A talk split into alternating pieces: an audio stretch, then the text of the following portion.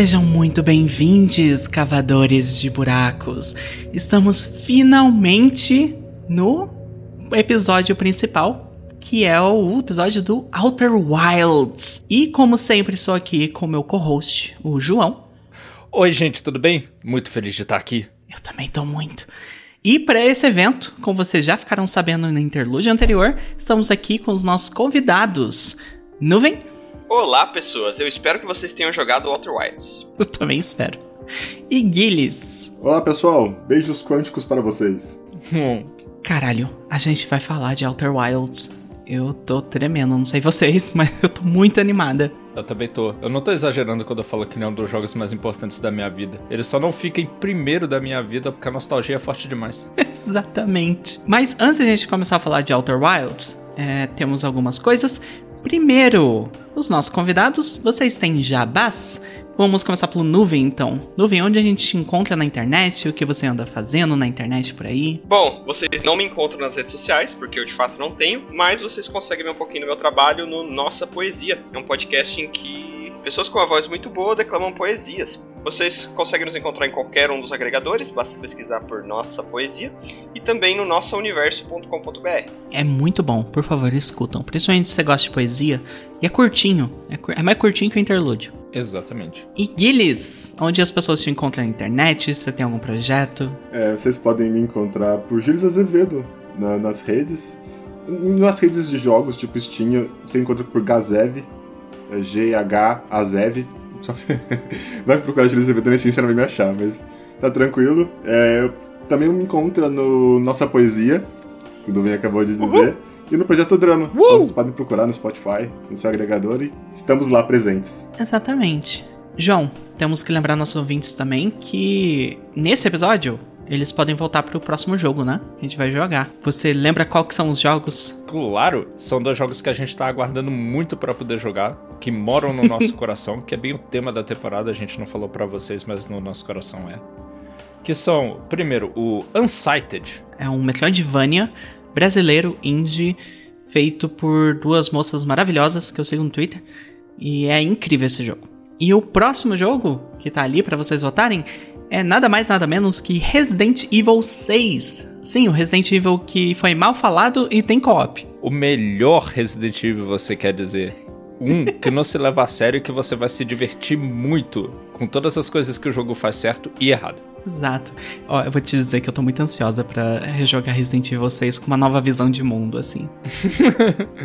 eu também, mas eu não sei se a minha se modificou tanto assim. Eu já amava ele desde o início, apesar de que o mundo o rejeitava.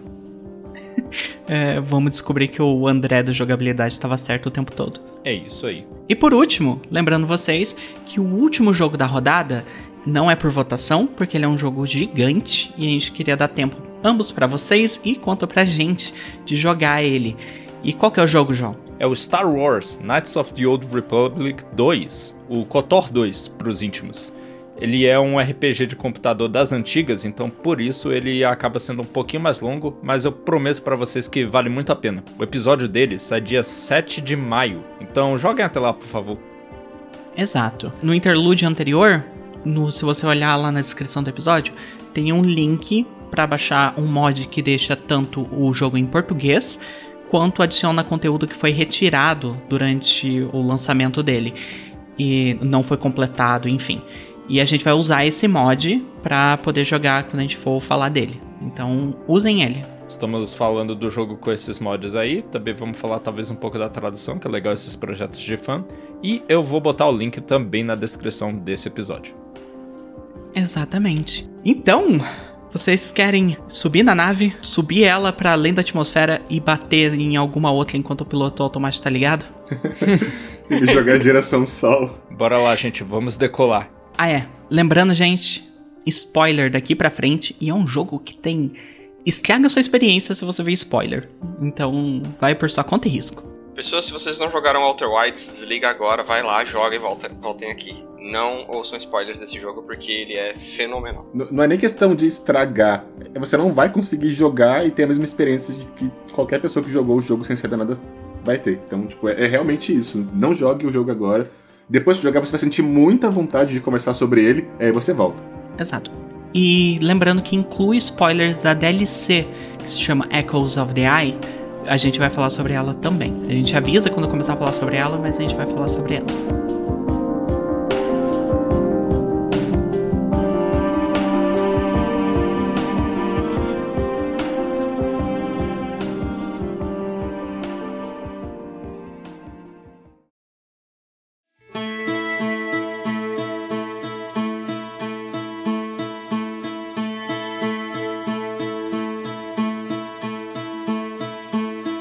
Então, cara, Outer Wilds, um jogo que foi lançado originalmente em 2019 para PC, Xbox One e só depois ainda naquele mesmo ano para PS4. Mas ele é um jogo que tem uma história que começou muito antes. Começou antes da Mobius Digital existir, antes da Anapurna publicar. Foi lá desde o projeto de faculdade de um cara chamado Alex Beecham. Caraca, é, é o segundo jogo que a gente pega que era projeto de faculdade, né?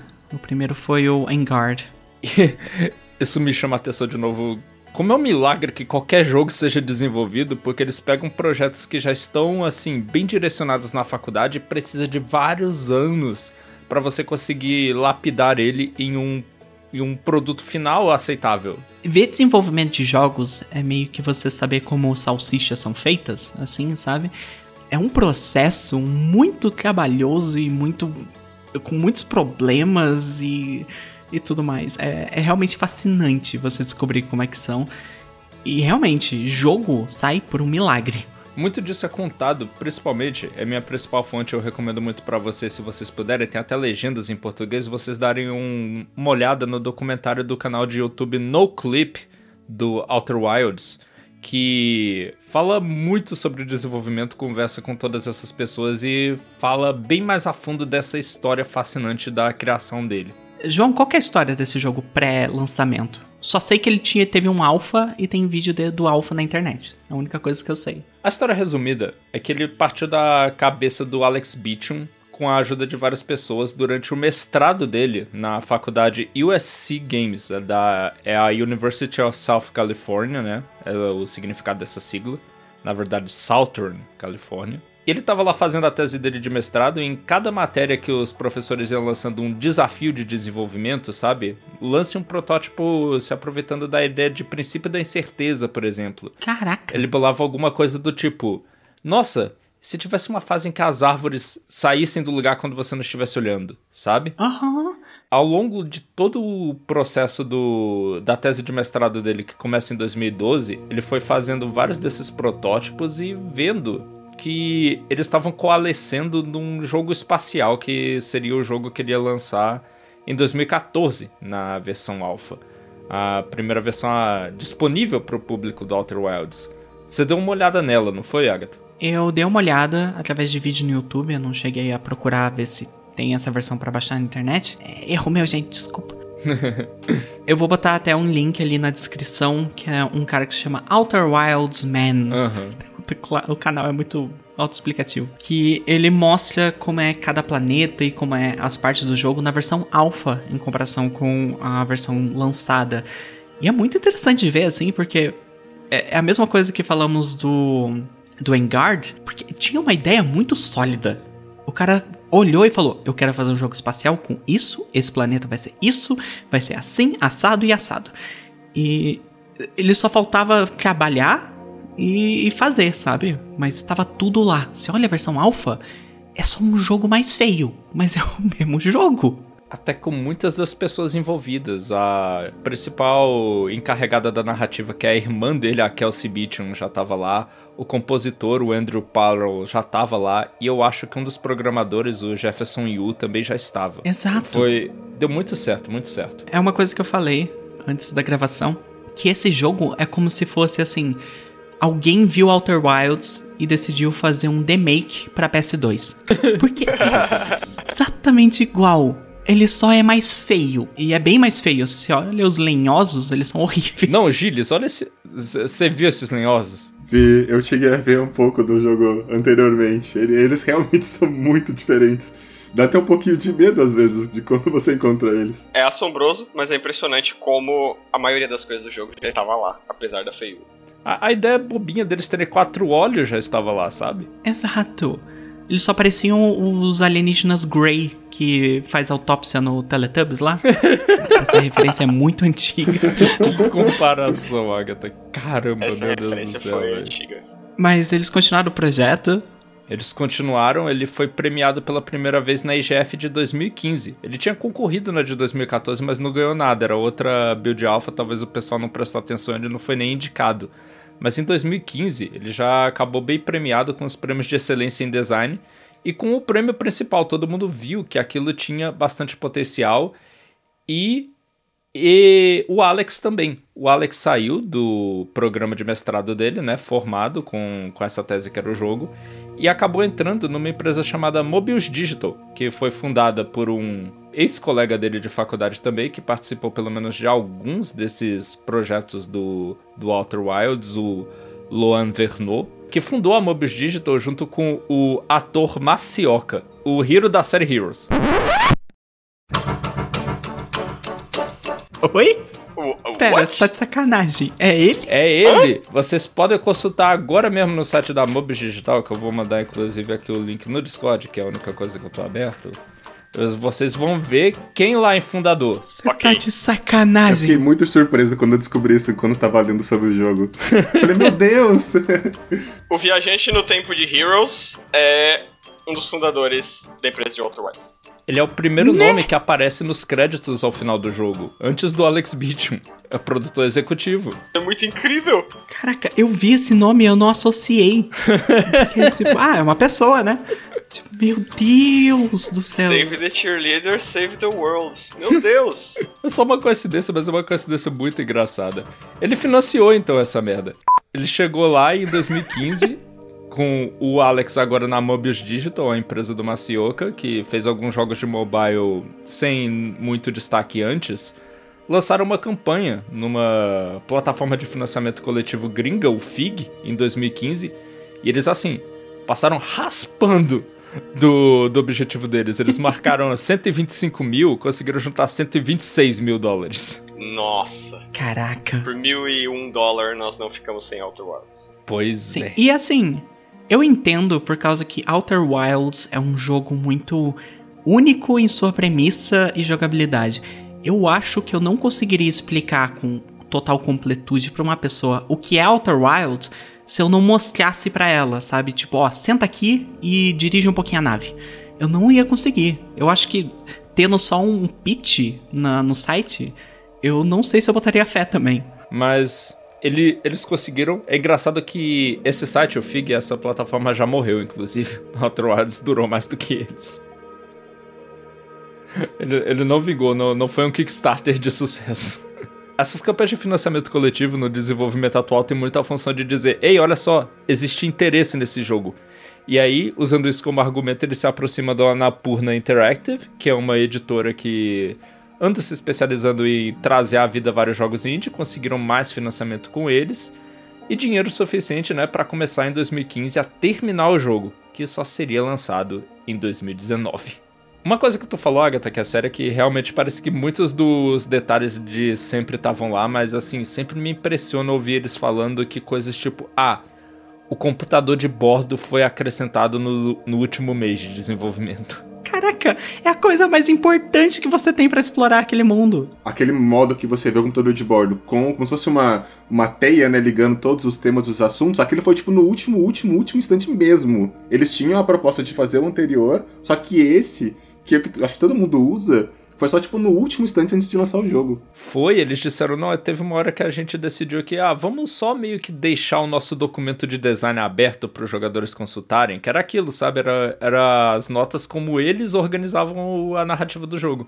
E, e eu, eu, sinceramente não usei o outro, eu só usei esse o tempo todo, porque ele é muito explicativo, ele abre sua mente, assim, pra você enxergar tudo que você precisa. Demais, cara, ele ajuda você a seguir todas as pistas que você tem, que são muitas, se fosse só na sua cabeça fica até difícil de organizar. E é muito mais divertido explorar por ali do que pelo mapa de planetas, porque assim evita aquela dinâmica de videogame da pessoa ficar testando, desvendar todos os mistérios de um único planeta e permite que ela de fato siga uma história com o segundo de. Exatamente, cara, é muito mágico. É uma das coisas que é muito mágico nesse jogo, ver como todas essas paradas é, viraram, né, um produto final viável. E é isso, cara. Quando ele chegou em 2019, ele me pegou completamente de surpresa. Uma coisa que me chamou a atenção, assim, como eu conheci, era papos antes, assim, antes de sair, né, o jogo falando que caramba, os caras conseguiram simular um sistema solar em tempo real com física. E isso era uma coisa que vendeu muito o jogo, assim, que é tipo, meu Deus, tem os planetinhas e eles mudam com o tempo e essa, essa mudança em tempo real.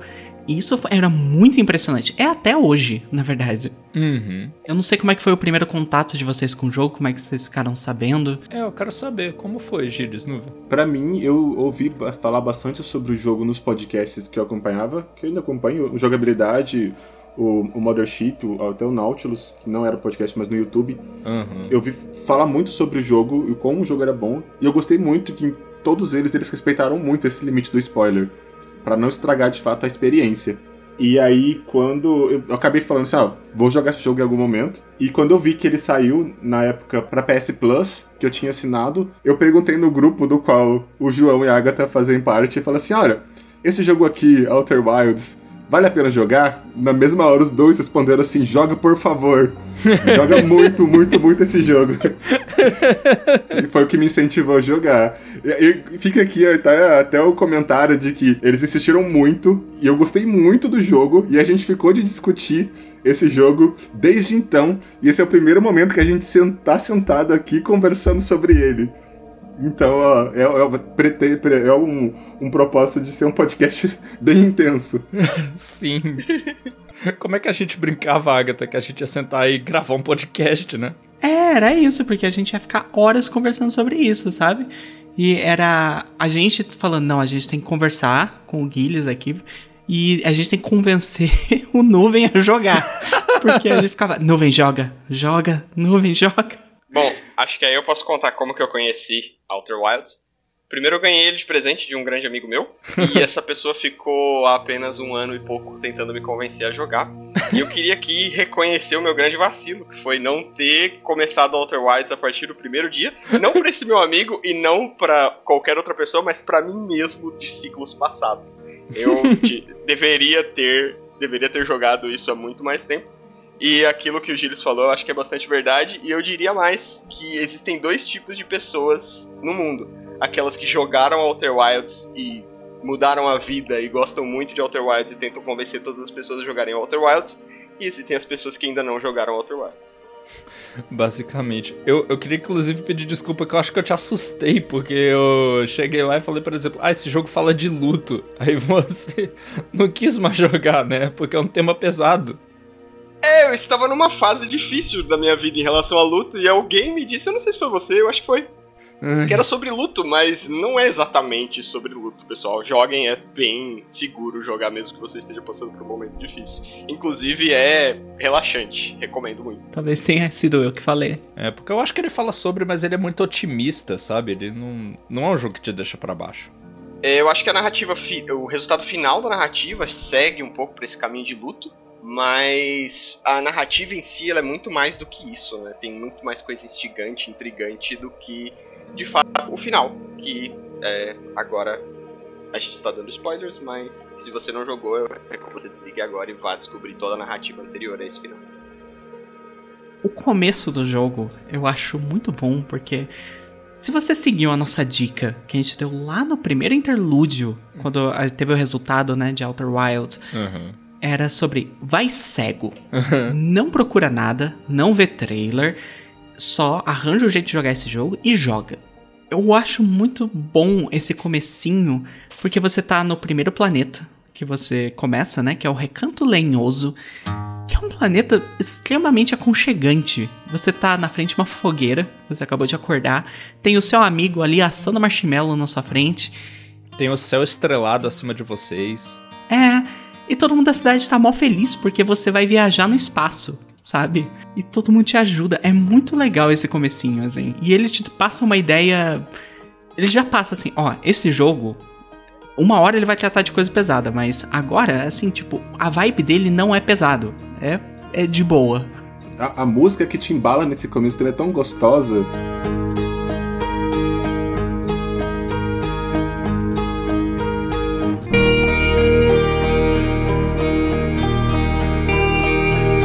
A- o barulho das cordas do, do, do violão tá tocando. tan, tan, tan, e você tá ali acordando. Falei assim, nossa, tipo, tá tranquilo, sabe? Eu tô em Tô muito de casa. boa aqui. É, tô seguro aqui onde eu tô agora. Foi a sua experiência também, Nuvem? Não apenas isso, mas todo o Recanto Lenhoso é extremamente carismático, né? Ele é uma sociedade em que ela se baseia, como o nome diz, em lenha, né? Por alguns pontos que a gente vai explorar no futuro. Uhum. Mas é uma cidade muito aconchegante, ela é toda feita de madeira, assim, e as pessoas, que não são exatamente seres humanos, as pessoas elas são muito carismáticas e muito carinhosas com o seu personagem. É algo que coloca você num estado de legal, eu estou sendo encaminhado para um, ir no espaço e a minha sociedade ao meu redor está toda feliz com isso. Isso é uma das coisas da narrativa que, pelo que o João falou, no passado também mudou, né? É porque no início, numa das builds de alpha, eles fizeram todo mundo tá meio assustado do espaço e você ser o único que era a pessoa que queria ir embora. Mas eles repararam rápido, depois de playtesting, que isso só assustava as pessoas e mudaram completamente a direção da narrativa depois. Os lenhosos iam ser empolgados com o espaço e com as possibilidades que ele oferecia. E eles são tão fofos, tão fofos. Vontade de entrar no jogo e abraçar cada um dos personagens. Logo nos primeiros 10 minutos de jogo, você é convidado pra brincar de esconde-esconde. Eu acho isso muito bom. Gilles, descreve aí pro ouvinte poder saber como é que é um lenhoso, como é que é esse personagem que é o protagonista. Eles são criaturas de coloração azul. Eles passam até um estereótipo, talvez, de, de uma raça alienígena, de como era retratada antigamente, em alguns tipos de Sim. animação, até filmes. Mas eles têm quatro olhos, como a gente mencionou anteriormente, e eles têm uma feição muito empática, uma feição muito reconfortante. Tipo, você- não espera nada de ruim daquelas pessoas. É, cara, nossa, eles só parecem abraçáveis, tá ligado? Apesar deles serem anfíbios e provavelmente serem gosmentos. Ah, é, pro- provavelmente. pô, provavelmente são mesmo. Os, os bichos são sapo, eles são sapo, tadinho. É, eles são sapo ou meio lagartixa, assim. Eles têm três dedos, sabe? Mas é, é de uma maneira cartunesca legal. E alguns deles têm, tipo, sardinhas na cara. É tão fofo. Sim, eu adoro o design deles. E todos eles lá falando pra você, ah, que bom a criatura. Que o hatchling, como ele é chamado em inglês, ganhou o nome de criatura na tradução em português, que inclusive é uma tradução... A gente vai falar muito bem dela, ela é muito charmosa. Ela honra muito o espírito do negócio. Ela honra o lance deles todos terem nomes de pedras, né? Ah, é, Como é que é o nome deles? Tem, é, que a gente vai conhecendo vários deles durante o passar do jogo, né? Uhum. O, o do principal é Hatchling, que é meio que tipo, ah, o, o Novati, assim, né? Sim, ele é alguém que Mas- acabou de eclodir de seu ovinho, sabe? Qual é o nome dos outros? É, os que saem pro espaço também é o Feldspato, o, o Ribeck, o Chet. O Gabro, Esker. o Wesker que tá na lua, é... Mas ali no recanto você encontra outras pessoas também. O, o Hal, o Ardósia, a Corneana. O Tefra e a Galena, que são duas crianças maravilhosas, muito divertidas. Sim. A Corneana, curiosamente, é o único NPC com quem você precisa falar, assim, o jogo inteiro. Todos os outros diálogos são completamente opcionais. E no fim das contas, no seu tempo do jogo, você não vai passar tanto tempo assim no Recanto Lenhoso, né? Não. E ele é um lugar feito com tanto carinho. É que você acorda e pra você poder pilotar a sua nave, você precisa dos códigos de lançamento. E pra fazer isso, o jogo te fala, ó, vai lá no museu, eles têm um museu pra toda a história de exploração espacial que aquela, aquela raça tem, Uhum. e pega os códigos com fulano. A Corneana. É, aliás, um ponto, nenhum dos lenhosos tem gênero, é, pelo menos nenhum na, na fala deles não tem. O que dá a entender que todos eles são. devem fazer reprodução assexuada, assim, tipo, na sociedade eles não têm gênero, sabe? Não tem distinção. Uhum. No inglês, todos eles são chamados de they them. Uhum. Poxa, isso é algo que se perde um pouco na tradução, porque eles colocam gênero para os personagens no, e no português. Colocam. Pois é. é triste. É, que é, é até pra fazer uma diferenciação entre o pessoal lenhoso e a outra raça que a gente vai conhecer mais tarde, que é os Nomai, que os Nomai têm gênero no nome. Eles têm ele, ela e tudo mais. Daí você tem essa primeira parte que você é meio que forçado a conhecer os lenhosos e aquela mini cidadezinha, né? Uhum. Porque eles te ensinam tudo. Tem um mini modelo da sua nave pra você testar como é que é você pilotar ela. Que Uhum. um, um dos lenhosos fala com você. Tem esses gêmeos ali, as duas crianças que brincam de esconde-esconde. E você tem que usar o localizador de sinal. Onduloscópio. Tem as, as cavernas de gravidade zero lá em cima, que você também pode testar. Como é que eu faço pra andar nesse mundo? Tem um pouquinho do, da matéria fantasma, que é um dos perigos que existe nesse mundo que pode te matar. Já te ensina, ó, é assim que você faz. O moleque tá jogando pedra na matéria fantasma, olha só, brilha. Então, eu gosto muito que é um tutorial perfeito esse comecinho, sabe? É tipo, tudo que você precisa saber tá nesse começo. Uhum. Então você tem. E no começo você não sabe o limite de tempo que você tem. Então você pode passar o tempo que você quiser ali só explorando.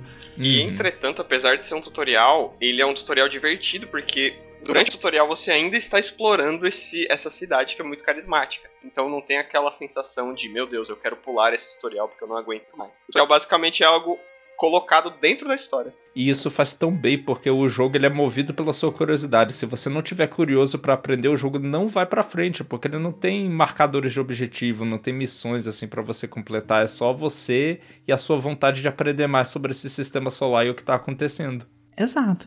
Tanto que assim, se você estiver com muita pressa, você pode simplesmente sair dali e ir direto pro museu, catar o negócio e voltar pra sua nave. Uhum. Você pode pular todas essas interações, esses mini tutoriais que eles colocam. É bom, na, na segunda vez que eu joguei eu não passei muito tempo lá mesmo não, eu peguei os negócios e fui embora. E uma das características principais da Outer Wilds, na minha experiência, é que apesar desse primeiro momento em que você precisa de fato de um objeto, que são os códigos de lançamento da nave, em que ele te, entre aspas, obriga a ir numa direção e pegar alguma coisa para desbloquear o próximo caminho, esse trope comum de videogame do tipo você chega num lugar, você precisa de um objeto que está em outro lugar para usar esse objeto para desbloquear as coisas Uhum. deste primeiro lugar que você foi, não existe em Outer Wilds.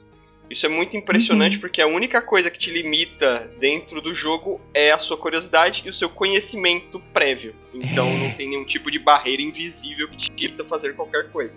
Mesmo que você vá esperando por isso, por jogar videogame, né? Você vai esperando por esse tipo de, de coisa. Em Outer Wilds simplesmente não existe. Você é movido 100% pelas coisas que você tem na sua cabeça e a sua vontade de conhecer mais. Eu acho que isso é um dos maiores méritos de Outer Wilds. Outer Wilds é a sua professora de ciência no ensino fundamental que falou assim: Olha, vocês sabem que se colocar um feijãozinho no algodão, jogar água e colocar no sol, ele cresce. E daí você faz isso, ela mostra como faz isso quando criança e você fica: Caraca, é assim, o mundo funciona, que coisa maravilhosa. E Outer Wilds é isso, é te mostrar um pouquinho assim de um pouquinho de, olha, seja curioso, pesquise sobre as coisas, vai, explore, tente coisas novas, sabe? Mistura esses químicos aqui pra ver o que acontece. E essa sensação de descoberta que você tem quando criança é o que o Outer Wilds consegue trazer com o jogo, assim, numa mini maquete de um sistema solar. Cara, não, é, é muito bonito esse lance. E você é o primeiro astronauta que a gente não falou isso, mas vai estar equipado com um equipamento de tradução para você poder dar uma olhada nos escritos deixados por uma raça que você já encontra indícios dela no museu, os Nomai. Eles existiam nessa galáxia, só que sumiram. Pensa que é tipo, ah, como se fosse uma civilização antiga, assim. E agora tem essa nova oportunidade, né? Com essa máquina a gente finalmente vai aprender o que diabos eles faziam nesse sistema. É, como é que eles foram embora, o que, que aconteceu. E é engraçado, vou falar disso aqui agora. Eu acho que só tem umas duas gerações de Nomai nesse sistema solar. É, e nesse momento o meu coração parou, porque eu tava dentro do Recanto Lenhoso na maior tranquilidade, naquela cidade incrível, e de repente. A estátua se mexe e olha diretamente para os seus olhos. Parte do museu é uma estátua que é de uma estátua dos Nomai, que foi trazida para o museu de um lugar específico, de um outro planeta, e ela tá ali em exposição. E aí, o mais estranho desse momento todo é quando você está saindo do museu com esse código de lançamento, a sua estátua se vira e olha para você com olhos brilhantes. Sim, e é algo que ninguém mais fala sobre, né? Tanto você fala, nossa, a, a estátua me olhou, e daí as pessoas ficam, é, sai desse cogumelo aí, para de cheirar coisa. Falou, aham, Cláudia, senta lá. É, é nervoso assim mesmo o primeiro dia, fica tranquilo. Exato, um deles chega até a sugerir que você tá com medo de ir pro espaço e por isso você tá vendo coisa. E assim, é legal que a gente pode ver a cara dos Nomai, né? Que é, eu acho que é nas estátuas é o único momento que a gente vê realmente que eles eram mamíferos, né? Tanto que a galera fica meio tipo, nossa, pelos e cabelo, que conceito. E eles tinham três olhos em vez dos quatro dos lenhosos, e os lenhosos ficam comentando isso o tempo inteiro. Meu Deus, velho, como é que eles conseguem enxergar só com três? Sim, e eles são meio bode. Uhum. Todos os alienígenas desse mundo são meio alguma coisa. Uhum. São, os lenhosos são meio sapo, os normais são meio bode, e vai aparecer um que é meio coruja. A coruja conservo é muito bom. Vocês exploraram alguma coisa no Recanto Linhoso antes de a gente ir pros outros planetas? Não.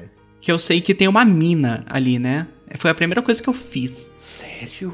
Eu só vi Nossa. isso muito no final do jogo. Foi uma das últimas coisas que eu vi, Agatha. Essa é uma pergunta muito boa, até qual foi o primeiro planeta que vocês visitaram, mas não, eu fugi do Recanto Lenhoso imediatamente e fui pro primeiro planeta que eu encontrei. Nem passou pela minha cabeça que, ok, o planeta que eu moro seja algum- um lugar legal pra se explorar. É que vai ter segredos lá também, não passou pela minha. O máximo que eu fiz foi chegar naquele, no- naquele bosque que tem um poeminha do Gabro escrito. Aham. Eu cheguei até ali só, e isso. Eu cheguei até ali e voltei e falei assim: ah, é isso, não tem mais nada aqui. Nossa, eu explorei tudo. A primeira coisa que eu fiz foi ver o. Tem uma semente do embrulho que tá parada lá e tem um cientista analisando ela. E, e depois eu fui pra mina que tá ali no, no planeta, que é tipo. É basicamente. É bem pequenininho. E é os Nomai que estavam pegando material pra construir as outras coisas. É bem bobinho assim. Mas já dá um gostinho assim, ah, esses são os normais, o que eles fazem e tal. Eles têm a preocupação de não ficar pegando muito pra não ferrar com futuras vidas que teriam no planeta, que é você, né? Eu acho engraçado exatamente isso, porque eles falam: a gente não vai usar todo o metal, porque pode ser que a, que a vida que venha depois vai querer utilizar também, mas eles fazem tudo de madeira. Sim, sim. Eles deixaram pelo menos um pouco, eles têm, fazem questão de dizer isso. É muito engraçado pensar que isso tava no planeta, nenhum outro lenhoso na história sabia porque eles não tinham um tradutor. E também porque eles não se interessam muito por metal, né? Senão eles teriam chego lá com mais facilidade. Ah, não, mas tô falando desse detalhe histórico. O minério eles devem ter olhado algum dia e disse: Ah, legal, legal, prefiro madeira. É, assim, porque só a nave é de metal, né? É, eu ia falar isso, eles usam bastante metal até. Eles usam muito fita adesiva e fé também, né? Sim. É verdade. Assim, é muito cottagecore esse jogo, assim, porque é tudo feito de madeira. É tudo feito de madeira. O que eu tenho a impressão é que os lenhosos são tipo uma outra versão dos bichinhos do, do Kerbal Space Program. Aham. Porque é tudo na gambiarra. É, é a mesma vibe, sabe? Totalmente. É, é tipo assim, o que dá pra fazer de madeira, a gente vai fazer. Se não der, aí a gente pensa em usar outro material. A gente prefere madeira. Ó, eu achei essa pedra maneira que ela muda a gravidade perto dela. A gente amarra ela num pedaço de pau, põe assim no chão e olha só. Você pode andar na parede com ela, né? Maneiro. E pensar assim. Que você é tipo a quinta pessoa que tá explorando esse sistema solar numa nave feita de madeira, sabe? É tipo. Caraca, eles vão muito longe com os recursos que O eles têm. projetista da nave, que é o cara que tá na sua frente na fogueira, ele fala: elas estão muito menos inflamáveis ultimamente. E um dos personagens que mora na Pedra de Lia, que é a lua desse universo, reclama que as naves estão cada vez mais mais robustas, de forma que as pessoas não vão mais abastecer elas lá. É. Então, já evoluíram bastante esse, esse processo de madeira.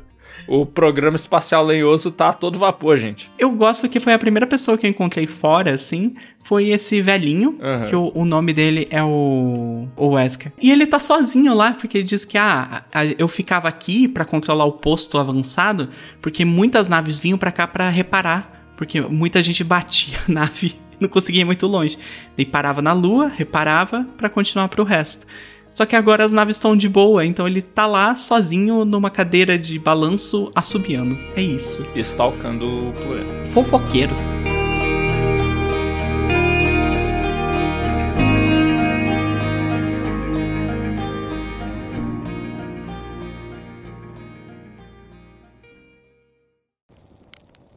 E você finalmente termina de fazer o que você precisa fazer no Recanto Lenhoso. Você pega os códigos para subir com sua nave, você coloca nele, você coloca seu traje dentro da nave e a primeira vez você pode controlar, né, a nave como ela tá ali. E você vai subindo, subindo e dá aquele negócio na atmosfera e você sai e você vê o sistema solar. E você vê tudo que você pode explorar, assim. Nossa, é maravilhoso essa parte. O jogo não te dá guia, ele só te mostra, assim, na sua cara, vários planetas estranhos e diz: vai lá, no que tu tiver vontade de ir. Acho que a Corneana mesmo, ela te dá uma dica. Olha, se você quiser uma primeira dica, vai aqui pra lua do nosso planeta mesmo, a Pedra de Iria, que é pertinho, pra você testar suas habilidades, vai com calma. O que acontece é que ela tem várias opções para te dar. para te falar que você pode fazer qualquer coisa. Você pode responder para ela: eu quero alguma coisa empolgante, assustadora. Ela diz: vai lá no Abrolho Sombrio. Eu quero descobrir ah. mais sobre os Nomaya. E ela fala: Ah, no Gêmeo Cálido e no Vale Incerto tem os lugares onde eles caíram. Sabe? Cada opção de diálogo dá uma dica, mas. E se você escolher a última, que é. Ah, não tenho certeza, aí ela fala da lua. Ah, que massa. Eu não sabia disso, não. Eu acho que eu só escolhi pra ir pra lua. Como é que vocês sentiram o controle da nave? Porque é a principal coisa que você vai fazer durante o jogo, né? Controlar esse negócio. É, isso que eu ia falar, né? O primeiro momento em que você sai pro espaço é o momento em que você tem a iluminação de que, meu Deus, esse mundo é enorme, eu vou poder explorar tudo isso. E também provavelmente é a primeira vez em que você percebe que você não sabe controlar uma nave espacial em três dimensões. É. Uma das coisas que o próprio jogo coloca enorme no início do jogo é: este jogo é melhor jogado com gamepads ou controles. Eu adicionaria mais: é impossível jogar no teclado e mouse. Assim, até tiveram alguns momentos em que. A primeira vez em que eu comecei a jogar Outer Wilds, eu comecei a jogar no teclado e mouse. E foi tenebroso o, o, o primeiro momento. Aí eu falei, ok, não vai dar para jogar isso aqui. Um ano e meio depois, agora com o controle, eu comecei a jogar e de fato é é, é muito divertido o jogo. Mas eu recomendo muito o uso de gamepad. Não tentem jogar no teclado e mouse, pelo menos no início, porque senão vocês vão se frustrar. Hum? Depois que você aprende que tem piloto automático, algumas outras features assim que facilitam a vida, é, até dá. Mas no começo usem controle, porque a chance de morrer é bem alta. Eu comecei a jogar de novo, né, pro podcast no meu PC, e daí eu falei, é, controle? Preciso não. Eu sou gamer. Eu jogo FPS. Poxa. Consigo um teclado e mouse. E daí eu tava batendo em absolutamente tudo. Eu não conseguia pousar a nave em nenhum lugar, porque quebrava as coisas. E daí eu falei, não, não pode ser. Daí eu vi a mensagem do Nuvem no nosso grupo, que a gente tava falando sobre, marcando para gravar o podcast. E eu falei, hã, deixa eu tentar aqui. Eu peguei o controle e é tipo, da água pro vinho. é outra coisa. É muito melhor no controle, é impressionante. Ah, eu acho esse estranho porque eu consigo jogar no teclado assim sem problemas, com quase o mesmo nível de habilidade, mas no, eu sinceramente não sei que dificuldade é essa. Tem todos os botões do teclado, faz até parecer mais uma nave para mim, principalmente no controle da nave nota 10 ter o X pra câmera de pouso, coisa e tal, você tem que segurar um botão para rodar a câmera. Nossa, eu gosto muito do negócio de, de, de nave, mas eu devo ser maluco. É, não, a questão do controle não é nem o teclado, eh, João, é os analógicos que ajudam muito. Você conseguir virar ao mesmo tempo em que você faz a curva, isso é muito bom. Enquanto no mouse você também consegue fazer, mas não tem a mesma precisão porque é muito mais sensível, né? É verdade, isso aí é, é tipo, quando você tá falando de frente, trás, direita, esquerda, o mouse é só ligado ou desligado, não tem nenhuma Exato. nuance. E assim, câmera de pouso é pros fracos, hein? Nunca usei esse negócio. Pousava na, na, na, na, minha intuição. Que absurdo. eu só usei a, a, a, câmera de pouso uma vez, mas eu posso falar sobre essa única vez de, tipo, depois. Eu usei a câmera de pouso em todos os momentos e recomendo o uso, é muito divertido. Você viajar pelo planeta inteiro usando a câmera de pouso e olhando ele lentamente a cada centímetro. Eu também adoro isso, eu adorava usar a câmera de pouso por causa disso. A nave entra meio que num modo de estabilização automática que ela tenta deixar o planeta pro centro e você vai só se concentrando em cima baixo, cima baixo. Nossa, eu ficava muito perdido com a câmera de pouso, muito perdido. Cara, vocês nunca tiveram a sensação de pousar em algum lugar e daí você ficar na diagonal na nave porque você pousou errado e era num penhasco, e de repente a nave começa a cair quando você Não, saiu eu dela. Eu tive, eu tive, mas usando a câmera de pouso. Sim, eu sou ruim assim. Teve um amigo meu que ele disse que a primeira experiência dele com decolagem foi que ele decolou do Recanto Leoso e ficou lá olhando, caralho, que universo bonito, bicho. Aí quando ele viu a nave explodiu, porque ele tinha parado de acelerar e ela caiu. É Susto. É, dito isso, é um jogo que você vai bater e cair e morrer muitas vezes. É, provavelmente é no acidente desses que você descobre o ciclo do jogo, né? Que você não, não tá morrendo. Se você passar muito tempo no recanto lenhoso, o sol explode. E você tem a primeira sensação, assim, que é tipo, ok, eu não tenho todo o tempo do mundo, né? Ou você morre de outro jeito também, né? Aí você vê que, É. tá, tudo bem, tu não tem o tempo todo do mundo, mas você volta. Você volta lá pro momento da fogueira, você lembra do negócio do, dos códigos e pode continuar voltando no espaço, tentando descobrir o que que diabo está acontecendo, por que que o sol continua explodindo e outras coisas. Na primeira vez que o sol explodiu, vocês descobriram que era o sol? Ou vocês simplesmente morreram e falaram, ué? Eu, eu já sabia, eu tinha tomado esse spoiler que o sol explodia. O mesmo pra Ah. mim. Eu Poxa. também. Não, eu tava dentro de uma caverna. Eu tava dentro de uma caverna e de repente eu ouvi um barulho muito esquisito. Falei, nossa, que, que barulho é esse, né? E tal. E de repente fez. E o meu personagem desapareceu. Eu falei, ué, o que tá acontecendo? Caramba, que momento mágico. Que em outro ciclo eu tava no espaço. E aí eu vi o sol explodindo. Nossa. E aí todas as coisas se conectaram. Eu falei, meu Deus, que incrível, é isso que tá acontecendo. Todo mundo vai morrer. Foi pra isso que você foi chamado aqui, porque eu, a Agatha e o Gilles estamos um pouquinho ah, temporalmente separados da nossa primeira experiência. A gente esqueceu muitas das coisas sobre como, como foi descobrir tudo no Outer Wild, sabe? É, eu joguei em Pra 2019. mim foi completamente emocionante. Foi completamente emocionante. Eu joguei em 2019 também. O meu foi 2021. O Kevin acabou de jogar essa semana. Ele tem memórias fresquinhas. Sim. Exatamente. Fazem 22 minutos que eu estou a 9.318.212 ciclos rolando esse mesmo, esse mesmo jogo. E daí a gente sai pra explorar o resto do, do universo, né? Que, pelo que vocês falaram lá, já tinha citado, né? Temos alguns planetas. Uhum. O mais próximo do Sol são os gêmeos da ampulheta, né? Aham. Que é o gêmeo cálido e o gêmeo cinzento. Daí temos o Vale Incerto, que é um planeta que tá literalmente caindo aos pedaços. Com o seu luzeiro, né? A Profundeza do Gigante, que é o único gigante gasoso que tem nesse sistema. Ele aparenta ser gasoso. Ele parece um gigante gasoso, mas no final é um gigante aquoso, né? É. Tem o Abrolho Sombrio, que eu corria porque é muito assustador. Uhum. É como se fosse uma roseira no espaço. E também tem o xereta. É, tem o Xereta, que eu adoro essa tradução. Que é um meteoro que tá passando ali pelo seu. Um, nem, meu- nem é um meteoro, né? É uma. Um cometa. Que tá passando pelo seu sistema solar ali e você pode explorar ele. É bem pequenininho, mas é uma possibilidade também. Eu te juro que o Alex falou no documentário que eles só botaram cometa no jogo porque eles achavam bonito órbita elíptica.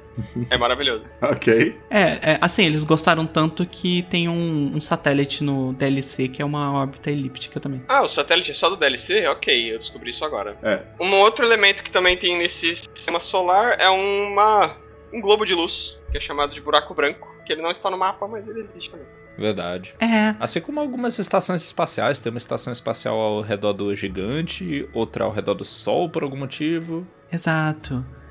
E tem uma lua que literalmente some quando você pisca, né? É. Essa lua deixava vocês pensando que estavam malucos, porque de vez em quando eu olhava. Sim! Graças a Sim! Deus! Muito! E eu confundia ela com frequência com o gêmeo cinzento. Exatamente, eu falava, meu Deus, ele tá aqui, e de repente ele tá em outro lugar. O que tá acontecendo? Eu tô maluco. Eu jurava que era bug a primeira vez que eu vi. Eu jurava assim, tipo, nossa, sumiu o objeto. Caramba. A, rue- a lua errante é, é maravilhosa. É, eu adoro como ele chama de lua errante e os normais ficam falando dela. Olha só, a lua errante veio visitar o outro planeta de novo. Quais serão os segredos que ela guarda? Qual que é o primeiro planeta que vocês foram? Depois de sair do, do Recanto Lenhoso. Bom, aqui entra a minha, a minha jogatina desse jogo. A característica principal foi a pura cagada. Uhum. Então, o meu primeiro planeta foi, sem motivo nenhum, a Profundezas do Gigante, né, que é o nome do planeta. Uhum. Aham. Simplesmente porque eu subi demais com a nave e acabei caindo na órbita dele. E quando eu caí dentro do gigante, eh, primeiro eu fiquei desesperado tentando fugir do gigante, porque eu imaginei que seria um gigante gasoso e que eu morreria assim que eu caísse. E de repente você cai dentro do, da atmosfera do gigante gasoso. E na verdade ele não é gasoso, como o João falou, ele é aquoso e tá cheio de tornados querendo te matar. Planeta de água. Aí você, ufa, não é um gigante gasoso. Caralho! o que tá acontecendo? Eu vou morrer. E aí foi a luta pra tentar pilotar uma nave em três dimensões dentro de um planeta com vários tornados pra todos os lados. Assim, eu acho maravilhoso esse planeta por causa que Outer Wilds faz um negócio nas pessoas que é um medo de espaços gigantes, sabe? Aham. Tem, tem gente, e eu tenho um pouco disso também, que é quando tem coisas muito grandes que você se pode se perder dentro, dá um pouco de medo. E um gigante gasoso, que é o que você pensa a primeira vez que você olha ele, é, é isso. É tipo, caraca, é um Júpiter aqui e eu vou cair nele. é, é gigantesco, vou me perder no meio das nuvens. E quando você cai e tem água, que é um mar profundo e escuro, daí vem outro medo, que é medo de mar profundo. e assim, é muito. Eu tenho certeza que foi de propósito isso, sabe? Que é tipo, vamos pegar duas coisas que as pessoas têm medo e botar no mesmo planeta. Eu acho isso muito engraçado porque todo o. A aparência de Outer Wilds é bastante cartunesca e tal. Eu não... E mesmo assim dá esse medo. Sim, Sim, dá.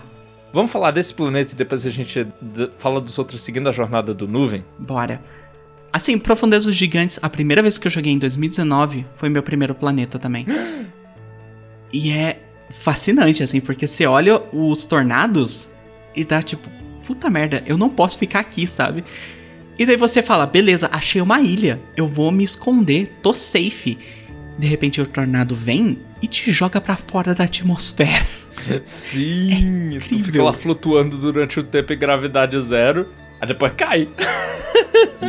Mas é aquele susto, Exato. porque você sobe do nada, meu Deus do céu, o que tá acontecendo? Tô no espaço. É, é um susto muito grande é muito grande e às vezes o susto termina com, com a morte, né? Porque você cai de volta, passa estabando no chão, morreu. E essa sensação de descoberta, tanto feliz como o feijão brotando no algodão, como horrível, tipo uma supernova te matando, é frequente em Outer Wilds, né?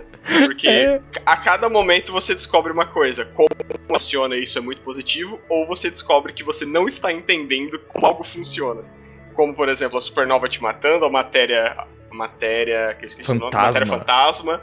Os tornados, a cada momento o jogo ele tá te colocando numa situação de curiosidade do tipo, o que tá acontecendo? Eu não sei o que está acontecendo. Pois é. Exato. Às vezes a curiosidade é o feijão brotando, às vezes a curiosidade é a criança enfiando um garfo no, na tomada, né? É, Exato, exatamente.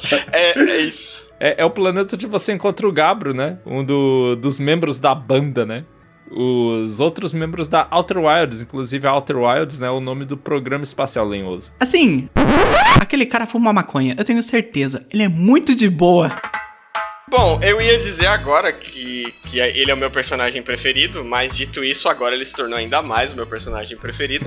e eu acho que aquela flauta que ele toca é uma flauta, certo? É, é, é uma é flauta. de sopro. Eu acho que na vida real é uma flauta. Tem alguma coisa ali, eu acho que é uma referência, claramente, porque ele é muito tranquilo. Ele está no meio de um planeta cheio de tornados e ainda assim ele está tranquilo. Não, é que tu vê que ele adaptou o capacete para ele conseguir tocar a flauta pro vento sair, né? Também é pra fumaça entrar. Ah, faz Com certeza. Gabriel é o melhor, é o melhor funcionário da Outer Wilds Adventures, que ele é tranquilo, ele resolve as coisas e ele tá sempre tranquilão, na maior parte. O mais engraçado é que você vê que ele tá numa vibe muito tranquila, muito boa naquele planeta super hostil. E quando você começa a falar com ele, te dá a opção de falar para ele: Cara, eu acabei de morrer e voltei. E você fala isso pra ele e fala assim, pô, cara, eu também.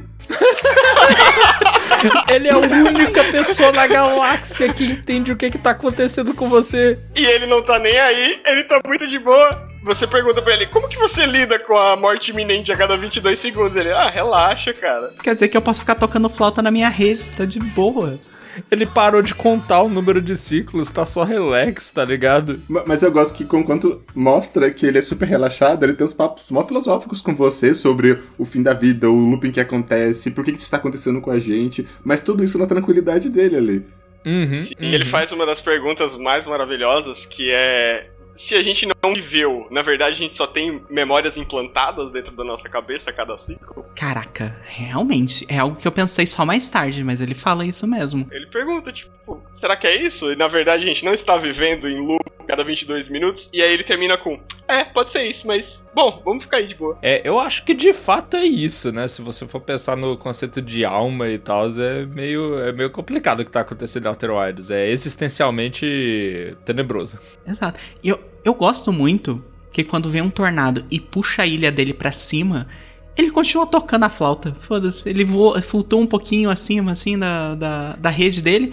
Quando cai a ilha, ele cai de novo na rede e tá tudo bem. A rede a, amortece o impacto, né? O cara já planejou tudo, cara. Ele resolveu a vida, o Gabro. E você pergunta para ele onde é que tá a sua nave, ele fala, ah, tá por aí, em algum lugar desse planeta. E aí você pergunta, mas e se um dos. E se um dos tornados estiver jogado lá no espaço? Ele, pô, seria um saco, né? Sim. Você encontra mesmo se tu andar assim no planeta, que ele é bem grande, ele é a maior esfera do jogo, né? Que ele é grandão em termos de diâmetro. A nave dele tá lá em algum lugar, flutuando no oceano. Tá. Tá. E às vezes ela vai pro espaço. Eu já encontrei ela no espaço. E falei, olha a nave do Gabro. E mesmo que você tenha jogado e pode ser que isso passe despercebido, você não tenha falado com ele várias vezes, ele te ensina uma, uma técnica, uma mecânica super interessante pro, pros próximos loops, que ele te ensina a de fato relaxar como ele. Ele te ensina a meditar, tal como ele medita, para esperar o fim do ciclo. Porque tem algumas coisas que você vai fazer, aí, ah, não dá mais tempo, pô, não quero esperar até o final, até eu só explodir, não quero me matar violentamente, eu vou meditar e começa de novo. Então, essa meditação eu fui descobrir no final, na última hora do jogo, basicamente, porque quando eu falei com o Gabro, ele falou: ah, relaxa, faz isso e aquilo, né? Falei, ok, Gabro, você vai me dar drogas. Aí eu morri e eu não entendi. Eu falei, meu Deus, o Gabro me matou? O que aconteceu? E eu não entendi e não fui atrás mais. É, depois ela fica meio escondida também, ter que abrir o menu pra ir lá e meditar, né? Sim, e é um jogo que não valoriza você ficar abrindo o menu toda hora, né? Isso é muito interessante, porque mesmo o computador de bordo, ele tá num local. Você precisa chegar até a sua nave e abrir o computador de bordo pra analisar as coisas. É Ele não fica verdade. te, Sim. te jogando pro menu toda hora pra, pra itens ou qualquer coisa. Você também tem que falar duas vezes com ele. Você fala com ele a primeira vez, descobre que o. o- conta pra ele sobre o ciclo e tal. Daí você morre e volta a falar com ele no segundo, porque daí você pode perguntar: então, como é que você faz pra ficar tão relaxado? E daí, e daí que ele conta. Então você tem que ter uma certa insistência. É quase algo fora do jogo, assim, tá? É o- os programadores te dando uma concessão. Tipo, ó, eu sei que vai ajudar, toma isso aqui. Uhum. E é, é muito bom a maneira como eles amarraram na narrativa, ficou muito bem amarrado. Ao mesmo tempo que você joga sem isso também você não perde nada e você acaba banalizando a sua própria morte, o que deixa um pensamento filosófico na sua cabeça também. De forma que você fica procurando cada vez mais é, formas de morrer rápido dentro de um ciclo de 22 minutos. É, não, às vezes você. Ai, perdi a janela de oportunidade que eu precisava, eu vou me jogar desse precipício. Eu vou pular no sol ou eu vou acabar com todo o meu combustível e o oxigênio pra que eu morra asfixiado. E tá tudo bem. Ouvir o meu personagem tentando respirar em desespero. Caraca, é pior que é bem isso mesmo. Esse planeta, eu passei muito tempo nele por causa que eu queria explorar cada ilha, né? Porque apesar de ser o maior planeta, ele tem muito pouco terra pra você explorar, né? É. Tem ao todo cinco ilhas. E, tipo, a primeira que eu queria muito ir, e a primeira vez que eu joguei eu lembro que eu não entendi direito, foi a ilha onde eles fazem as estátuas, né? Aquele ateliêzinho, assim. É, é uma ilha que claramente os nomais já habitaram, tem coisas deles construídas, coisa e tal. Tem as crianças discutindo como é que elas vão fazer pra se esgueirar pra dentro do da oficina que o cara tá fazendo as estátuas. Não, e todo mundo fica falando, porra, você fez umas estátuas bonitas, hein? Bom trabalho. É. Eu acho isso muito bom. E a lição é só. A lição lá é só que essas estátuas são que estão capturando a memória da gente, né? Porque foi o que aconteceu com o Gabriel. Ele tava olhando pra uma estátua que era igualzinha a que tem no museu lá. Ela abriu os olhos, piscou pra ele e ele tá preso no loop. Aí é aí que você descobre, ei, essa estátua tem alguma coisa a ver com o loop. É, eu só ia comentar que eu acho engraçado que é o mesmo modelo de estátua, todas as estátuas têm o mesmo modelo, Uhum. mas em teoria, cada estátua é feito na feição da pessoa que deveria receber a memória. Então, eu- é, é meio que um comentário do jogo assim que é tipo, pra gente, esses mamíferos é tudo igual. A gente que é o lenhoso, eles são todos Caraca, iguais, mas não. sim. Faz Pô, é verdade. Ele- Eles tinham mesmo, eles falam o nome de todas as pessoas que é pra ter ido. O cara fala, ah, eu testei essa aqui no DAS, se eu não me engano, essa aí do, do Gigante das Profundezas e tal. Eles nem imaginavam que ia funcionar com outra pessoa, muito menos com outra forma de vida, mas funcionou. Os Nomai ficariam muito empolgados se eles soubessem disso. Ah, só comentar que é engraçado a gente falar, você aprende isso agora. Não necessariamente. Essa é a coisa muito mágica do Outer Wilds. Você vai aprender cada uma dessas coisas num momento diferente, um lugar diferente, numa ordem diferente. É o que torna a experiência, assim, muito preciosa de você ter por você mesmo. Sim, sim. É, é muito sobre exploração. Tanto que é, des- desrecomendo guias pra esse jogo, a não ser que você esteja muito, muito, muito cavado. Uhum. Mas você explorar por si só e chegar às próprias conclusões é a magia dele. A Agatha disse mesmo, ela chegou lá e não entendeu direito. Eu me recordo também de ter chegado lá, entrado, ler as coisas, eu não entendi direito o que, que a estátua tinha a ver e tal. Foi só depois que eu fui juntar os pontos e ficar batendo assim na minha testa falando, é claro, pô. Tanto que assim, eu encontrei o lugar de construção do canhão orbital É um estaleiro, né? Que é o que você vê orbitando o planeta, né? Você pode ir lá e ver o que, que diabos eles tacaram aqui. E a, coisa, a primeira coisa que você vê em todo o ciclo também, né? Você vê um negócio explodindo e algo saindo dele. Lança da Você sonda. conseguiu chegar lá de primeira, assim, na primeira vez que você visitou o, o gigante, você conseguiu chegar naquele, naquele negócio de uma vez? Consegui, consegui sim, assim. É, eu não entendi direito o que eles estavam fazendo. Eu sei que tinha algo a ver com o olho, né? Aham. Eles estavam, ah, beleza, eles estão tentando procurar um planeta que tá fora do sistema solar, é isso. Mas eu não entendi direito. Tanto que eu nunca, eu nunca, nem da primeira vez, nem agora, eu nunca fui na torre que tá dentro do. do. do tornado maior. Eu nunca fui lá, eu nem sabia que ela existia. Meu Deus! ela é maior, eu corria. Meu Deus! Ela é maravilhosa! Tá todo mundo chocado. Eu tô em absoluto choque. Como é que tu chega na lua quântica sem passar por lá? Eu, eu fui descobrindo. Assim, eu literalmente, tipo, eu descobri porque eu tava fazendo a pauta e eu tava pegando lugares que estão nos planetas. E daí eu vi lá, tipo, nossa, tem uma torre quântica sobre os negócios quânticos aqui? não, Como não. assim? Caramba. Meu Deus! Eu tô com saudade Como? da sua voz, Gilles. Explica pro ouvinte o que é a torre quântica. Essa torre que tem dentro do maior redemoinho da, da profundezas do gigante, ela é um como se fosse uma escola, uma, um, um local onde você vai passar por diversos testes para poder aprender o que, o que são as leis quânticas. Na verdade, você aprende sobretudo a primeira lei quântica nesse local. Aham. E eles têm muito essa questão de lidar com o quântico, porque é, é através desses ensinamentos que eles conseguem chegar na lua quântica. Então eles vão fazer todo um passo a passo com as pessoas, com os Nomai, é, para eles ensinar essas leis para eles. E esse é o lugar da primeira lei, que é a lei do pensamento quântico, que é o objeto quântico não vai se mover é, enquanto você estiver olhando para ele. Aham. Então você passa por diversos testes em que você tem que ficar olhando para o objeto para você chegar até ele. Só que depois eles te explicam que olhar para o objeto, olhar para uma imagem daquele objeto, resulta no mesmo resultado. Então eles fazem diversos puzzles com você para você chegar no seu objetivo, tirando fotos, olhando para determinado lugar. E aí quando você vai passando, vai ficando cada vez mais difícil. E ao final, você fala, recebe uma mensagem. Tem uma mensagem escrita no mais assim, parabéns. Agora você tá graduado, tá? Você conhece a primeira lei quântica, a lei do pensamento quântico. Tá pronto para sua peregrinação na lua quântica. Foi nessa torre que clicou pra mim o comportamento de todas essas pedras quânticas que estão meio espalhadas pelos outros planetas, né? Às vezes você encontra umas rochas escuras que elas mudam de lugar. Aí você repara, "Ah, elas mudam de lugar toda vez que eu paro de olhar pra elas. Mas sabe onde que eu aprendi isso? Ah, No Gêmeo Cálico. ah, sim, sim, na caverna. É, tem uma história de um cara que desapareceu. E daí fica tipo, caraca, o que aconteceu? O que aconteceu? E eu fui seguindo a história, e daí o que aconteceu é que ele tava em cima de uma pedra quando pararam de olhar, ele parou de olhar, e a pedra teleportou. E daí, daí que eu aprendi, ok. Você pulou muito pro, pra melhor parte dessa história toda. Assim, você cortou muito caminho indo direto pra lá, incrível. Sim, sim, viu só como é maneiro esse jogo? O aprendizado pode vir de vários lugares diferentes. Incrível. Tem tipo o aprendizado é, estruturado dentro de um templo de uma peregrinação, mas também tem o aprendizado da escola da vida que a Agatha fez. Exatamente, incrível.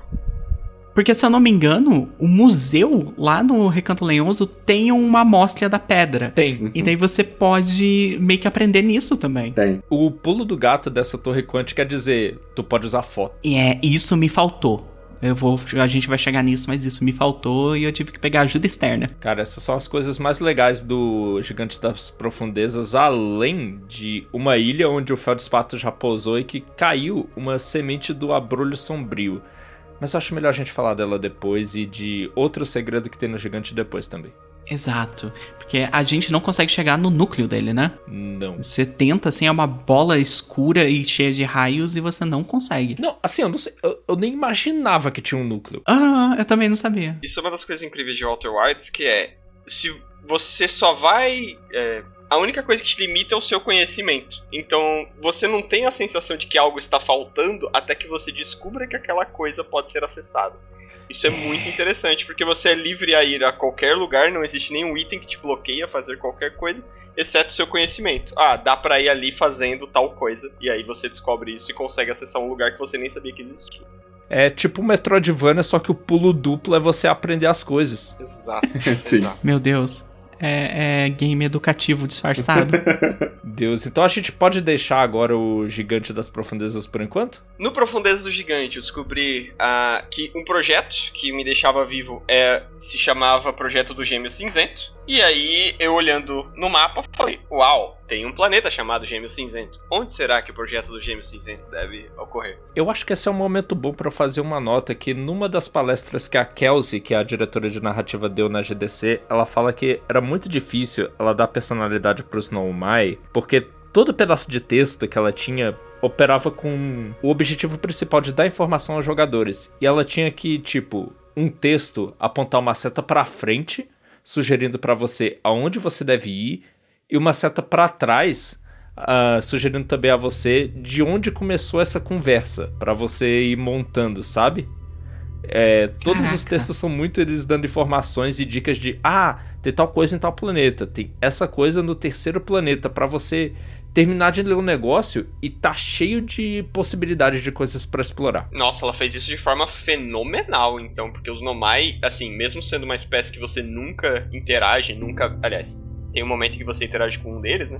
Mas Uhum. que não, não tem corpo físico, e você não vê eles com frequência, não vê nenhum trejeito nem nada. São uma espécie muito carismática nos seus textos, né? Eles colocam muita coisa. Dentro dessas informações tem muita, tem muita personalidade em cada uma das conversas. eles são muito científicos, né, no pensamento deles e curiosos também. Parece que tudo que eles querem é descobrir coisas novas. Eles são um bando de nerd. São. Ao mesmo tempo que eles conseguem colocar várias pérolas dentro, da, dentro das conversas, né? Do tipo. se- Eles gostam de trocadilho. Você vê relacionamento entre eles, você vê principalmente as crianças, né, fazendo traquinagens e aprendendo com, com o que os adultos falam. É bem interessante isso. A traquinagem é científica. Tem uma mensagem que os caras falam: Eu tava olhando aqui essa caverna que não era pra ninguém entrar e as crianças estavam lá dentro. Aí outro fala: Você reparou que as crianças estão fazendo um jogo que é cientificamente acurado? E eles ficam orgulhosos. É isso mesmo. E as crianças falam, né? A gente mudou as regras do jogo. A gente mudou as regras do jogo porque o, essa coisa que faz de uma determinada forma. Então a gente precisa fazer também dessa determinada forma pra ser mais cientificamente. Pra refletir a evidência, foi.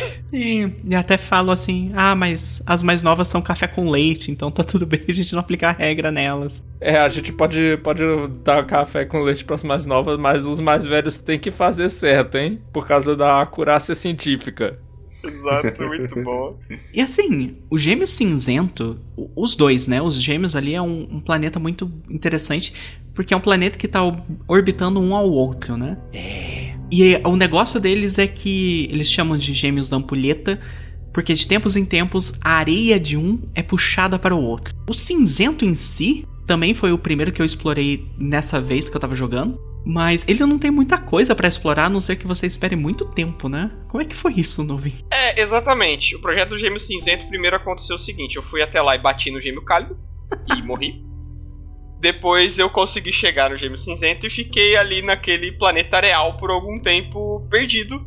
É, usei a câmera de pouso pra tentar escanear o planeta e ele, à primeira vista, queridos ouvintes, ele é apenas uma bola de. Ele parece de grafite, assim. Ele não tem absolutamente nada. Até você sacar que algo está acontecendo, que no começo não está acontecendo, né? Que é esse processo de transferir a areia de um dos corpos para o outro.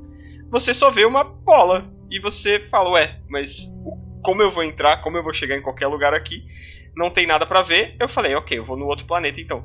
E eu fui no planeta vizinho que é o Gêmeo Cálido, tentando entrar no Gêmeo Cinzento. Eu lembro muito que a minha experiência foi: Mas não tem nada aqui, velho. Essa bola não tá fazendo nada. Por que, que eu tô me afastando do chão? Sim. Ah, meu Deus do céu. Ai, sim, Eu, aconteceu fui- comigo eu também. havia sido levado pela, pelo bando de areia e morri. Eu ia falar isso, a minha primeira experiência é. Meu Deus, eu não vi, tá vindo um nego- o puxador de areia pra cima de mim. Meu Deus, eu parei no outro planeta e caí numa caverna e morri. Ou, ou muitas vezes ele pega só a sua nave, né? É! Você tá paradinho assim, daqui a pouco sua nave. Uh, Você dá tchau. Eu não tô. Chega lá e. Ah, beleza, não tem nada aqui mesmo. Eu vou sair. Aí, cadê minha nave? Ah, puta que pariu. Ela lá no outro planeta. O gêmeo cálido é bem interessante porque você vai conhecendo a história dos nomais, você sabe que eles não são desse sistema em si. Eles vieram pra cá e meio que caíram aqui, né? A nave deles quebrou e eles estavam numa cápsula de fuga. E uma das cápsulas caiu nesse gêmeo cálido. E você vê meio que a historinha de como é que eles estavam. Ah, a gente caiu numas cavernas, mas as cavernas são meio frias, então tá tudo bem. É, tem um pouco de plantas aqui. E aí eles. Ah, então, a gente aprendeu a andar pelas cavernas para fazer uma cidade. É muito interessante, assim. É um bom ponto de partida para você começar a conhecer essa história. É super fascinante você ver desde o início, né? Como eles chegaram nesse sistema solar. Numa nave de escape, deve ter sofrido algum acidente. E as mensagens da cápsula de escape te guiam no caminho até você encontrar a cidade deles escondida nas cavernas. Exato que é, é, muito bom. A cidade sem sol no original, né? Ou no, na tradução ficou cidade do acaso. Ocaso. É, é do ocaso. Eu não sabia o que era ocaso, que eu fui pesquisar.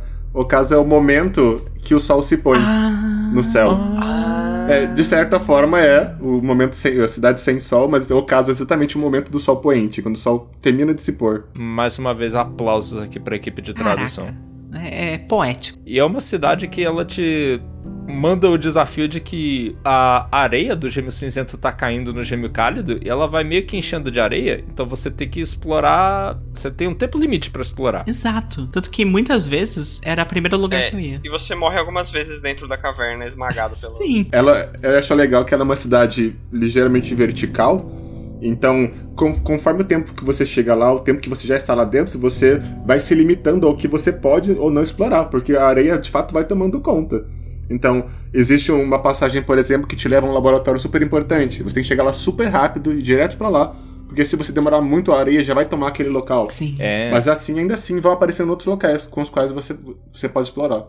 E o level design é genial, porque, tipo, eu acho que uma das fases importantes de você conseguir acessar esse negócio rápido bastante é você descobrir que lá num dos andares de cima tem um atalho que, se você for num lugar perto do canhão gravitacional na superfície, você consegue acessar a cidade muito mais rápido, sem ter que passar pela, pelas cavernas que são difíceis, sabe? Aí é que você consegue chegar lá embaixo a tempo de acessar o laboratório. Jojo, eu só fui até hoje. Eu, eu sei que tem a saída em cima, mas eu só uso a saída convencional todas as vezes. Eu também. Eu acho que eu nunca entrei. Eu já saí por lá várias vezes, mas eu nunca entrei por lá. Eu só entro por, eu por, por baixo. Eu também. Dá tempo, dá tempo pra ir pela saída tra tradicional também. Dá pela tempo. entrada tradicional.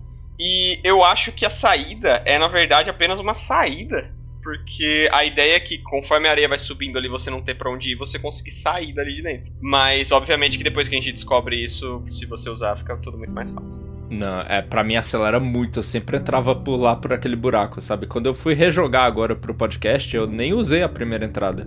Eu usei uma vez porque eu queria ler as mensagens, mas depois nunca mais. Eu uso todas as vezes. Ali tem um momento que é, o João comentou mais cedo, que tem um fóssil de um peixe gigantesco né? Que a gente vai saber mais tarde que o nome é Tamboril.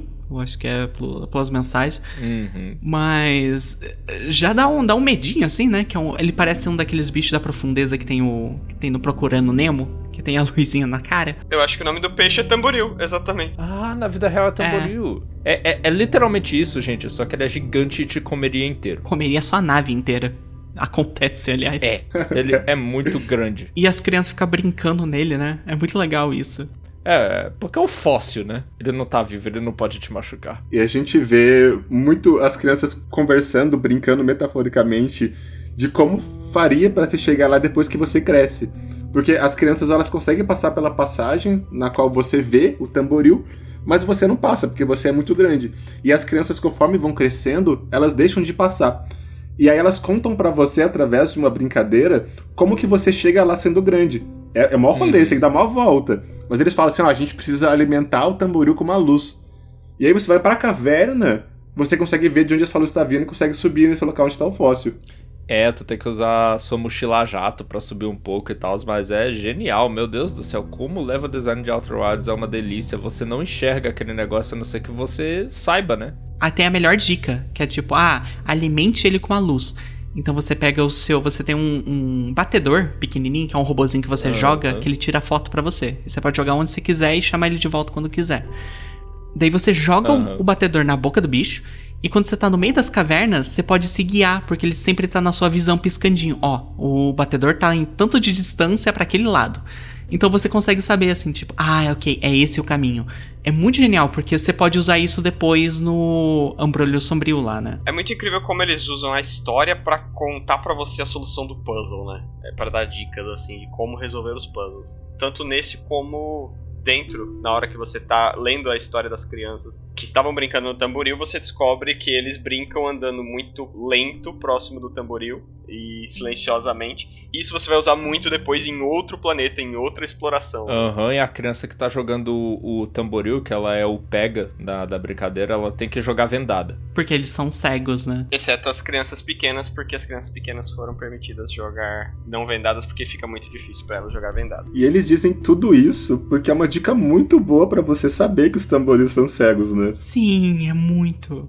A primeira vez que eu peguei essa dica, gente, eu não, eu nem imaginava que eu ia encontrar um tamboril vivo. Inclusive, eu tinha terror absoluto, porque Outer Wilds tem esses lugares que são ruínas, né? Tem alguns esqueletos dos normais, eh, são cidades fantasmas. Eu tenho o um medo horroroso daqueles lugares. Eu ficava pensando, se surgir um bicho, eu vou ter um ataque cardíaco. Vai virar PT Mas eu do fiquei, nada. fui ficando cada vez mais tranquilo, pensando, beleza, não, não tem bicho. Não tem nada que vai me atacar em Outer Wilds. Até o dia que tem. Eu vou fazer uma pergunta que eu não faço ideia de onde encaixar no podcast, mas os esqueletos se mexeram para vocês também? Sim. Nunca. Sim. Existe Sim. um único esqueleto que Sim. mexe. Pra ah, mim. vai tomar no cu. Que esqueleto. O esqueleto ficou em pé. Exato, é esse aí. Ele ficou Ah, em pé. sim, mas ele, ele especificamente ele tem motivo. Qual é? Eu não entendi o que o, que é motivo. isso? eu só fiquei aterrorizado. Ok. Gente, eu nunca vi isso. É, o que acontece é o que eu tinha falado lá, que tem um cara que some no planeta, porque ele se perde nas cavernas, né? E daí tanto falam, ah, ele sumiu na cratera no norte do planeta. Daí, beleza, fui lá, é, você tem que ir rápido pra areia não subir, consegui subir lá. E a, a caverna já é estranha, porque ela tem propriedades quânticas. Você começa a olhar e desolhar e começa a surgir parede, começa a surgir cacto na sua frente, coisa que não tava lá. Até que você encontra o local que o cara desapareceu, que é uma pedra gigante, quântica. Eles estavam explorando e tem uma hora que apagaram a luz e a pedra teleportou. E ele, em vez de ficar aterrorizado, ele ficou, nossa, que legal, eu teleportei com a pedra. E no final ele consegue voltar pra lá, né, fazendo o mesmo esquema, ele consegue voltar e contar pra todo mundo. E é assim que eles descobrem as propriedades quânticas. Mas o que acontece é, nessa sala tem alguns esqueletos, provavelmente de pessoas que estavam olhando quando morreram, né? E se você apagar a luz, os esqueletos mudam de lugar. E é assustador. assustador. Puta que pariu. Ai, caralho. E um dos esqueletos fica em pé, como se estivesse em pé, de fato. né? Ele não tá no chão morto, ele tá em pé. E eu não entendi o porquê, eu só tive um susto gigantesco. Sim. Gostaria que se alguém entendeu, me explicasse. É, não, é, é basicamente isso. É a confusão, é, o, o quântico. O esqueleto ele se mexe, ele tá numa posição, daí você vira, ele tá em outra. É. É, é como se fosse um objeto quântico, que ele recebe É. essas propriedades por proximidade. É, eles falam bem isso. As pedras quânticas têm essa propriedade devido a uma proximidade delas com o olho do universo. E as coisas ao redor também. É igual o bosque quântico em Recanto Lenhoso. Algumas árvores se mexem. Exato. Mas que level design maravilhoso pra te assustar com uma coisa sobrenatural que não é Pra sobrenatural. caralho. Exato. véi. Inclusive, construindo conhecimento, essa lei quântica é a lei da confusão quântica, que é quando você está sobre um objeto quântico e você não vê ele, você se move junto com ele. Que é a segunda lei que você precisa aprender, das três. Olha só. Sim, a que vai estar depois ainda em outro planeta. Ai, minha nossa. A última coisa que tem nesse planeta, assim, de nota, tem o, o Shert, que é o segundo explorador que você encontra. Ai, o chat é meu favorito. Ele é pequenininho e tem um tamborzinho e fica tuque, tuque, tuque. É muito legal. Eu gosto dele porque o Shert está lentamente atravessando as cinco fases do luto enquanto ele tá na, naquele planeta. Pera, oi? Sim. Ele tá observando as estrelas e ele fala primeiro: Olha só, ah, eu vi uma ou duas supernovas, cara. Que, que coisa maneira, né? Isso não é comum. Normalmente você demoraria anos pra ver uma e eu vi duas essa noite, que legal. Se você pega e volta pra falar com ele depois, ele está começando a ficar mais preocupado e falando: Calma aí, te- teve umas oito das supernovas já. Esse negócio tá ficando preocupante, mas não vai acontecer no nosso, não, né? Caraca! Quando você fala com ele de novo, ele começa a ficar mais desesperado e já entrando na barganha, falando: Não, calma aí, talvez a gente possa fazer alguma coisa. E ele vai lentamente percebendo que o sol tá pra explodir. Ele fica muito Deus! triste no final, ele está deprimido no final porque ele é a pessoa que tá reparando que o sol tá pra explodir. Caraca. É, inclusive tem uma hora que ele manda, tipo, uma letra muito grande, como se ele estivesse gritando. De desespero, é, a fonte aumenta, né? É, exatamente, a fonte E aumenta. assim, ele não teve contato com as estátuas. Ele não vai voltar. Ele não vai voltar, pra ele é o fim, ele tá chegando ao fim. Só que lá no finalzinho, se você estiver perto dele no final do ciclo, ele já entrou na fase da aceitação. Ele já tá falando que a vida foi boa e que tá feliz de ter um amigo pra compartilhar esse momento ao lado da fogueira. Caralho. Eu acho que é alguma coisa assim. Você pode, se você quiser, falar pra ele que você tá no loop. E ele fica um pouco mais confortável, mais confortável com a ideia. Cara, é, é por isso, é por isso. É, várias vezes, é o único que eu faço questão de chegar lá, sentar e assar um marshmallow com ele olhando o sol explodir. Sim, olha só. Caramba, coitado. É assim, ele fica mais de boa assim no final, mas pensa em todas as vezes, todos os- loops que você não passou por lá. Você não foi conversar com ele. Ele morreu sozinho e desesperado. Tadinho. Eu não sei, talvez ele chegou à aceitação sozinho, sem a minha presença. Talvez. Não tem como saber. A fala do Shert, na real, é. Olá, meu companheiro viajante. Vamos nos sentar juntos e assistir as estrelas morrendo. Se você responde pra ele: Olha, se isso ajudar, eu estou num loop temporal, então nós não vamos morrer de verdade. Ele responde: Ah, gostei do pensamento. É assim que você tá lidando com isso? E se você diz não obrigado, ele responde: É, talvez você tá certo. Eu deveria encarar isso sozinho. Essa é a forma. Nós entramos nesse mundo sozinhos e nós o deixamos sozinhos. Não. Meu Deus, que coisa horrível. Meu Deus do céu. Depois daquilo, eu fui ver o, Gêmeo Cinzento. Por causa que eu vi que tinha mais coisa nele quando a areia some, né? Eu acho muito legal as torres, porque ele não tem muita coisa também, né? É o único planeta que não tem um explorador lá. E as torres de teleporte, e como você vai descobrindo assim que ele. Ah, nossa, a gente encontrou um, um jeito de dar teleporte aqui usando uma, uma tecnologia de buraco negros. E é basicamente você pode acessar qualquer planeta através dele. Eu acho isso maravilhoso.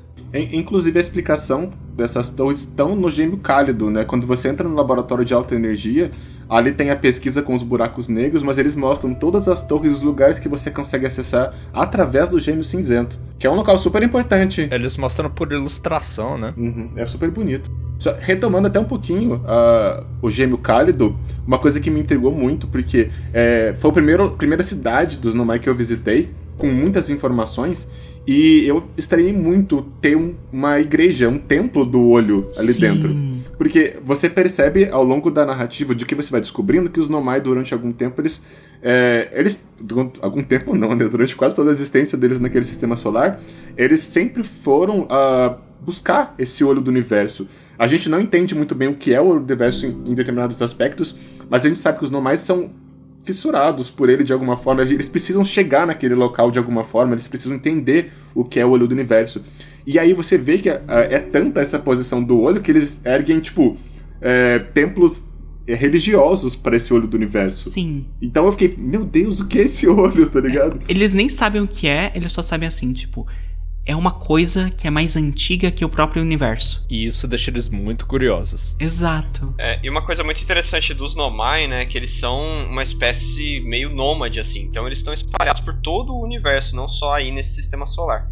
Uhum. E eles geralmente fazem convenções científicas aí, né, como se tivesse um momento em que vários Nomais se juntam para discutir as coisas que eles descobriram dentro do universo. Eles são todos exploradores. E para eles, a ideia da existência do olho do universo também é interessante pelo fato de que é uma coisa que nenhum Nomai nunca viu. E eles são carregados por essa curiosidade muito, muito pujante de descoberta científica e de descoberta e compartilhamento de conhecimento entre eles. Então por isso também que eles são cercados por essa coisa chamada olho do universo que eles não sabem o que é. Sim. Tanto que assim, é, é um pouquinho mais pra frente, mas quando você encontra a nave original deles, que caiu no sistema, tem o diálogo de que é quando eles. Como é que eles caíram, né? Como é que eles ficaram ali. E é basicamente assim: eles estavam andando por aí no universo e eles receberam o sinal do olho do universo.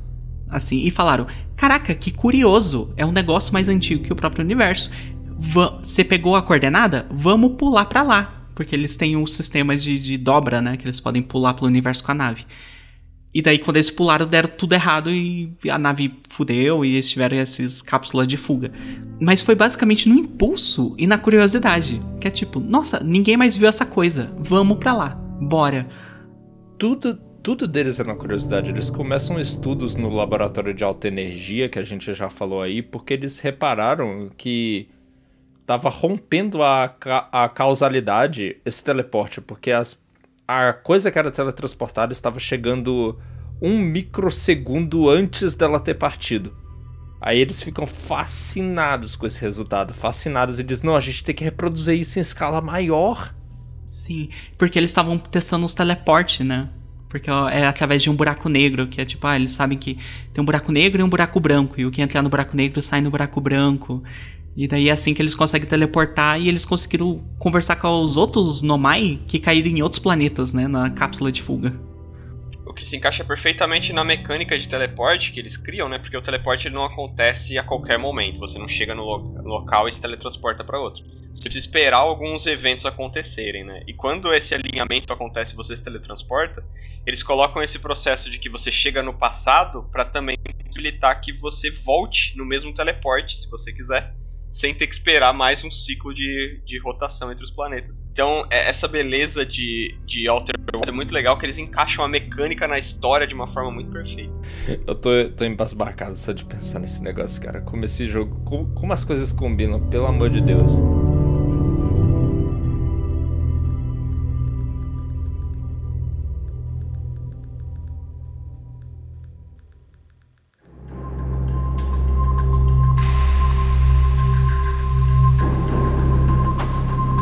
Aquiles, qual foi o primeiro planeta que você foi?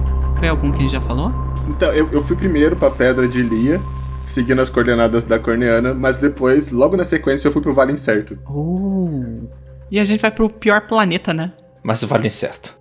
Poxa, gente, eu gosto tanto do Vale Incerto. Eu odeio o Vale Incerto.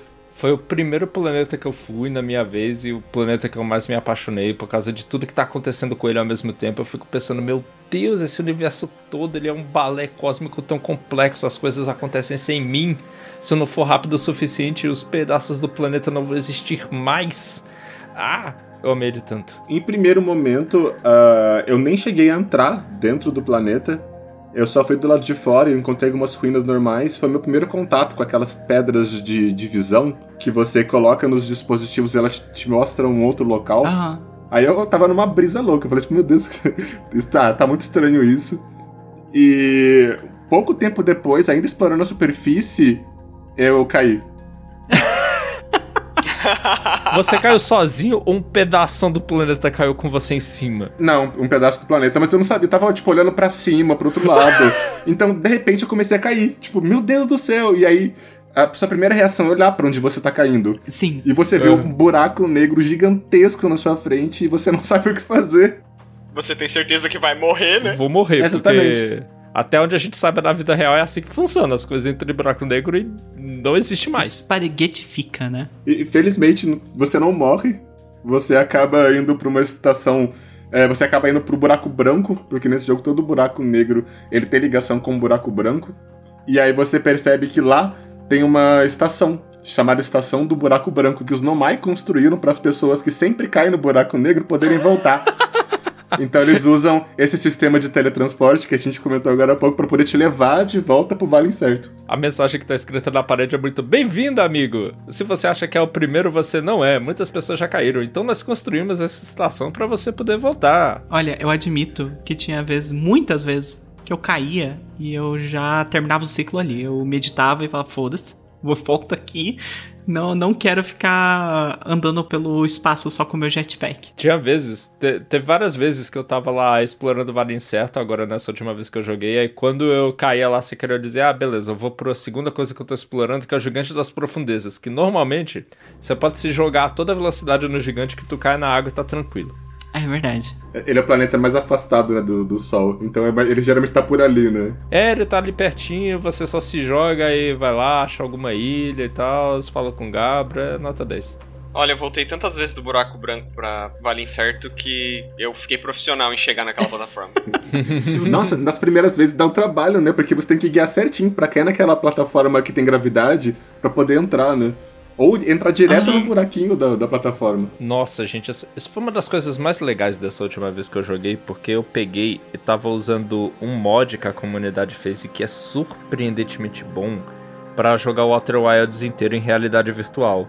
No headset que eu adquiri recentemente. A coisa mais legal de longe é flutuar na gravidade zero, apesar de ser muito desorientante. É muito legal interagir com a tecnologia normal, que são aquelas bolinhas lá que você aproxima a mão, elas acendem e você literalmente tá fisicamente mexendo elas.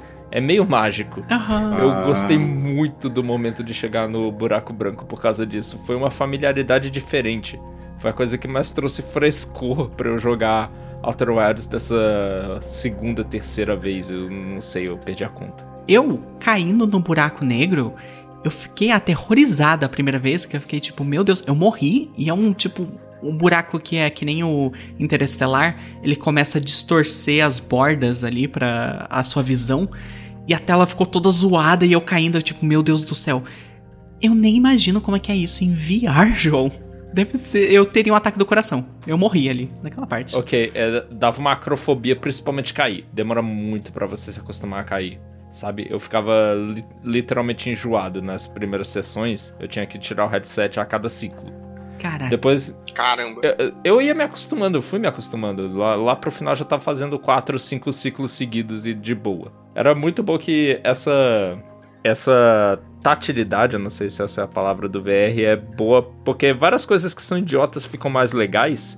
É muito legal você bater a nave no meio do espaço e pensar: eita, é hora de consertar a nave, moleque. Eu vou lá todo alegre, pulo pra fora da nave, gravidade zero, flutuando, apontando nas coisas, e consertando. Uma coisa que eu nunca fazia no, no jogo normal. Vocês destruíram a nave alguma vez de forma irreparável? Já! Sim. E não foi culpa minha. Eu venho aqui por causa que tem o, o, o piloto automático da nave, ele é meio idiota às vezes, porque ele segue uma linha reta até o planeta. Então já aconteceu de, nossa, eu, eu quero ir no gêmeo cálico. Ligo ao piloto automático, o sol passa na frente e ele me puxa a minha nave e eu morro. Clássica! Outra vez, eu tava indo no gêmeo cálico também. né? Não, era o gêmeo cinzento. Eu tava indo e, como é um planeta orbitando o outro, o piloto automático simplesmente bateu no, no, gêmeo, no gêmeo cálico. Assim, pá! Ah, ele vive fazendo isso. E tem uma vez que foi tipo. Não, não tem explicação. Porque eu tava indo no. no Xereta, que é o, o coisa, né? O, o meteoro que fica rodando. Cometinha. cometinha. E o piloto automático simplesmente não desacelerou. Eu cheguei e bati com tudo no cometa. Pá! Daí tipo, porra, piloto, o que, que você fez? Eu até mandei uma mensagem aleatória no nosso grupo falando: piloto automático do caralho. Porque ele quebrou minha nave do nada. Foi isso então. A órbita do Xereta, ela é muito exótica. O piloto automático ele não consegue chegar exatamente no Xereta. Ou ele passa, ou ele para muito antes. Exato. É sempre uma luta chegar no Xereta. O piloto automático, ele. Assim, depois que eu me acostumava, eu meio que tinha a estratégia que quando o piloto automático dizia ligando os foguetes traseiros, eu desligava ele, porque ele. Ele desacelerava rápido demais. Eu tinha certeza que a nave podia tancar uma, uma queda mais violenta no planeta. E. e sempre dava certo, sabe? A maioria das vezes. Eu sou da escola Feldspato de pilotagem. Uma queda. Geralmente eu faço um pouso, não uma queda, mas tudo bem. O Vale Incerto em si era um lugar que eu, tipo, eu me ferrava bastante com a nave por causa dos. Primeiro, a lua tá explodindo em vulcões e tá mandando, tipo, bola de fogo pro planeta. E isso tá quebrando ele. Então, muitas vezes eu acertava umas bolas de fogo sem querer no caminho. E às vezes eu colocava minha nave em algum local e depois esse pedaço caía. E minha nave ia parar lá na puta que pariu no, no buraco branco. Ué, pula do buraco e vai atrás, pô. Eu não, deixa a nave lá. Eu sou que nem o. o Riebeck, que é o explorador que tá ali, que tá tipo, ah, tô aqui, tô de boa. Vou tocar meu banjo. Melhor músico, né? Ele é o responsável pelo banjo.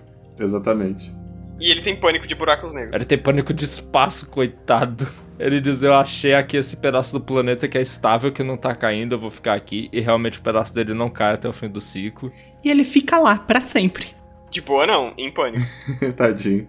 Não, ele tá, ele tá no chão. Ele tá em terra firme, ele não tá mais tão em pânico. E a gente descobre que esse planeta é onde caiu a outra cápsula, né? De fuga, que é onde ficou o, o resto das pessoas. A outra metade da nave veio parar aqui. Tanto que eles formaram uma outra cidade, que é a cidade suspensa. Eu não sei como é que tá a tradução em português. Cidade dependurada. Dependurada. Ótimo.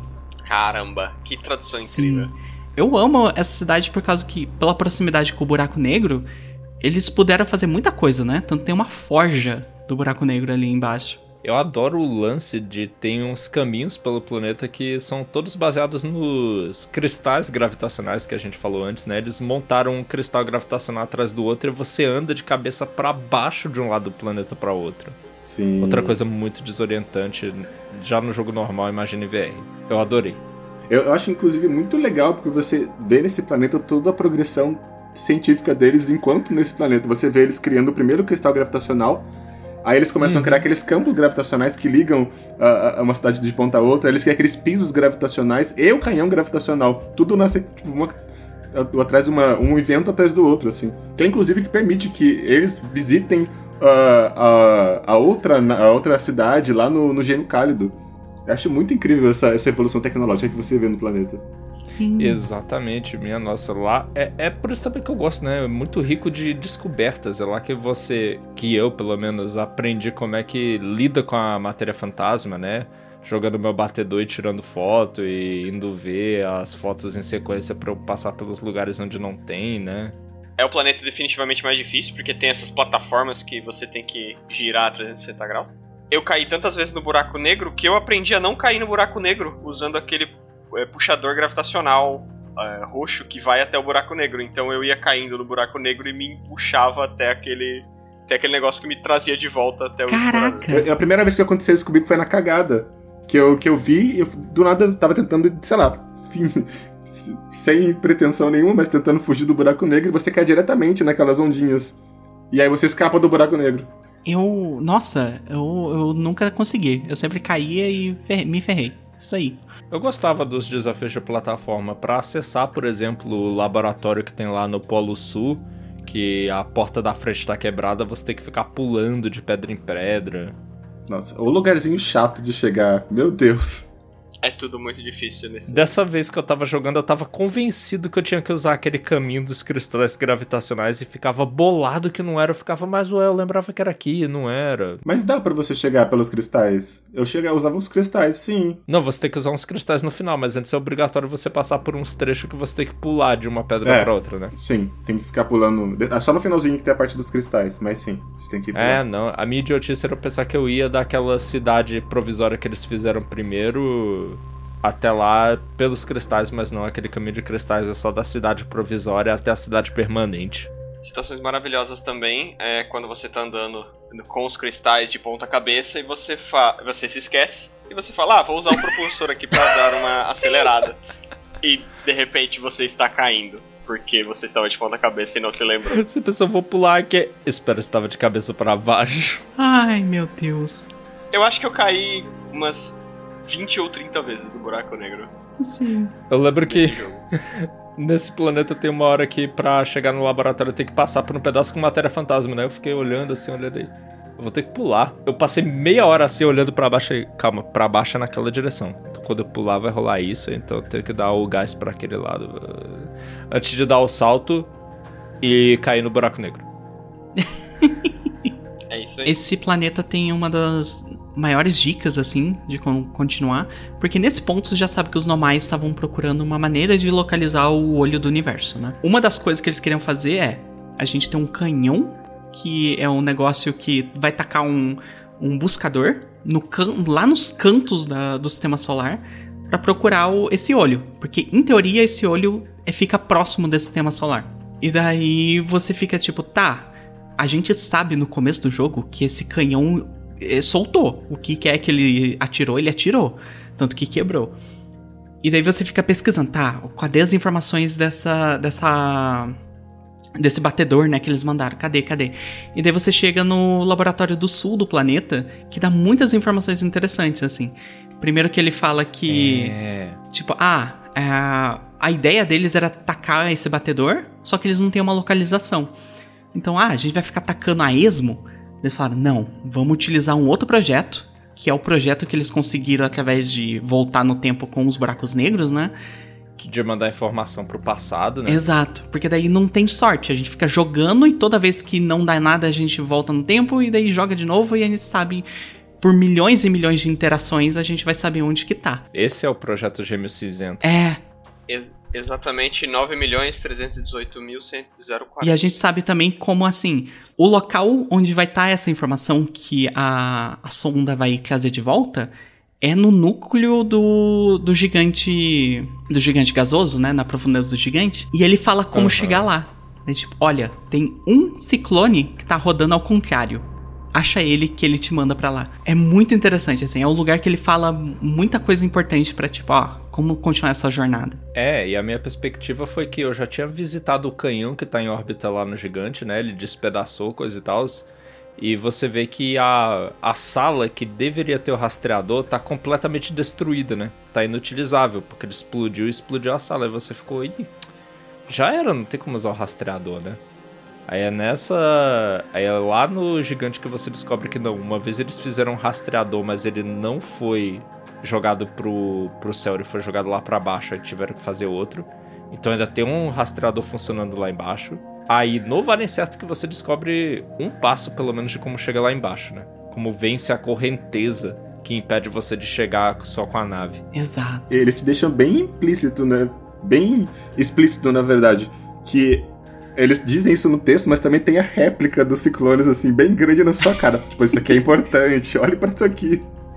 Ó, oh, se tu joga o batedor, ele, ele é jogado pra cima e pra baixo, a depender do ciclone lá. Modelo muito bom. Sério, eu não sabia. Caraca, uhum. que maneiro. Caramba! Esse jogo é muito bom de passar informações sem ser óbvia e o suficiente só para você ir ter curiosidade de testar, sabe?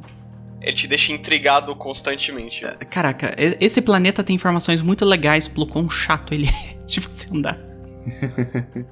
É verdade. Eu acho que ele é como se fosse a fase final, né? Porque ele tem muita informação e é muito difícil. Você tem que usar tudo que você conhece sobre voar, flutuar, pular do jeito certo que você foi aprendendo nos outros lugares. Tem que usar aquele lance de usar um atalho que tu conhece no Gêmeo Cálido. Também tem um atalho muito útil aí dentro. É muito legal. Tem, tem dois lugares nesse planeta que são muito diferentes no modo como você chega. O quão frustrante para vocês foi chegar na Torre do Conhecimento Quântico? eu desisti. Quando clicou pra mim como é que aquilo funcionava foi maravilhoso, mas antes eu passava um tempão lá dizendo não tem como. Ai, sim. Então, para mim não foi tão difícil porque como eu caí muitas vezes no buraco negro, em algum momento eu caí junto com ela. Nossa. E aí sim. eu já tava lá. Ah. Eu fiquei muito tempo tentando chegar e tentando subir, tentando subir com a nave, tentando subir sozinho, tentando ejetar meu eu boneco com, com o ejetor da nave. E aí foi uma hora que eu caí. Pum. E aí quando eu fui assim, saí lá no buraco branco, quando eu vi a torre do meu ladinho assim, falei assim, meu Deus, ela tá bem aqui. Caraca. Uma sacada muito, muito esperta, meu Deus, eu amo. É, e, e o mais interessante ou mais desesperador é quando você, meu Deus, tá aqui, eu vou lá ver. Aí você começa, passa tipo um minuto, começa a música do final.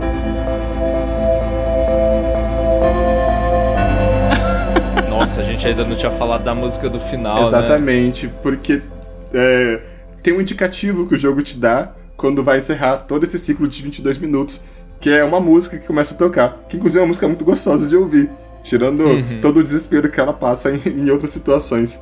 Sim. E esse momento é um deles, que você quer muito continuar explorando, a música começa a tocar e você começa a ficar desesperado, porque você sabe que você precisa correr e é um lugar que você só consegue acessar nesse momento. Uhum. Então é isso, tipo, corre, aprende a pilotar esse negócio em gravidade zero agora e, busca essas informações. É, minha nossa. E é. Ela só cai no finalzinho do loop, sabe? É, é inevitável que você vai estar tá vendo as, as palavras dos Nomai e a música tocando. Às vezes até o sol explodindo. Tinha vezes que o sol tava lá explodindo, dizendo, não, pelo amor de Deus, aguenta só um pouquinho aqui, só falta duas linhas. Sim, porque o jogo dá uma roubadinha para você, porque toda vez que você tá lendo algum texto dos Nomai na parede, é, o tempo para. Enquanto você tá ali. Mas assim, você mexeu um milímetro pro lado, voltou a correr. Então é só para você terminar de ler, pra você não estar tá no meio de uma frase e morrer. Na versão mais nova do jogo, né, que eu joguei agora com o DLC e tudo, você precisa ativar essa funcionalidade. Oh, É, senão ele continua contando. Tanto o tempo que você passa dentro do diário de bordo, quanto o tempo que você passa lendo as coisas. Eu tive que ativar porque eu sou um, um leitor lento. Eu ativei, mas tem a opção também de você ir no modo loucura. exato. Eu botei o modo loucura. Eu acho que desde a primeira vez eu achei ele mais interessante. Eu tava no modo para pra ler. Eu também. Eu queria anotar as informações. Vocês anotaram, assim, fisicamente, além de, de tudo que o jogo oferece? Não só no jogo, como eu tô com um caderno na minha mão agora pra lembrar tudo que eu, que, que eu lembrei do jogo. O que aconteceu comigo, na verdade, foi assim: eu não, não descobri o computador de bordo muito cedo. Então eu Ah. fiquei por Ah. alguns planetas do tipo, meu Deus, é muita coisa, eu preciso anotar todas essas coisas. Aham. Aí eu tenho várias anotações do tipo, ah, o gêmeo cálido, tal coisa, o, o, gêmeo cinzento é o planeta. Mas depois que eu descobri o computador de bordo, eu falei, ok. Inclusive, nessa torre do conhecimento quântico é onde a gente aprende a terceira lei quântica, que na verdade é a lei da terceira localização, a sexta localização do olho do da Da lua quântica. Exato. É, O que você descobre sobre a lua quântica, até vendo em outros planetas, é que ela fica visitando todos os cinco planetas que tem, mas ela vai pra um sexto lugar, né, Gilles? Exatamente. Ela desaparece. É, de fato, essa sexta localização é o olho do universo, sim. que é onde a gente quer chegar. Sim. Uhum. Tanto que eles teorizam assim que, tipo, a Lua é quântica, na verdade, porque ela orbita também o olho do universo. Que o olho do universo deve ser algo extremamente quântico. E é uma coisa que a gente percebe quando a gente consegue ir na Lua, que ela pega a característica do que ela tá orbitando. Então, se ela tá no, que nem no, no Recanto Lenhoso, é cheio de árvore. Se ela tá no Abrolho Sombrio, é cheia de vinhas. Então, o que eles teorizam é: então, esse sexto lugar deve ser um lugar que ela pega as características quânticas que ela tem. E o que é interessante sobre essa questão quântica é que eles usam bastante conceitos científicos dentro, da, dentro do jogo, né? E eles, mesmo os Nomai, eles falam que, é diferente dos codes quânticos, os Nomais falam que não faz sentido uma coisa macroscópica ter é, efeito quântico, etc. Mas eles É falam ter propriedades quânticas, né? isso. Aí eles falam que o olho do universo é tão exótico, tão estranho, que ele é quântico de forma macroscópica, ele transfere isso pra Lua e a Lua para as outras coisas. né? Ah, mas Então é bem interessante que o jogo usa, apesar de, obviamente, ser um jogo, né? Ele não tem a precisão científica, Uhum. mas ele usa bastante dos conceitos científicos de forma razoavelmente precisa até para um, um jogo de videogame. Sim, tanto que tem toda a simulação de física, né, que a gente comentou lá no começo, que é um negócio impressionante. Sim, pô, realmente. Era muito engraçado ver isso lá no documentário da NoClip, porque, tipo, esse jogo foi difícil de fazer por causa de várias coisas, entre elas os planetas serem esféricos. Era um desafio pra modelar. O cara, eu acho que é o Jefferson Yu, ou então é o Vernon, eles mostram lá pro cara no computador o seguinte, ó. Quando eu quero mexer aqui na parte de baixo do planeta, eu tenho que meio fazer esse kickflip aqui. Aí virei. Aí agora os controles de voo estão invertidos, mas tudo bem, porque eu já Nossa. sei que eu, que eu tô invertido, aí eu sei mexer, sei trabalhar assim. Caraca. Mas é tipo, Caramba. ele trabalhando com, com tudo funcionando ao contrário. Ele mexe o mouse pra direita e a parada vai pra esquerda. E, ele- e eles trabalharam assim, sabe? Eles trabalharam de muitas maneiras que não deveriam. Eu já vi uma curiosidade, mas eu não consegui validar, cara, dizendo que quando você pula, meio que o jogador fica parado, mas o universo se mexe. Eu, eu, achei, isso, eu achei isso fascinante. Se for verdade. As pessoas disseram que quando você cai no buraco negro, o ciclo faz 22 minutos e 1. Eu fui tentar validar e isso não acontece. Caraca. Ah, mas deve ser 22 minutos e 001, sabe? Porque o jogo diz que você se atrasou 001 segundos, é, é centésimos. Ah, ok. É, é capaz que o jogo simule isso. É capaz que o jogo simule isso. Talvez seja observável se você cair mais vezes, que vai atrasando um centésimo cada vez. Nossa, sim. Talvez ele faça isso, porque é o, é o que ele diz que faz. Sim. Tem um lance que eles falaram que realmente é difícil manter essa simulação rodando, porque o universo tá no balé o tempo inteiro. Eles quiseram botar um achievement no jogo que era pra você deixar sua nave num planeta, porque o planeta tem que ficar simulando colisão, porque a sua nave pode trocar de posição, igual pode, por exemplo, lá no Gêmeo Cinzento, ou no Vale Incerto se ela cair no Buraco Negro. Tu joga o seu batedor em outro planeta que ele tem que ficar renderizando para as fotos poderem aparecer e você vai para um terceiro. Caraca. Isso Meu Deus. é de lascar pro, pro, pra performance do jogo. E eles queriam botar um achievement que era você conseguir crachar o jogo ao fazer isso. e a Napurna disse para eles que não era para fazer, porque não é para ter um achievement que era crachar o console das pessoas. É complicado, né? É complicado, não deixa a gente se divertir, pô. Mas você pode crachar o espaço-tempo. Né? Pode usar essa, esse fato do negócio aparecer antes de ir para você uh, romper a causalidade e causar uma fratura no espaço, né? É nota 10 aquilo. Sim. Que assim, entrando nesse assunto já, que assim, o que a gente descobre que os normais. A ideia deles em relação ao batedor que eles queriam achar o olho do universo é: a gente achou esse efeito, que quando entra no, no buraco negro, ele atrasa alguns segundos, né, a outra pessoa chegar, e eles ficaram pensando, tem como a gente aumentar esse tempo? E daí uhum. eles ficaram fazendo e fazendo, aumentar até alguns minutos, se eu não me engano, mas o problema é, você precisa de mais energia pro buraco negro. E quanto mais energia, é Sim. é exponencial. Então, o tempo. É. Tanto que eles chegam numa hora que eles falam assim: olha, a gente conseguiria 22 minutos se a gente explodir o Sol. e nesse momento eu imediatamente comecei a odiar os Nomai, porque eu culpei eles pela explosão do Sol até descobrir que Sim, ha, eu, também, eu também, cara. Porque... O mesmo. Mas eu descobri. Aquilo é muito feito na maldade, gente. Primeiro, porque a estação solar, que é onde você descobre isso, ela explode muito rápido. Segundo, que a primeira coisa que você encontra lá é os caras dizendo: Ê, explodiu o sol, ah, que delícia, vamos explodir o sol, caramba, vai ser maravilhoso. Sim e você ter que passar por toda a estação, fazer aquela parte que você anda pelo espaço, chegar em outro lugar e achar um negócio que tá escrito no. que tá escondido num esqueleto para desmentir. Normalmente não dá tempo. Até lá ela explodiu e você morreu pensando, não mais filho da puta. Pois é. O que eles fizeram é. A gente tava com a, a ideia de explodir o Sol, só que não de verdade. Uhum. Que a gente vai fazer essa estação espacial que vai explodir, vai virar uma supernova, a gente vai conseguir informação suficiente tudo vai morrer, mas a gente vai criar um, um espaço-tempo ali, um buraco no espaço-tempo de 22 minutos. A gente, o a nosso equipamento vai mandar as informações de volta no tempo em 22 minutos e antes de a gente dar play e explodir o sol, a gente vai saber tipo a informação que a gente teve. Então a gente não vai precisar explodir o sol de verdade. A gente explode na, na linha do tempo e, e uhum. que deu errado e daí a gente consegue a informação que a gente teria explodindo. Só que não dá certo, né? Eles não conseguem.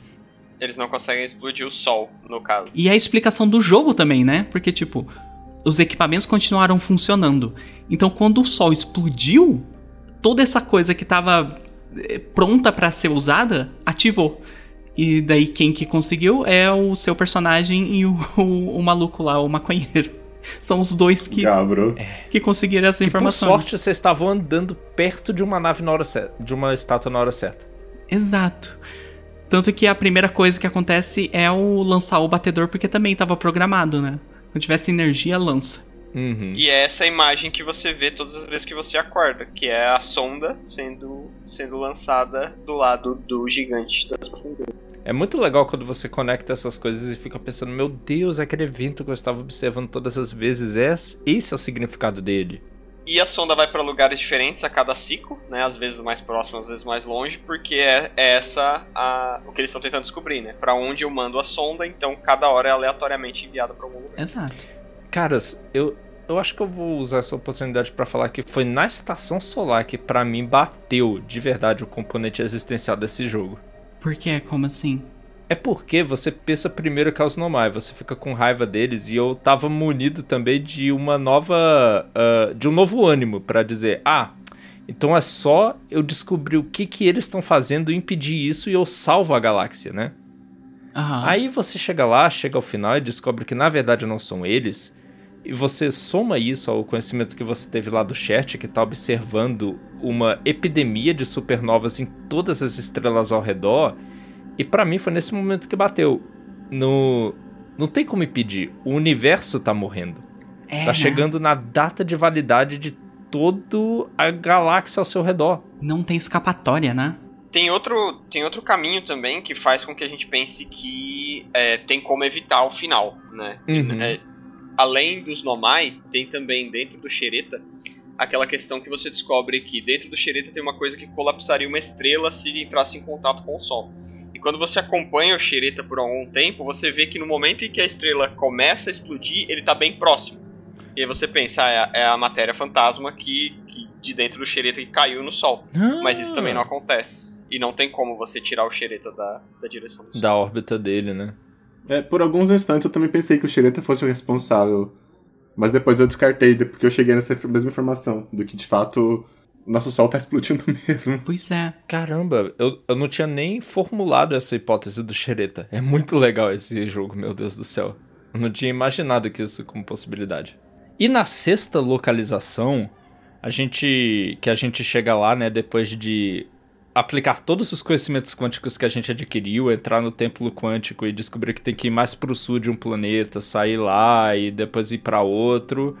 A gente consegue chegar no polo, aliás, não é o sul, é o norte. Polo Norte, sim. Sim. Do, da sexta localização, que é a lua cinzenta orbitando o olho do universo. Que lugar bonito, né? É maravilhoso. E eu amo essa parte de você ir descobrindo, assim, porque realmente é um puzzle final. Você sabe tudo o que você tem que saber sobre as propriedades quânticas, aplica elas aqui para você ter uma recompensa. E é, eu acho muito, muito legal no jogo. É um mini. É, é- é quase um orgasmo que você tem ali, sabe? Por tipo, caralho, eu entendi, eu consegui.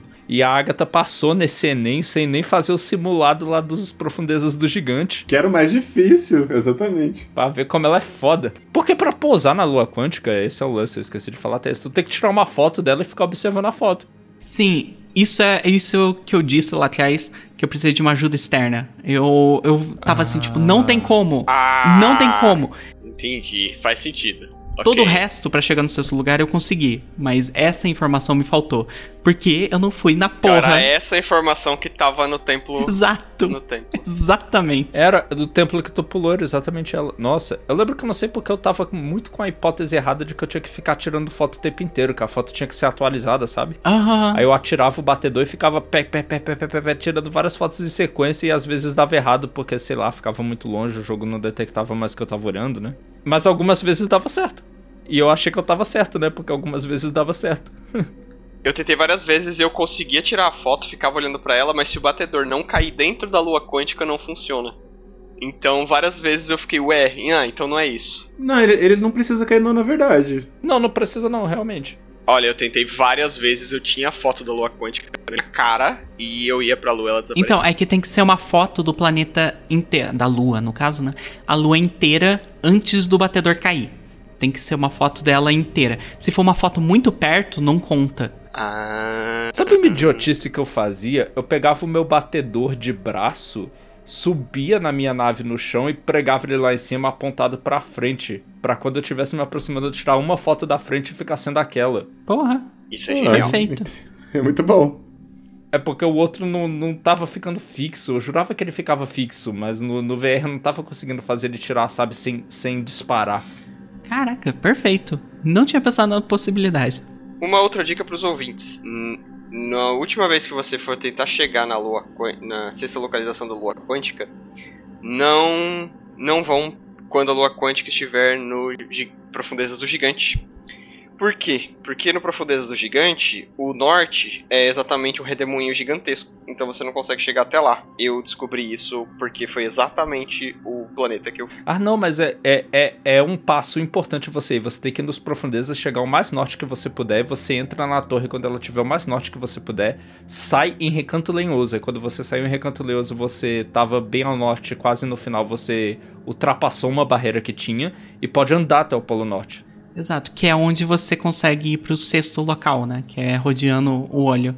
Incrível, eu fiz tudo isso na maior cagada Caralho! possível. Eu não sabia de nenhuma dessas coisas. É sério, Nuvem, não funciona em nenhuma outra combinação de planeta. Tem que ser profundezas e depois recanto. Não, funciona. Não, funciona em outras Ah, também, Jojo. Funciona em outras. Funciona? Sim, o gêmeo cálido no final funciona também, porque ele é praticamente um desertão naquele finalzinho. Ah. E aí você consegue chegar também. Mas é, tem, tem combinações aleatórias, assim, mas tem que pelo menos trocar uma vez de planeta. É engraçado porque você chega no sexto local e é, é incrível porque é só pedra quântica, né? É, é assustador, assim. Então, se realmente, ah, o que os normais tinham falado que o, o olho é algo quântico, tava certo. Eu não gostava nem de olhar ao redor daquele negócio, porque o cenário mudava e me deixava desorientado. É, é meio alienígena. E você vê pela primeira vez como é que é o olho, né? Que é basicamente um. é um buraco no céu que tá caindo tudo pra cima. E soltando raio. E, e soltando raio. É tipo, é meio assustador. Tanto que. Assim, é, é, é meio assustador porque eu tentei pular no buraco, que é o olho. E ele simplesmente só me joga pra fora do, da, da, do local, né? Da lua quântica, tu para na, na, no lugar normal, né? É, Na maldita lua quântica também, eu usando o propulsor pra tentar acelerar a caminhada, eu caía pra fora da lua quântica, assim, pro meio do espaço. Não, tu tá no meio do espaço e sua. Cadê minha. na- Na lua quântica. Ah, daí eu já meditava. Mas lá você também encontra alguém que tá lá olhando o olho. E essa pode ser a sua primeira desilusão amorosa no jogo. É uma Nomai. É. Caramba, é mágico você encontrar uma Nomai, esse povo que você aprendeu tanto sobre eles ao longo do jogo, viva lá na sua frente. Você pensou, não tinha como. Existem centenas de anos separando as nossas espécies, não tem como, mas você encontra ela e vocês ainda dão um jeito de se comunicar. Sim. Graças muito à engenhosidade da sua espécie, né? Dos lenhosos que fizeram tradutor, porque se fosse depender dela, eu tava perdido. Mas a, a questão também é que a- ela não entende a sua língua, né? Então você coloca dois desenhos e ela meio que entende assim, tipo, ah, beleza, ok, é isso que o personagem tá perguntando. E daí responde de acordo. E é muito bom essa maneira de conversar. Você consegue. Fa... Eu acho que é botando você e ela junto que ela fala: Não, não, é muito, muito bom, mas vamos ser só amigos. Não, é- ela, ela não fala bem isso. Porque ela fala assim: é, espero que, que você permita que eu possa considerar sua amizade. Tipo assim, ó, a gente mal se conhece, mas considero você como um amigo. Não é nem falando de, Fofo! de tipo de romance, nem nada do tipo. Não, pra mim, a minha interpretação é que na primeira frase ela fala, eu acho que a gente não tem muito a ver. E aí na segunda frase ela fala, mas eu, é, eu acho legal se a gente puder considerar a amizade um do É, outro. mas não, nada a ver, tipo, como espécie. Nós somos espécies totalmente diferentes, não tem nada de romance. É, eu, o que eu entendi dessa cena é que, tipo, você, o jogador, sabe o que você tá fazendo. Você sabe o que você quer dizer ali. Mas a Solanon não entende. Então, pra ela é tipo, nossa, legal É. ter um amigo, sabe? Não, pior que não, porque assim, el- ela te dá uma sequência de seis ou sete pedras, né? E aí uma é uma explicação, a outra é identificação e a outra são tópicos. Aham. E aí eu, eu fui tentando pra cada, cada combinação, aí eu descobri que além da explicação e além da identificação, que são pedras especiais com uma cor diferente, dá também pra juntar as pedras que são da mesma cor, que ela não tá ide- identificando nada. Uhum. E eu fui fazendo todas as combinações. O você e eu que eu coloquei foi tipo, ah, tá, que, qual é a relação entre eu e você, né? Porque tem todas as relações entre o olho do universo e a lua, tem a relação entre eu e a lua e cada coisa. Uhum. Aí chegou nessa parte, eu senti, assim, uma piadoca do jogo, do tipo, não, a gente não tem nada a ver. Ah, Eu gosto muito do headcanon do Nuvem. Ele é o meu também. não, eu, eu, pra mim eu levei no coração a amizade. Eu achei, achei bonito, um momento bonito. É bonito sim, pô. Ela quer só amizade. Pena que não queria mais, né? Aí tem, tem essa decepção, mas é bonito! Colocou na friend zone. O Jojo teve a mesma interpretação que eu. eu. Mas assim, eu nem pensei nisso, eu só coloquei as duas pedras e falei, nossa, eu tomei um fora de graça. Não, eu nem tinha pensado nisso, não. Eu tô concordando com você ouvindo. Sua, sua teoria é ótima, perfeita, sem defeitos. eu tomei um fora de graça. Eu falei, nossa, ok, tudo bem. A- a- ela olhou pro personagem e viu, tipo, meio sapo, a pele gosmenta e falou, não, uh -uh, uh -uh. Não, não, esse negócio de beijar sapo e virar príncipe não acontece, não.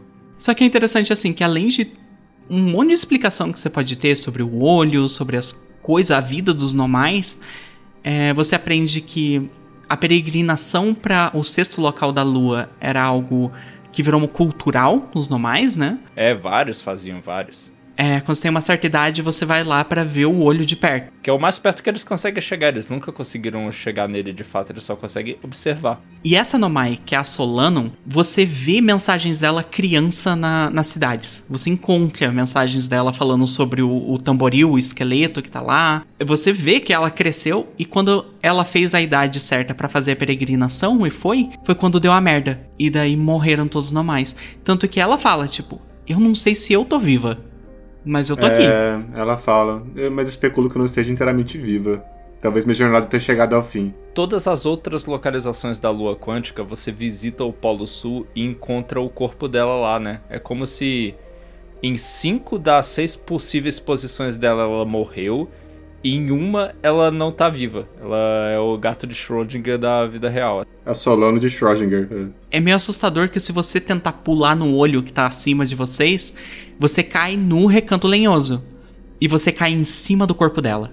Então você Exatamente. tem a resposta na hora. Sim, é porque toda vez que você aterrissa na lua quântica, não se sabe porquê, mas os normais já observaram, você sempre vai parar no Polo Sul. É isso aí. Você às vezes encontra a nave dela lá, com anotações dela e tudo. É muito fascinante conseguir encontrá-la depois desse tempo todo. Vocês falam, viram amigos. É engraçado, eu não acho que ela tem nenhuma informação que é indispensável pro final. Tanto que existem finais sem ela. Existe. Exatamente. Eu fiz o primeiro final. Eu fiz o final pela primeira vez sem ir na lua quântica. Porque olha aí. como eu tive a informação do gêmeo muito cedo, né? Eu, quando eu cheguei no, na hospedeira, eu já montei as peças e fui buscar. Aliás, falando xereta rapidinho, é muito triste. Porque assim, você descobre toda essa história do que eles estavam tentando fazer e não deu certo, eles não conseguiram explodir o planeta. Eles falam: tá, a gente eu acho que nunca vai encontrar o olho do universo. É isso. Pelo menos tem esse cometa que entra no sistema solar e a gente pode dar uma olhada nele. Bora, bora. Pois é, né? Eles falam bem isso. Aí a Poke e a Pai vão lá, né? Ai, sim. Sim, é muito triste porque você descobre que isso é o que matou eles, né? É esse meteoro chegando que tá congelado, que tá entupido de dessa matéria fantasma, que é algo extremamente nocivo e invisível. E, Uhum. e quando ele chega perto do Sol, ele explodiu e espalhou pelo sistema solar ali aquela matéria, matando instantaneamente todos os normais. É, por isso que a gente encontra cidades em ruínas com os corpos deles jogados assim pelos cantos, como se eles estivessem vivendo a vida, porque eles estavam. Sabe? Sim. Foi muito do nada e não foi. Não foi nada nem causado por eles, sabe? Não foi a, a, a Poke e a Pai mexendo no que não deviam. Não. Ia acontecer mesmo que elas não estivessem lá pra observar. Apesar de que é muito trágico encontrar o corpo delas lá flutuando.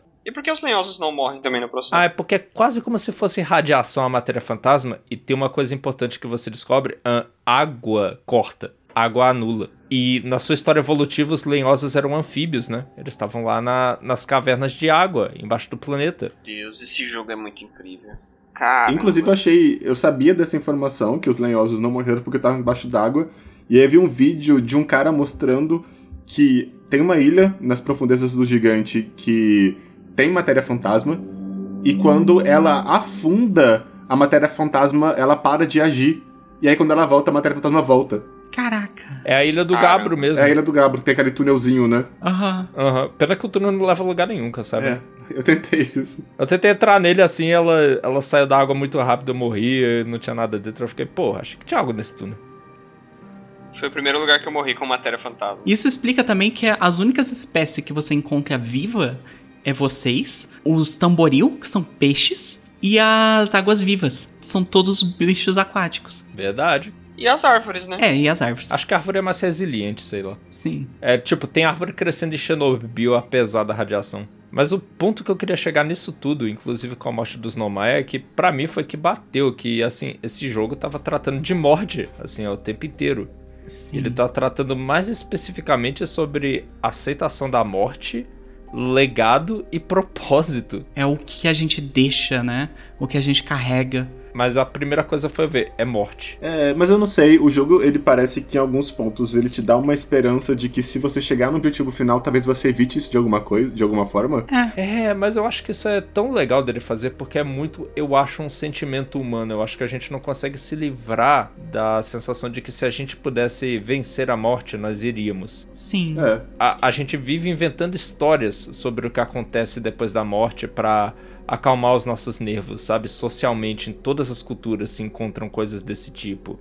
É muito humano sempre nutrir até o final aquela esperança de que isso pode ser mudado, de que isso não vai ser o fim e tal. E é algo que você tem que aceitar uma hora ou outra que, na verdade, não, né? Tá todo mundo refletindo sobre a vida agora, Jojo. Você, você se expressou tão bem que todos nós, inclusive os ouvintes, estamos nos perguntando sobre exatamente o que você falou. É, pô, é sobre isso. Você, a morte começa como uma estranha nesse jogo, mas você fica muito familiar com ela devido à natureza do loop, né? A morte se torna algo quase banal pra você. Quando você descobre que o jogo tá tratando metaforicamente da morte, você já sofreu ela de novo e de novo e de novo tantas vezes que sabe? É é algo que talvez não pareça mais tão assustador. Parece, parece uma espécie de caminho em direção à aceitação, sabe? Eu adoro isso. Ele demonstra, através das histórias dos Nomai, do legado que eles deixaram, que a morte é o fim para você, mas não é o fim para todas as outras coisas que existem no universo que ainda podem olhar por cima dos seus ombros, né, se apoiando nos seus ombros e descobrirem mais coisas a bondade deles teve o efeito de não terminar com a extinção dos lenhosos, por exemplo, sabe? E é isso que permite você estar tá vivo. É o conhecimento que eles trouxeram, né? Dito isso, eu, como ser humano normal, odiei o final. Por mais que tenha tido o final em que teve o caminho dessa aceitação da morte, eu fiquei muito bravo de não ter salvado o Recanto Lenhoso, de não ter entrado no hospedeiro, por exemplo, e ter retornado ao Recanto Lenhoso, pegado todas as pessoas e ido embora. A, a grande questão é que você vai para onde? O universo todo tá morrendo. É, é meio triste imaginar uma vida quando não, não ia ter mais vida, ia acabar de qualquer jeito, vocês iam definhar no espaço. Mas olha, sabe uma coisa que fala muito sobre isso? Sobre essa. É o caminho contrário dos normais e de o que o jogo espera que você, como jogador, também, é o DLC.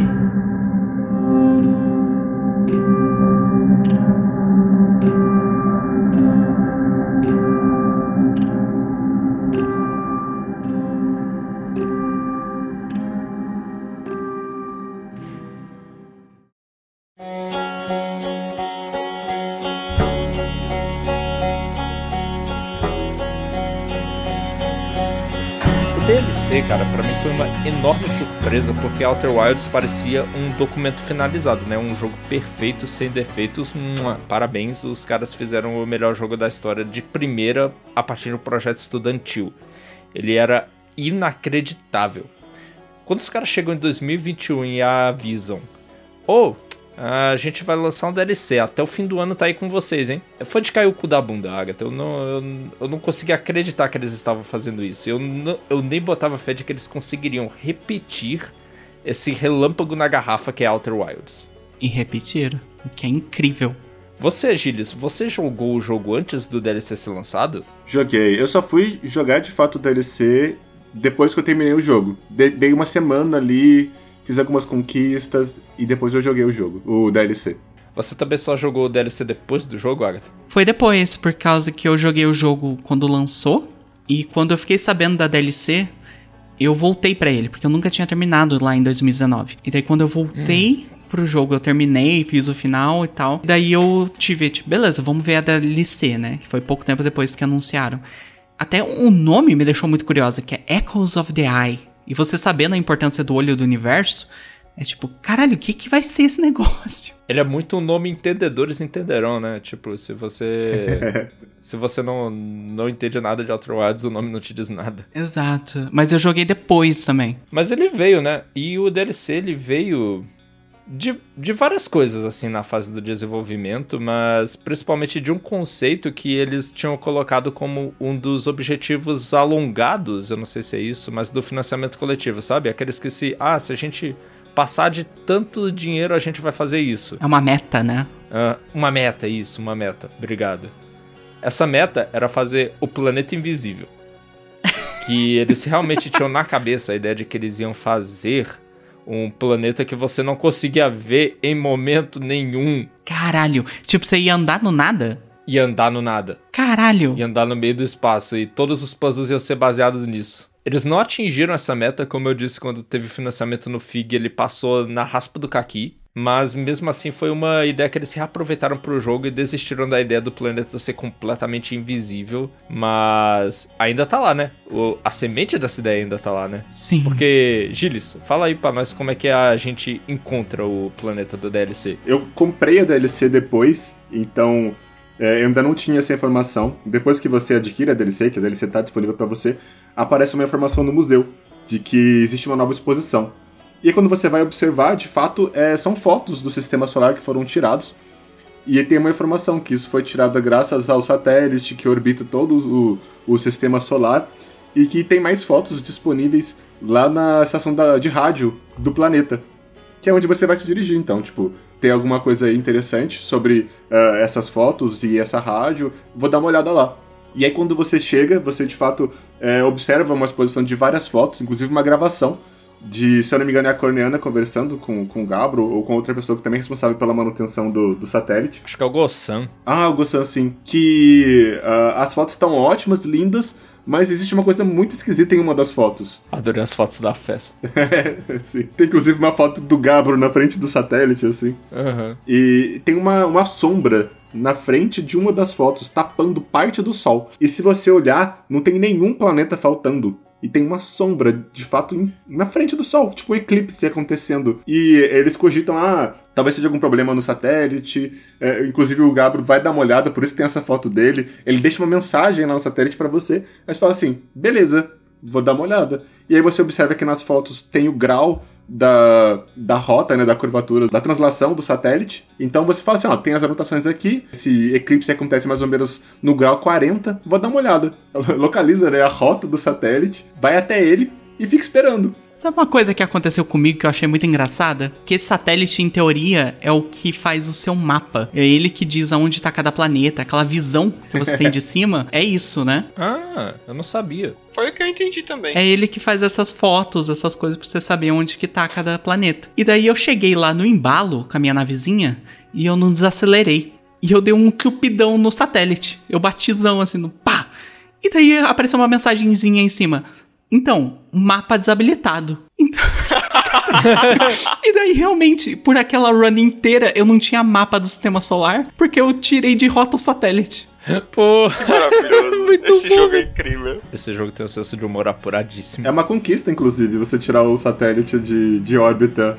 Olha só. Mas é isso que acontece, né? Você chega, tem um- uma telazinha que mostra quantos graus tá o satélite pra te ajudar ali, o jogador.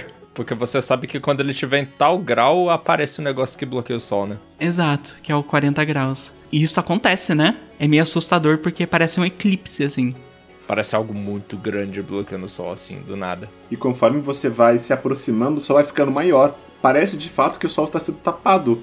E você vê como se fossem as estrelas que estão atrás do sol. E, e você começa, meu Deus, o que está acontecendo?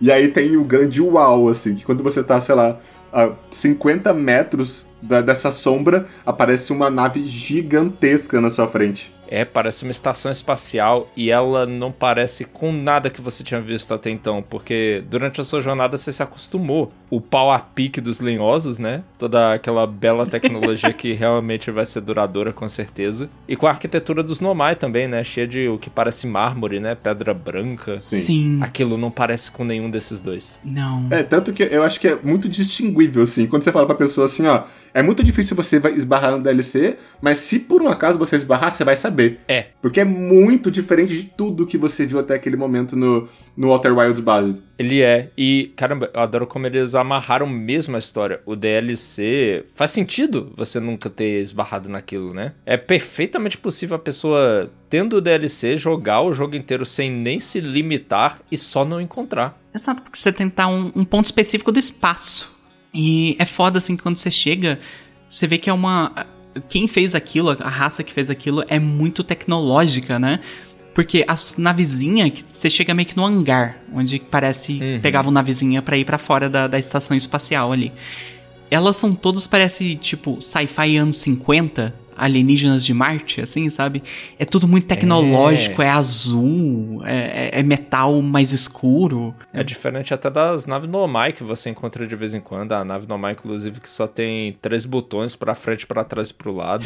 Sim! As exploradoras, são foguetinhas exploradoras, né?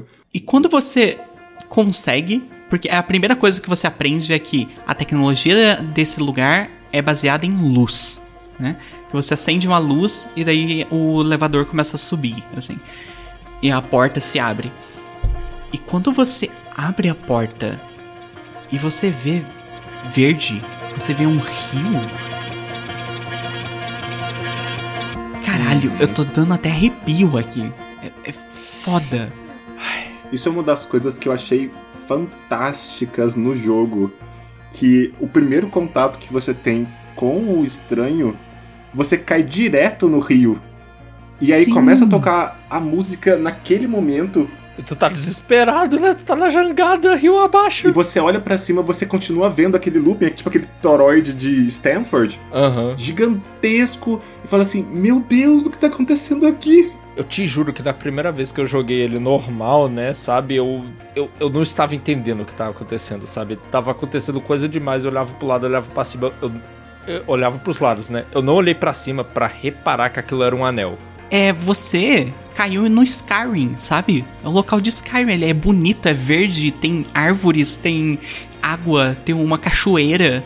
E todas as casinhas são feitas de madeira. Gente, tudo é diferente. Tipo, você se acostumou a ver uma vegetação que às vezes se repete nos planetas, tipo as plantas de espinhos. Elas não estão lá, tem motivos para elas não estar lá. Sim. As árvores não parecem as árvores que tem em outros lugares, elas são mais frondosas, coisa e tal. E a maioria tá morrendo, tá parecendo que tá descuidada, né? Nada parece com outros planetas, não tem sinal do resto da galáxia lá dentro. Você vê um rio corrente super rápido de locomoção, mas eles usam o rio para se locomover de um ponto ao outro. Eu descobri o lance de você controlar o barquinho com luz, inclusive, é muito incrível. Parece que você caiu na Terra. Pra gente, jogador, parece a Terra. E, e gente, que música é essa quando você tá no rio?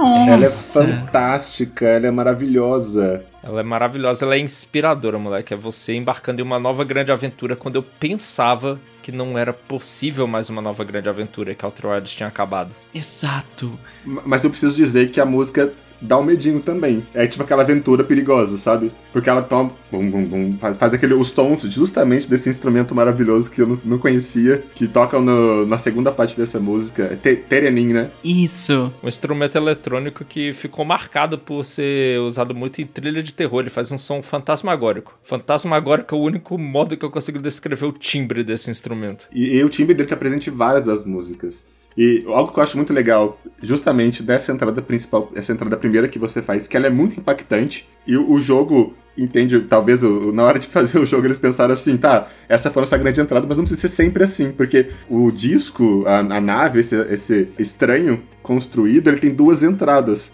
Quando você vai até o satélite e faz a entrada por esse lado, você cai direto no rio. Quando você parte do recanto lenhoso para ele, você fica aí numa partezinha mais tranquila. Eu achei isso muito bom, não precisar cair no rio todas as vezes. Gente, game design, né? Caralho, que coisa. Puta que pariu. Como Outer Wilds arregaça. E depois que você descobre da primeira vez, né, você já pode marcar o planeta pra você poder viajar pra ele mais rápido, né, Pra não ter que fazer o processo todo de ai no satélite, olhar, andar até ele. É porque o conhecimento ficou, né?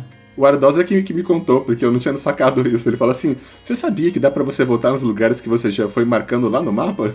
Eu falo assim: Obrigado.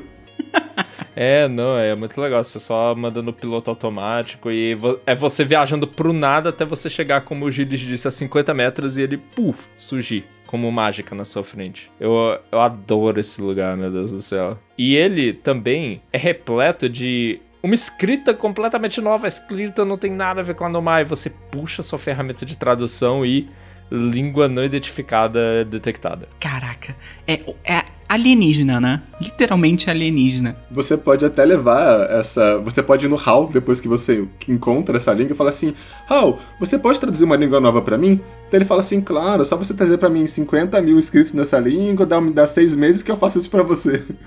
É, é, só, só infinitas amostras isso aí. Ele fica animado, claro, velho. Ele fala: caramba, que projeto, velho. Chama uma outra língua, que coisa maneira. HAL, eu só tenho 22 minutos. É.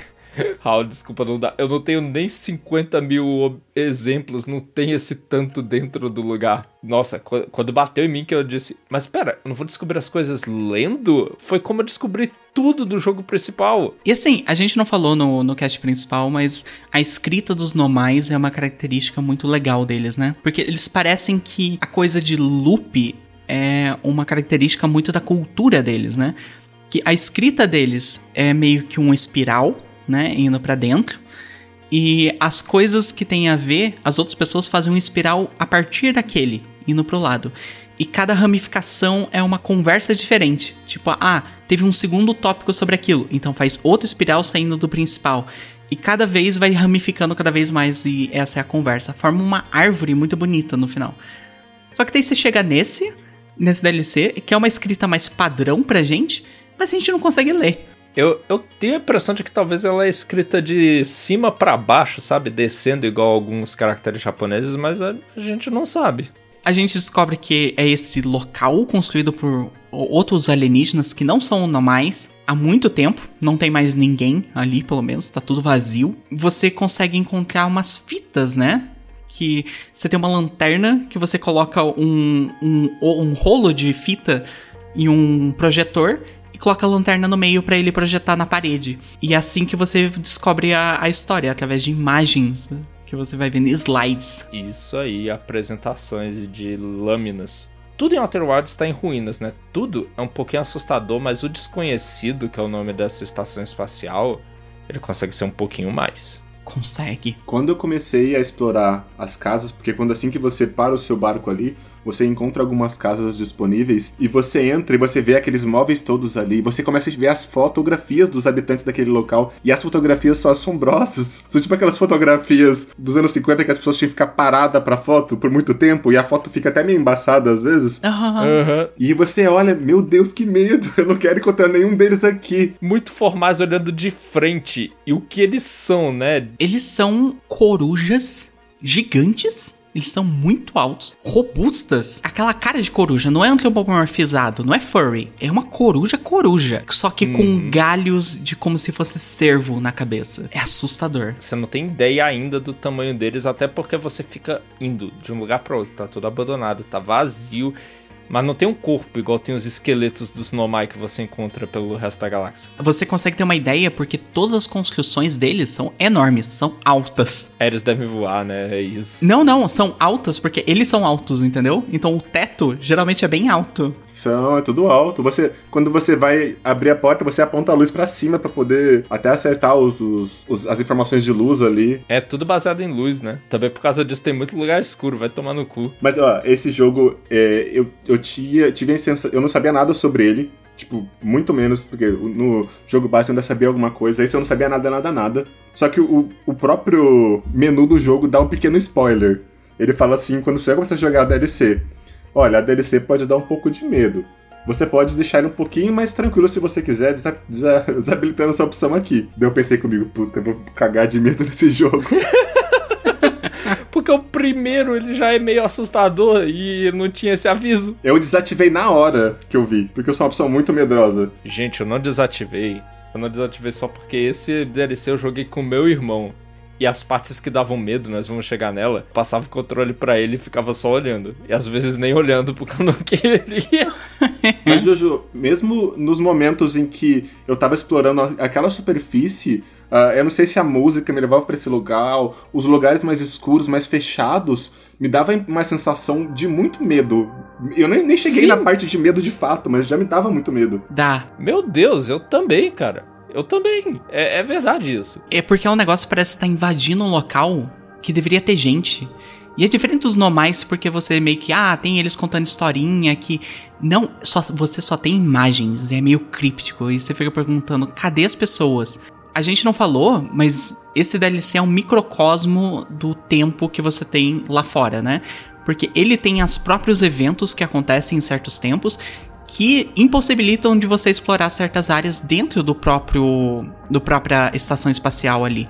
O que acontece é que, por exemplo, é que nem tem uma barragem de água e ela quebra e inunda várias coisas. Então você tem que ser meio rápido. Além do, dos 22 minutos que você tem lá fora, tem uma minutagem menor ainda ali dentro. Ah, e você esqueceu de falar, mas outra coisa que dá medo é que você acha as fitas deles, você começa a tocar, começa a tocar uma música creepy pra caralho, você tem que estar num lugar escuro porque tu tá vendo uma retroprojeção. Sim. E altos momentos os caras simplesmente queimaram o filme. Sim, sim. E você fica tipo, quebrou? O que que aconteceu? Mas é assustador, parece negócio de filme de terror mesmo. É não, porque tu tá queimado, queimado, queimado. É quando pula uma, tá o bicho olhando. a cara enorme dele olhando pra tu. Porra, vai tomar no cu, já do caralho. Sim. E até a- as tem, você tem aquelas imagens que são desenhos feitos pra contar um pouco da história e tem aquelas que são tipo filmagens que aparecem eles de verdade e está sempre muito escuro e muito macabro. Sim. Uhum. Que é vocês. Nossa, e dá mal- essas partes dão mais medo do que tudo nesse começo de jogo. Os bichos claramente são animais noturnos, eles são corujas, eles vivem no. Eles vivem no escuro. É isso. Eles vivem no escuro. E é por isso que a luz é tão importante pra eles, né? Aham. E você vai lá tentando descobrir as coisas, você não consegue resposta nenhuma porque não consegue ler, vai vendo esses negócios até. Assim, na moral, se eu não tivesse com meu irmão, A, a parte que eu descubro as salas secretas era quando eu parava de jogar. Eu queria salientar de novo, eu tinha mencionado que quando a gente encontra os Nomai é, nas duas cidades e a gente vê que eles têm uma questão sacra com o olho, tipo uma questão de religiosidade. Religios, rel... religiosidade. Religio, rel... Oh meu Deus! religiosidade com o olho. E quando a gente chega aí e percebe que eles têm também uma igreja do olho, eu falei assim: pronto, esse olho do universo tá de brincadeira com todo mundo, mano. Uhum. Só que, diferentemente da civilização Nomai, o templo do olho deles tá queimado, destruído, tipo, tá no chão. E é diferente, tem casas ao redor que não estão queimadas, então não foi um acidente. Exatamente, tipo, é de propósito, foi queimado. Inclusive tem um vídeo mostrando do, do, do templo sendo queimado. A gente não sabe o motivo, mas tá sendo queimado. Uhum. E isso, sei lá, é, é uma das coisas que me fez pensar muito sobre a posição do olho do universo nisso tudo. Mas continuar, continuar a exploração, você percebe que tem um filme que você, você encontra algumas construções. Meu Deus, lembrei desse filme, puta que pariu. Você encontra algumas construções que são bem diferentes das outras. Você vê as casinhas, vê algum templo ou outro, tal, umas salas de projeção. Só que você vê uns lugares que tem tipo uns vitrais, umas pinturas muito bonitas dessa civilização em, em outros lugares e tal que você ainda não conhece. E aí você vê um filme de um, uma dessas, dessas criaturas, né? Uma dessas corujas, tirando as luzes da frente de uma pintura específica, que é que tem o desenho de um planeta. E aí fala tipo assim, ó, é isso que eu devo fazer. Caramba, lá você vê. Nossa, cara, você vê ele tirando e ele entra lá e entra uma procissão em fila dele junto, e você vê eles estão entrando lá dentro. Foi para lá que eles foram. Sim. Você vê, eu tenho que ir lá. Eles estão lá dentro, vai tomar no cu, velho. Eles estão aqui. Não, e é um negócio meio tipo, é que nem filme de terror mesmo. Você vê esse, essa galera entrando. É um culto, eles vão tudo se matar com facadas. Eu tenho certeza. Eu já vi esse filme milhões eles de vão vezes. Me matar com facadas. Sim, com bicadas. Certeza. E você chega nesse local, tipo, vou fazer igual. E aí você tira a lâmpada e só ouve barulho da porta se movendo, né? Sim, do mecanismo. Ai, que horror. E aí você entra nessa porta, abre uma passagem, você começa a descer as escadas, tudo escuro. Dessa é uma escada giratória, né? Uma escada em espiral. Quando você termina de descer, que você vira e aponta, você olha os esqueletos de cada um deles ali. Mas um esqueleto muito macabro. Uh! De cada um deles. Caralho, já chega a me dar arrepio só de lembrar, velho. Porque você vê primeiro a luz. Aquela luz verde fantasmagórica emanando, você não quer nem olhar o que tem dentro daquela sala, velho. Mas aí eu juntei forças, cheguei lá e virei os esqueletos. Quando eu vi isso pela primeira vez em realidade virtual, minha nossa senhora, eu tive que eu tive que sentar, Gilles. Eu sabia o que esperar, porque eu já tinha jogado o jogo normal. Eles são enormes, eles são muito altos, cara. E aqueles esqueletos, eles estão contorcidos numa numas posições muito horrorosas. Eles estão todos meio de pé, mas uns com a cabeça para frente, outros para trás, assim, mostrando dentes na boca deles, cara. Meu Deus. É tipo, você dormiu ali de pé por muitos milhares de anos atrás. Uhum. E o seu corpo foi ali, ó. Eu acho que eles se prendiam de alguma forma, mas seu, seu, seu crânio vai descendo um pouquinho, vai pendendo para um lado. E eles estão umas, umas poses muito macabras. Então, velho, eles estão todos ao redor de uma fogueira com um fogo verde, que não, não existe um fogo daquela cor, e segurando tochas com o fogo verde também em suas mãos. Aí eu, puta que pariu.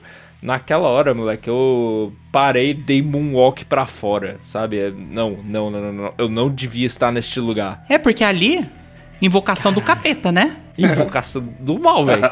Meu Deus do céu. Caralho, que terror que foi a primeira vez que eu vi aquilo. Quase tudo voltou da segunda vez. É muito efetiva a maneira como o level design faz isso, como ele te leva a desvendar esses segredos e descobrir. Tu já pode ter ido pro desconhecido dezenas de vezes antes de reparar nessa passagem secreta. Aquilo tava lá o tempo inteiro, que coisa assombrosa. Caraca. Ah, eu tô lembrando, eu tô dando arrepio aqui. Eu só andei mais a, a, partir disso, porque eu de fato encontrei isso e não sabia o que fazer. E aí foi naquelas parte. Uh, na terceira parte, né, de, de, estrutura que tem, numas Cordilheiras, eu não lembro exatamente o nome do local, porque em cada um dos locais tem um nome certinho. Que eu descobri ali que existiu uma explosão que aconteceu na nave há um tempo atrás que abriu uma passagem pelo lado de fora. Aham. Então o jogo te diz assim: ó, tem uma passagem aqui, bora tentar entrar. Fui eu também, eu também fui fazer isso. Eu fui fazer qualquer coisa menos mexer naquele negócio. E aí você fala, vou tentar. Você começa, eu comecei uma nova run e já fui direto pra lá, tentando procurar o buraco que tem do lado de fora. E aí eu deixei a nave, a nave ficou soltando espaço, entrei pelo buraco, e aí você entra tipo numa sala de, de, de experimento científico, alguma coisa assim. E aí quando você sai dela, você tá de fato num laboratório, que, que alguma coisa estava sendo desenvolvida ali. E aí você tem várias cabines e vários vídeos. São três cabines, e aí você percebe, através dos vídeos que você acha, que eles estavam de fato fazendo um experimento, que era um experimento ao redor da fogueira. Aham. E aí você. Eles estão tes- testando três é, diferentes artefatos. É, nessa- na frente dessa fogueira. E aí eles testam com um artefato, não dá certo. O segundo dá muito errado, que explode, que é esse buraco pelo Aham. qual você entrou. E o terceiro dá certo. E aí você começa a perceber de fato é, que existe alguma coisa ali. Que aí até puxa um pouco pro, pro entendimento que você vai ter no futuro. De que você vai de fato para um outro lugar é estando ali. Porque você mostra as pessoas que quando elas dormem na frente daquele, daquele, daquela fogueira com o artefato certo na mão, elas vão para um outro lugar. Inclusive mostra nesse pedaço que se você por acaso morrer na frente de uma fogueira dessas, você também é levado para esse local. Então até parece um velhinho que morre de- da- na beira da fogueira assim, e ele é levado até é uma coisa de propagação da vida, né? Ah, além da própria vida. Sim, meu Deus do céu, cara. Sim. Aí você descobre que esse é o segredo. É segurar a tocha na mão, essa tocha que você acha lá, e fechar os olhos. Aí eu fui lá e tentei. Eu não tinha entendido nem essa segunda parte. Mas eu só fui lá e tentei. Cara, se, se o teu cu não caiu da bunda até aquele momento, você vai lá, se posiciona na frente da fogueira, perto dos esqueletos. Você fecha os olhos e abre de novo, os esqueletos sumiram. E você tá em outro lugar, né? Tá tipo, opa, isso aqui não é a cabinezinha que eu tava. Eu nem reparei nisso, Agatha. Era uma cabine assim com a mesma aparência, os esqueletos tinham sumido. Eu, eu já entrei em pânico. É, é um pouquinho diferente. É um pouquinho diferente. Você fica, eita, ok. Teleportei pra outro lugar da estação aqui. Não sei. É um teleporte, que nem a gente faz com o buraco negro, certeza. Mas não é. Eu só percebi que eu tava em outro local quando eu saí, tava tudo escuro e eu tentei voar com o meu foguete e eu não voei. Daí eu olhei pra baixo, eu tava sem equipamento de, de, de astronauta nenhum.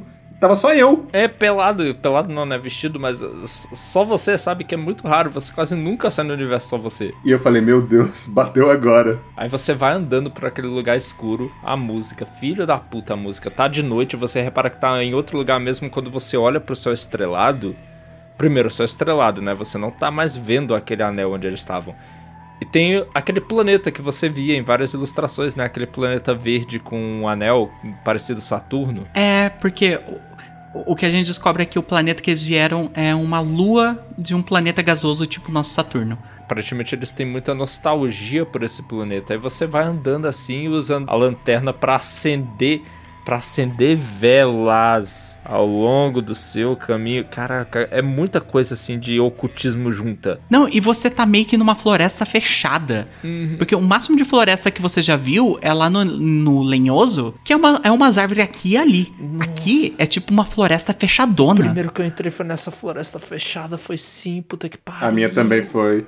Foi nessa floresta. Deus, eu acho que é de propósito que eles posicionam o negócio que você descobre eles entrando perto daquele e você naturalmente vai nele. Aham. Deus, que horror! Você começa a andar no meio daquela floresta e é muito escuro, é um escuro impossível de penetrar. Eu acho que ele deve ser feito dentro da engine de alguma forma pra, tipo, não adiantar você aumentar muito o brilho, porque continua escuro, a não ser que você use sua lanterna. É impossível de ver sem sua lanterna. Você nem percebe, mas você pode deixar sua lanterna no chão, mas você não quer se afastar dela, porque vai ficando assim escuro que você não enxerga nem onde você tá pisando. Aí você volta, pega de novo, vai indo e começa a reparar outras lanternas se movendo no meio da floresta. Ah, sim. Caralho. Ui, essa parte. Puta que pariu, velho. Outras lanternas se movendo é uma coisa muito incomum, porque em Outer Wilds você não encontra muitas coisas se mexendo, né? A galáxia tá em ruínas, as coisas estão mortas. Você encontrou outros lenhosos. Você não. É, é Vinland Saga, sabe? Você não tem inimigos no Outer Wilds. Exceto o tamboril. Então, a única coisa mais próxima disso é os tamboril e num planeta específico. Aqui, você. Então você vê aquelas luzes, você não imediatamente pensa. Caraca, é um inimigo que vai me pegar. Mas quando você vê que tá se aproximando, você já fica meio tipo, eita, ok, ok, não é amigo, eu acho. Não, assim, todo o clima é um clima de um jogo de terror. Ele tá contribuindo para você não acreditar Sim. naquilo. Mas de alguma forma eu criei forças. Eu disse: não, calma aí, calma aí. É outra forma de vida, pô. É tranquilo. Eles são diferentes de você, mas não quer dizer nada, não, pô. Chega lá, vamos dar um oi. Ô engano, puta que pariu. Quando a criatura que tá ali, ela te percebe, ela vem correndo na sua direção. E ela vem com a lanterna dela e ela chega muito próximo de você, ela te olha bem nos olhos e ela abre a boca com. Ela abre muito a boca, parece que ela vai te devorar. E aí ela pega, se aproxima muito e ela apaga a sua luz e você acorda. Você acorda de volta no lugar onde você começou, tomando susto do caralho, porque ele corre muito rápido, ele te agarra, você não pode se soltar, a música tá num crescendo, filho da puta, e ele apaga a tua vela e. E, e quando, quando ele abriu a boca, eu achei que ele fosse me engolir, me, me destruir minha, minha cabeça. Ele com aquela boca que ele abre. E aí ele, ele apaga a sua vela. Nossa, nessa hora dá um cagaço, porque ele não te matou, mas parece que foi pior ali, porque ele que- quebrou a expectativa ali, mas de uma forma ruim. Eu não sei, dá uma agonia. Ah, não, assim, pelo fato de eu acordar na fogueira, eu tinha certeza que eu tinha morrido. Eu tinha certeza. Que é tipo, beleza, é um ciclo dentro do ciclo aqui.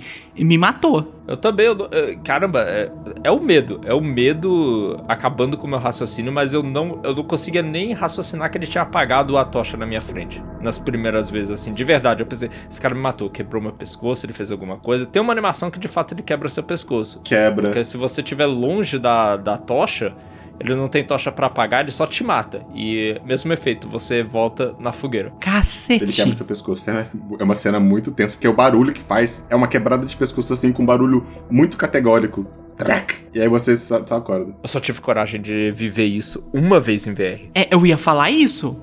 Você jogou em VR essa parte? Eu não tive coragem de encarar os bichos. Justo, justo, eu entendo. Eu vou, eu vou falar pra vocês. O Outer Wilds é o jogo que te dá conhecimento e o conhecimento é a chave de tudo. Então eu sabia exatamente o que eu tinha que fazer pra nunca dar de cara com um deles. Fazer tudo que eu precisava ser dar de cara num deles, eu não tive coragem de ir lá dar de cara com um deles. Teve uma hora que eu tava na floresta, eu vi a luzinha, eu disse, eu vou lá, velho, eu vou lá. É um jogo, porra. É só um jogo. É só um jogo. Aí eu já tava indo pra trás. A, a minha experiência nesse, nesse mundo alternativo que me deu mais medo foi quando eu não consegui encontrar nada na floresta. E eu falei assim: vou entrar em outra daquelas salinhas, né? Daqueles lugares em que todos estão. E aí eu entrei na terceira, que é lá no penhasco. E aí eu entrei lá e tal. E aí você chega num lugar que parece umas casinhas, parece aquelas cidades chinesas construídas em pedra ah, sim, uma sim, pedra sim. na montanha, e eu comecei a explorar, explorar, explorar, e aí eu encontrei é, dois dessas, duas dessas criaturas assistindo um filme da- desse planeta antigo. E eles são deitadinhos, na, tipo numa, no chão, assim, numas almofadas, vendo o filme. Isso é o que você vê do andar de cima, né? A primeira vez que você chega lá, você vê eles. Tu tá no andar de cima e vê eles lá embaixo É, assistindo. e aí você, você. Nada que você faça ali. Eles respondem, você pode acender a luz e tal, você pula. Eu tentei fazer várias coisas. Falei assim, ah, eles são pacíficos, estão de boa vendo o filme aqui. E aí, quando você sai dali e você descobre como apagar a luz pra ativar as partes é, secretas, que você apaga a luz do prédio todo e ouve aquele grito, que eles dão aquele urro. Ah, Eu falei, meu Deus. Ai, caralho. sim, puta que pariu, e vão atrás de você, velho. Você vê que eles estão muito. Eles não querem que você invada aquele lugar. Aquele lugar claramente é deles e você não é bem-vindo aí. Você, eu só queria fazer amizade. Nossa, nessa hora eu falei, fudeu. Fudeu muito agora. João, uma das coisas que corujas comem são sapos, né? Então. Outra coisa que me deu um susto completamente à toa é que eles têm uma tecnologia deles, é tudo baseado em luz, e nesses ambientes assim tem umas estátuas da mão de vez em quando, né? Hum. Que você vê uma estátua de mão meio longe, aí você aumenta a luz, que você meio que foca pra ver coisas mais longe, né? E o negócio te teleporta, puta que pariu! Dá um susto. Dá, dá muito mais susto quando você vê a luz bruxeliante no fundo, aí você foca pra ver o cara, ele vira o olho pra você, aquele olho de gato que reflete a luz brilhando, aí puta que pariu. E o jogo te leva muito a crer que ele- essas sessões de terror são algo parecido com um jogo tipo Outlast ou Amnésia, né? Porque você tem um botão pra ocultar sua chama e você pensar, "Ah, o segredo é eu me esgueirar, né? Eu ficar aqui com a minha luz apagada, tomando cuidado pra eles não me verem. E no final das contas acaba que essa não é. Outer Wilds não seria tão óbvio, não é essa a solução.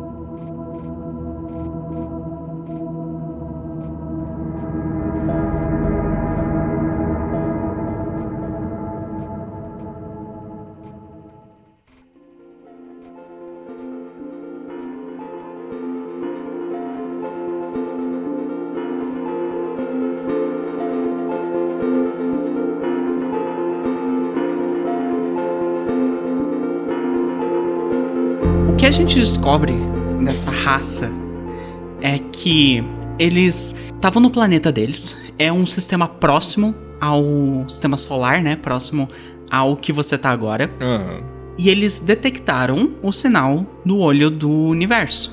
Igual os normais. Só que aparentemente foi antes, né? Muito antes. Eles ficaram fascinados por essas coisas. Tão fascinados que eles basicamente destruíram o planeta deles para fazer essa estação espacial gigante que simula como se fosse o local da, do planeta deles, né? Uhum. e foram até próximo do olho para observar, entender o que tá acontecendo. E o que eles descobriram é: o olho é basicamente o fim do universo. Uhum. Vamos, vamos mexer com isso? Não. Então, é, é o outro aspecto do que a gente estava falando antes, porque em vez do Nomai ou do próprio jogador que eles aceitam o final das coisas, eles falaram pau no seu cu. Não vamos aceitar não. Eles construíram um bloqueador de sinal do olho. Pra ninguém mais cair nesse truque. Ninguém, ninguém chegar perto e olhar esse olho. Daí, o que, que, ah, que, que a gente vai fazer? A gente tá com saudade do nosso planeta, só que a gente destruiu ele, não tem como voltar pra casa. Então, a gente criou computadores com uma realidade virtual que a gente pode ficar vivendo nela e aprendendo, vivendo ah, como se fosse o nosso planeta original. Então, eles entraram numa negação foda. Eles falaram: não, a gente vai ficar aqui pro resto das nossas vidas. Foi muito eles encarando a morte de frente e nunca avançando da negação. Eles chegaram lá e disseram: não, não, não, não, não, a gente não pode morrer, que isso? Talvez a esperança deles, quando eles olharam pro olho do universo, deles deve ter identificado o mesmo que os Nomai, né? Que ele era um sinal que era mais velho do que o universo inteiro. Eles pensaram, tá aí, o olho é o segredo pra vida eterna. Você vê até na- nos vídeos, quando você assiste até na sequência assim, a, a- comparação da reação deles quando eles acham o olho, que é uma coisa, meu Deus, isso é magnífico. Eles vão apontando um pro outro, olha pra lá, olha pra lá. Tipo, como se eles estivessem hipnotizados, assim, com, com, meu Deus, tipo, a gente precisa ir lá agora. E aí, com a quebra, depois que eles descobrem que o olho do universo é o fim, que ele escaneia com aquele báculo dele, o olho do universo, e ele vê que o olho do universo tá destruindo tudo, inclusive ele vê o próprio crânio sendo é, destruído, tipo, caindo em decomposição, a feição dele vai mudando, vai ficando aquela feição de raiva naquele exato momento. E aí ele vai, começa a queimar o templo do universo, do olho do universo, começa a queimar todos os filmes que falam sobre o olho do universo. É, eles negam, eles Tipo, negam. é, é um momento assim de raiva, tipo, meu Deus, a gente tá muito bravo. É, cara. Tudo que a gente acreditava caiu por terra. Nossa, velho, isso é demais. É, é muito fascinante assim. Eu gosto muito dele ser um jogo de terror, esse DLC, pelo fato de que todo aquele medo que você tá sentindo é um eco do medo que os desconhecidos estavam sentindo quando eles tiveram essa, re- essa ah, revelação, né? Eles não queriam aceitar, era muito horroroso pra eles a, a mera possibilidade de pensar na morte e tal. Eles não conseguiam nem enxergar a beleza que o olho mostrava no meio daquilo tudo, porque o que o olho mostra pra eles e você vê isso nos slides é assim, ele morrendo, ele apodrecendo e dos restos mortais daquele crânio da decomposição surgindo nova vida, surgindo plantas, surgindo folhas. O olho querendo dizer pra eles a coisa que a gente vai ver lá no final que eh, a vida não acaba quando você acaba, sabe? A vida Exato. continua depois que você morreu. A única diferença é que você não tá mais lá. Mas eles, como uma civilização, não, não queriam aceitar essa verdade. Eles preferiram se trancar na ilusão confortável daquela vida eterna na simulação. Uma ilusão porque na vida real eles estão, eles estão mortos, sabe? Aquilo que você encontra nas salas realmente são o corpo deles. O que vive dentro da simulação, eu não sei há quantos mil, centenas ou milhares de anos, é a consciência deles apenas, né? E eles, eles planejam viver pelo resto da existência do universo. É uma coisa que é difícil de observar, mas quando o Sol explode, a estação espacial sai de perto Exatamente. e ela continua existindo. Sim. O rio é uma máquina motoperpétua de geração de energia, para aquela luz nunca desligar. Eles têm toda a intenção de viver eternamente naquela mentira. Só que assim, o sol vai explodir, eles não vão continuar ali, eventualmente o universo vai explodir, a barragem que eles tinham quebra. É um dos eventos que acontece lá dentro.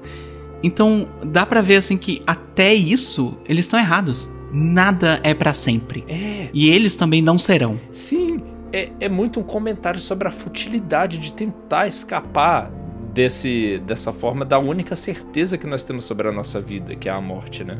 A morte e o boleto no fim do mês. Tem uma parte muito interessante, assim, que é tipo: você descobre que existiu uma pessoa entre eles que discordava disso. E essa pessoa, essa coisa, ela foi presa no fundo da, da, da barragem por algum crime. É. Inclusive, essa, esse cofre, essa prisão, ela aparece desde o começo da sua aventura dentro do, do estranho, do desconhecido. Como se fosse indicando, tipo assim, é lá que você precisa chegar. Muito, muito. Você vê muitas representações dele. E a maneira que você descobre como chegar lá é indo nas salas secretas que a gente falou anteriormente, entrando nessas simulações, que nessa parte, nessa altura, já sabe que é uma simulação virtual, e você aprendendo as regras de como burlar elas para você não ser pego e conseguir as informações que você quer. Isso é muito bom porque é um microcosmo das regras que você aprende com a lua quântica. É aqui de novo, só que você aprende tipo outras regras para esse novo mundo que eles colocaram. E é incrível. Você basicamente aprende os bugs, né? Porque toda vez que mostra uma dessas é. coisas aparece vermelhinho, tipo, errado, não pode fazer isso não. Sim, pô, e eu gosto muito disso tematicamente, porque parece que você compreender uma coisa a maneira como ela funciona de verdade afasta um pouco o medo, sabe? Sim. Quando você começa a entender que aquilo é uma simulação, que eles estão lá presos naquilo, eu comecei a sentir mais pena deles do que o medo que eu sentia antes. Eu ficava, caramba, velho, que, que existência amaldiçoada, cara, que coisa triste, só triste, eu fico triste por vocês. Vocês não me dão mais medo. Eu consigo sair da simulação, passar incólume assim por vocês, porque eu tô vendo exatamente onde vocês estão olhando e vocês não estão me vendo, porque não querem sair dessa simulação. Exato. Porque, tipo, eles não querem você lá dentro. Eles sabem que você, tipo, nossa, alguma raça alienígena entrou aqui dentro. A gente não quer, é nosso. Então eles tiram você lá de dentro, sabe? Eles expulsam você. Nossa, é, eles travaram, eles perderam a curiosidade deles, eles perderam a capacidade, talvez, até de se relacionar com, com outras pessoas. Eu não sei o quão afastados eles estão uns dos outros também. Parece que tudo que eles fazem lá dentro igual o Gilles demonstrou, é, é, sentir falta de um passado que eles perderam e que não tem mais volta. Passar dias e mais dias olhando fixamente para os slides do planeta que eles destruíram para chegar lá. É, é o medo de ter esperança de novo, né? Talvez é, é cara. É, é, é o medo de encarar, né, as consequências do que, do que eles fizeram esses bugs que você encontra, que é as maneiras que você acha de conseguir mais informação nessas simulações, tem uns até que é, é que nem o João falou é, eles tiram o medo. Tem um que ele tira a escuridão do local. Se você se afastar o suficiente da lanterna, que é uma coisa que eu expliquei porque você teria medo de fazer, mas se você fizer, você começa a ver a modelagem daquele ambiente, né? O mundo não renderizado. Sim, o quão patético aquelas coisas, sabe? Tipo, vocês estão vivendo num mundo de bobo, de massinha de modelar. Uma comparação boa para isso é que tem jangadas no mundo. Elas, você vê quando você está vendo o projeto do mundo que seguem uma linha muito reta, muito tosca. E aí você começa a observar o comportamento delas quando você tá, mesmo com a tocha usando elas, elas não se movem de maneira natural, elas se movem como uma imitação barata, sabe? Como, como um jogo mal feito. É isso. É essa existência que vocês preferem do que ir lá fora e viver o pouco tempo que seja que vocês têm. E assim, isso bateu muito forte comigo na época, hoje em dia eu já entendo mais, porque como eu falei no cast passado sobre I Was a Teenage Exocolonist, teve um tempo da minha vida que eu me enfurnei em visual novel. Uhum. E eu ficava jogando porque eu não tinha uma vida que eu gostasse e eu encontrava nas visual novel algo que faltava no que eu queria na minha vida. Uhum. E relações com pessoas e tudo mais. E um motivo também que eu comecei a fazer isso, me enfurnar nesses jogos, foi por causa que eu comecei a ter um medo crônico da morte. E foi muito pesado. E esse jogo falar na minha cara que é tipo a solução das coisas não tá em você se enfurnar numa realidade virtual, bateu muito forte na época, sabe?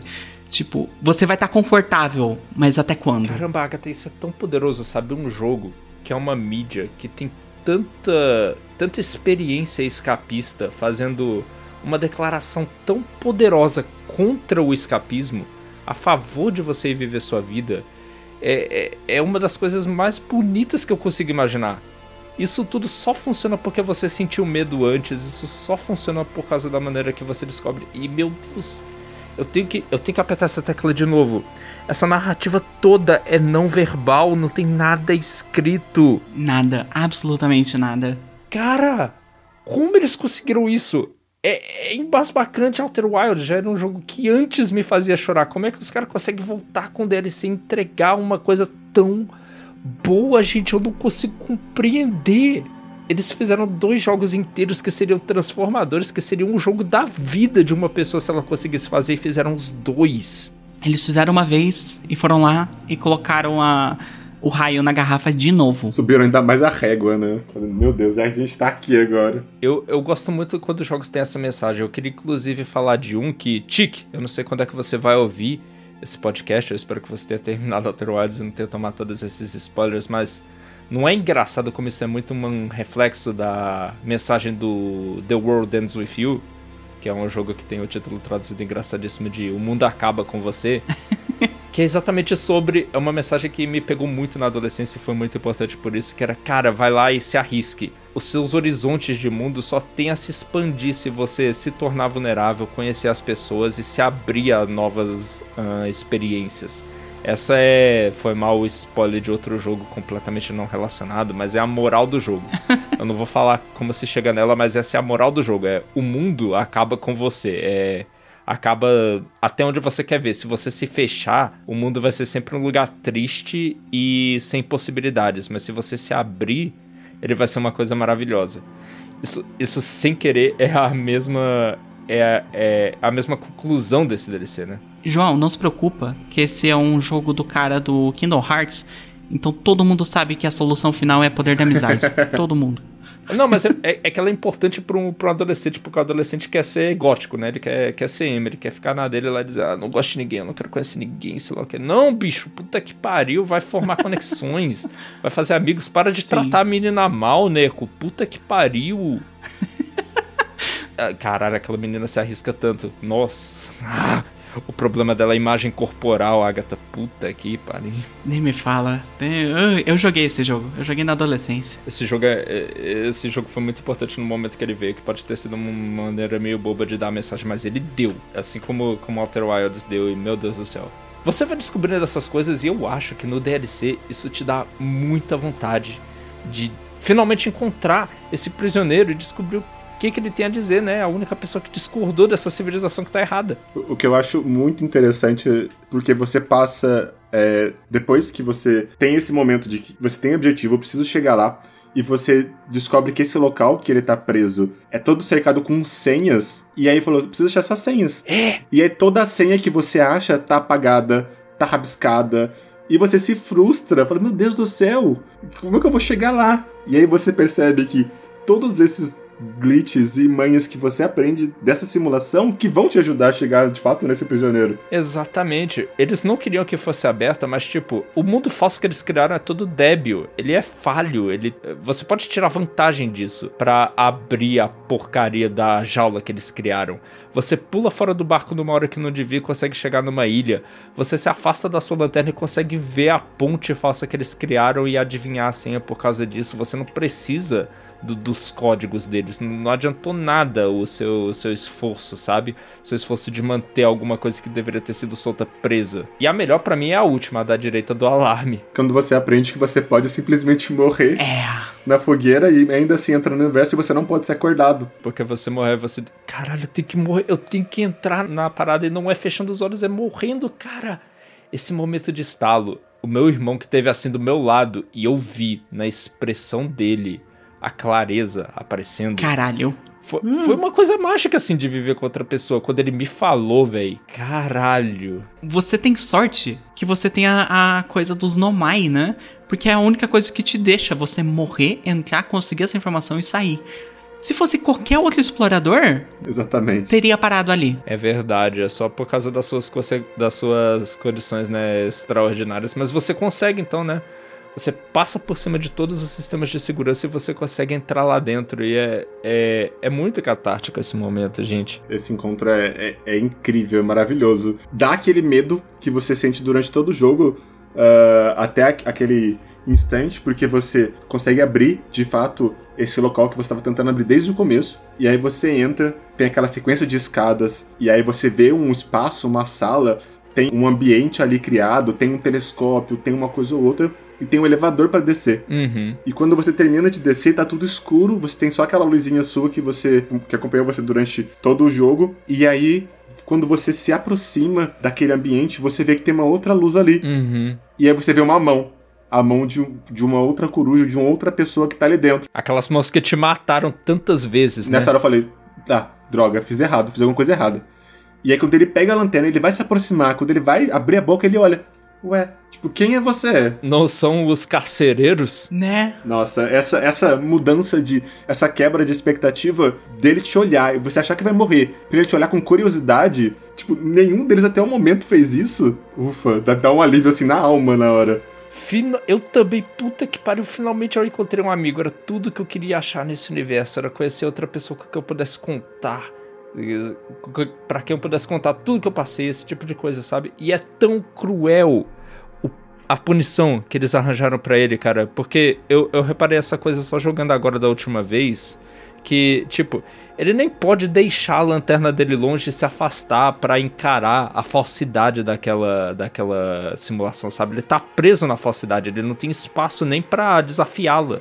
Tão engraçado que momento tão empático que você tem, mas você não troca uma palavra com ele. Porque vocês não se entendem em língua. Você não consegue falar com ele. Tem a opção de diálogo, né? Mostra lá, ponto, ponto, ponto, ele falando, né? Ele falando reticências. Aí você pergunta, quem é você? Ou onde estamos? E ele responde reticências. E assim, ele te mostra através de imagens, né? Ou as coisas.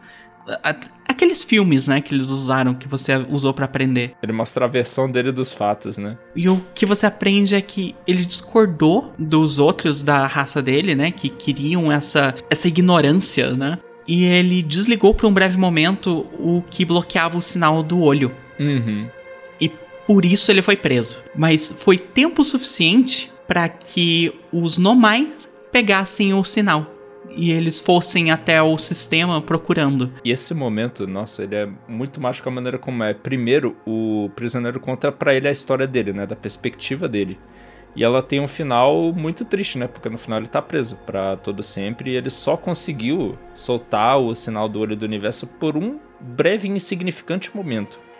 Aí ele passa o negócio pra você, pra você contar a sua história pra ele.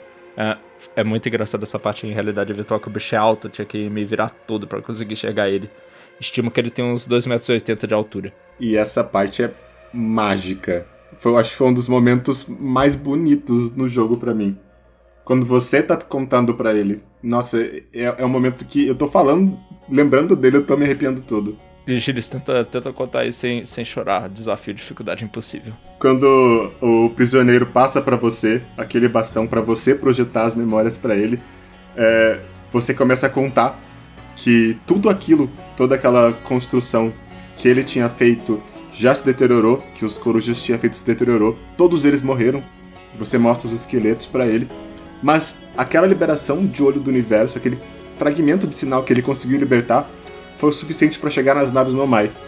E aí, a depender de quanto você descobriu da história do jogo base, você começa a, a contar para ele tudo que você sabe. Então você mostra para ele que a nave Nomai caiu no Abrolho Sombrio, que saíram cápsulas de escape, que a, a civilização Nomai construiu ah, cidades inteiras e que a chegada de um cometa, o Xereta, destruiu com toda essa civilização.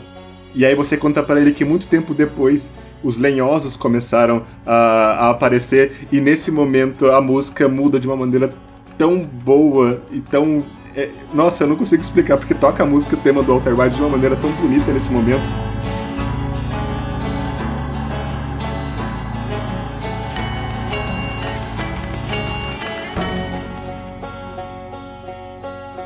É, ele resgata aquele motivo melódico que você. É, é, o motivo dos viajantes, né? Aquele que te acompanha por toda a galáxia, que é a música dos seus amigos, a música do seu povo. E você tá contando para eles como. Pro, pro estranho, como você teve uma história, sua história continuou na, em outra civilização que morreu. E agora eu sou a pessoa que pegou essa tocha. Aí mostra os Nomai descobrindo. Os Nomai não, os Lenrosos indo para o espaço e descobrindo as ruínas normais e nutrindo curiosidade, trazendo de volta para o seu planeta. E essa curiosidade, né, dos exploradores atingindo você, a criancinha, né? A criatura pequena vendo aquilo, ficando fascinada e crescendo para se tornar um astronauta que foi lá explorar o espaço e descobriu aquilo tudo. Nossa senhora, é tão lindo porque também aquilo se mostra como se o cara tivesse te mostrando a história dele é um ciclo, né?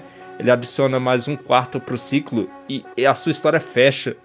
E ela fecha com umas madeirinhas e fita adesiva. É muito bonitinho, cara. A história do Outer Wilds, né? Toda essa civilização, todos os lenhosos e toda essa curiosidade, tudo isso, o salvamento do universo, como a gente vai ver depois, só existe porque por um breve momento alguém se abriu além do que do, dos horizontes que ele tinha diferente de todo mundo falava para fazer o contrário. O grito que ele dá assim que você termina, diferente de todos os outros, é um grito de alívio.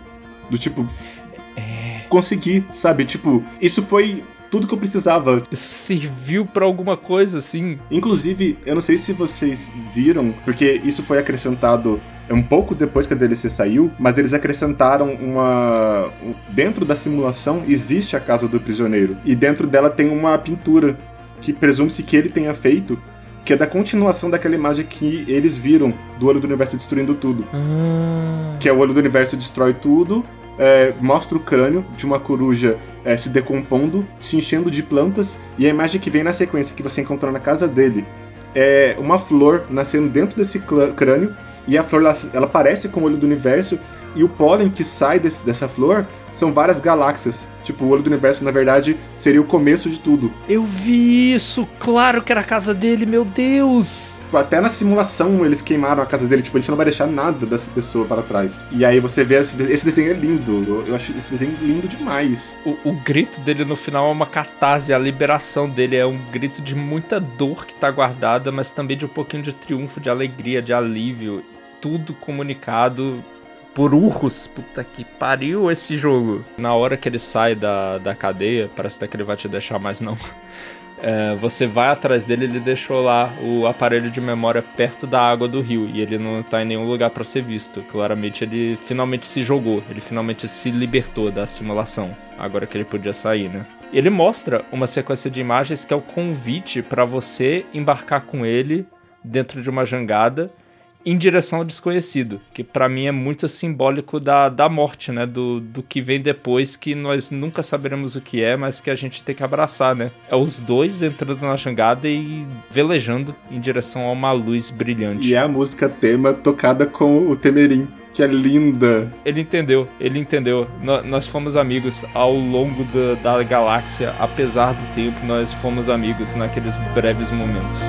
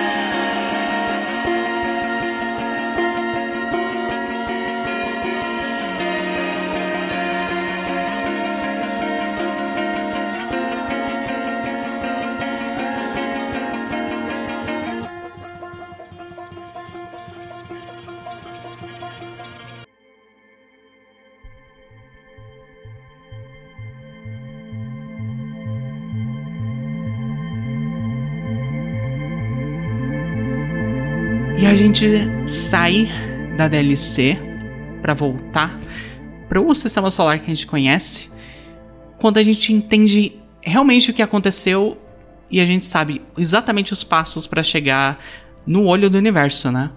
Vocês demoraram muito para chegar a essa conclusão, assim, das coisas que precisava? Porque, vou ser sincera, eu tive que olhar um guia na internet.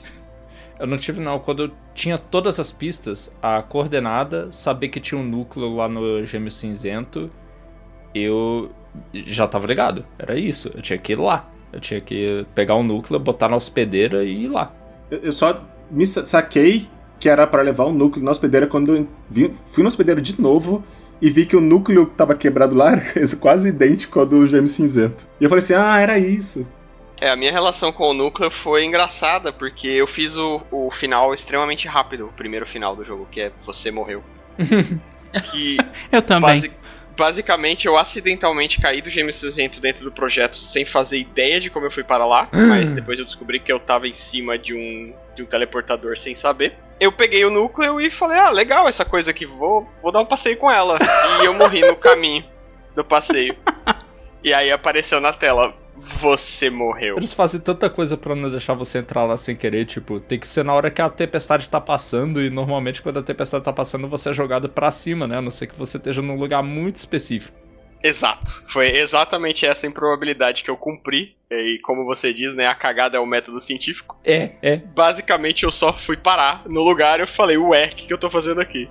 E assim, foi muito no começo do jogo, então eu não sabia absolutamente nada, eu só sabia do projeto Gêmeo Cinzento, mas eu tava tipo, meu Deus, o que eu tô fazendo aqui? Eu só tenho oito anos.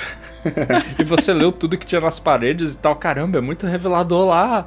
Sim, eu peguei um monte de informação de graça. Eu fiquei, meu Deus, ok, tá, e o que, que eu faço com essa coisa aqui? Caralho, Nuvem, eu amo sua jornada. Ela é incrível, ela é única. Não, eu fiz o jogo inteiro de trás para frente, assim. Eu fui para todos os lugares que eu não deveria ir antes de, de pegar as informações que eu precisava. Mas esse é o lindo do jogo. Não tem lugar errado. Exato. Você fez sua jornada e chegou no final. Tá Sim. tudo certo. Gilles, como é que foi você? Semelhante, talvez é semelhante, como eu tinha mencionado. Eu, eu fui em todos os lugares que eu podia ter ido. E eu tinha as informações, só que eu não sabia o que fazer com elas. Uh, ah, para mim a ficha só caiu, de fato, quando eu vi, que entrei na, na hospedeira, acho que pela segunda ou terceira vez, já tinha lido tudo que tinha lá dentro. E aí eu vi que o que faltava para dar energia para era o núcleo. E aí eu falei, poxa, vou tirar e, e tem todo aquele momento, né, que você de fato vai tirar a energia que te mantém vivo nesse loop. Você vai, se você tirar aquilo, você vai morrer se você bater a nave. E assim que, e, inclusive esse momento final em que você tem as coordenadas, você tá no núcleo do gêmeo cinzento e tira o núcleo de translocação e a música muda pra uma música de meio, meio música de final assim. Fala, meu Deus, é agora, é agora que vai. E aí fui em direção a hospedeiro já com as coordenadas e o núcleo para poder finalizar o jogo.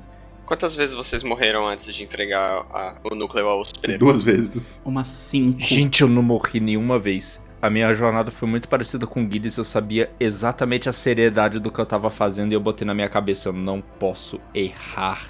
Eu estava assim, tenso, suando e tremendo o caminho inteiro e eu consegui fazer de primeiro. Nossa, eu não conseguia morrer. Eu morri nos peixes malditos. Outer Wilds me fez torcer levemente pela extinção dos tambores. sim, sim. Sim. Eu acho que eu morri umas sete vezes tentando passar pelo maldito abrulho. Então a gente tá nessa run final, que a gente tava falando. É, a gente vai pra um. A gente pega o reator que tá basicamente mantendo vivo, mantendo o ciclo vivo, né? Uhum, é o núcleo de translocação, que de vez em quando a tradução se engana e chama ele de núcleo de translação. E daí você pega ele e você tem que levar de volta pra nave que o, os nomais chegaram. Porque ela é a única que pode dar um salto tão grande, né? Já que você tem as coordenadas do olho. O ruim é que ela tá no lugar que a gente evitou falar até agora por medo. Exato. Que é o Abrolho Sombrio. Que é basicamente um planeta que tinha uma planta alienígena tão bosta, tão merda, que ela implodiu o planeta de dentro, assim. Tipo, ela explodiu o planeta, despedaçou e só ficou a planta. E é assustador. Principalmente porque você entra lá, o espaço não faz sentido. Ela é maior por dentro do que por fora, né? Você não consegue enxergar nada lá. Ela é branca, ela é claro, mas é impossível de ver as coisas. Ela está em volta numa névoa branca. E tem coisas vivas lá dentro que discordam muito da sua vida. Exatamente. Inclusive, o primeiro encontro com o tamboril é sempre um, um momento difícil. É, é o jumpscare do jogo, cara, porque ele faz um barulhão e te come. Mas ele vem lentamente na sua direção enquanto você foge para dar bastante drama. É, mas ele vai te pegar. Esse é o negócio, ele tá lento, mas ele vai te pegar. E o negócio é que esse lugar é um labirinto, né? Porque Hum, você tem hum. vários nódulos da planta que meio que dá teleporte pra você pra outros lugares do planeta, que é outro pedaço do labirinto. Que eu não sei se é literal esses teleporte ou não, é só tipo, ah, você tá indo num, em um outro caminho.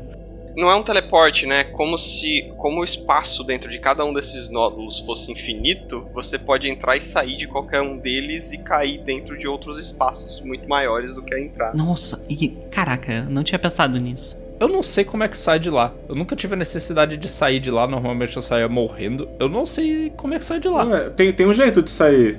Se você entrar em um nó e voltar pra trás, você sai no espaço. Inclusive, o, o Feldspato te ensina a você entrar no nó. Ah, mas é- esse cara se acha demais. Aí eu não, não dava ah, ouvidos a ele, não. Caramba, você não gostou do Feldspato? Mentira, eu adorei o Feldspato, velho. Quando eu encontrei ele, eu falei: é você, cara. Tu é famoso, cara. Tu é o melhor explorador do Outer Wilds. Ai, que ele caiu lá e assim como o João, ele não sabia sair, não. O, o ele é uma lenda porque você fica encontrando diários dele em todos os planetas. Ele já visitou todos e tava visitando por último o Abrolho, porque ele é o primeiro astronauta da Outer Wilds. O, falam isso no museu. O primeiro lenhoso a ser lançado propositalmente ao espaço. Se é que aquilo pode ser chamado de lançamento. Eu, eu acho muito massa que você fala pra ele assim: Tipo, você não vai voltar? Fala assim: Não, eu tô tão de boa aqui. É bom ficar sozinho um pouquinho às vezes. Ele sofre do peso e inexorável do talento, né? Ele fala, pô, você não entende que, que quando você é uma lenda ou tem um nome muito grande, surge certa pressão. Então aqui é, é bem tranquilo, não tem ninguém pra, ficar me pressionando. A gente nem contou, mas é ele que conta o segredo pra você chegar no núcleo de vez do gigante, né? Que tem que passar por dentro da água viva. Que ele tentou comer e não era bom. Ó, eu, eu gosto muito do Shert, mas ó, o Feldspato é candidato forte a melhor lenhoso.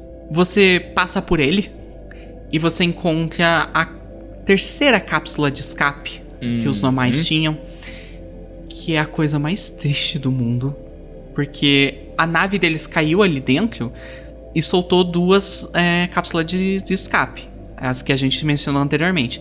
A terceira ficou presa no embrulho e é o diário delas é triste, assim, é puta que pariu. Ele chegando no fim dos recursos e do oxigênio e dizendo, ok, a gente vai ter que decidir um lado pra ir. Bora pra esse? Bora. E aí tem uma trilha de luzes seguindo pra um lado, né? E você, claro, vai atrás. E é o lado errado.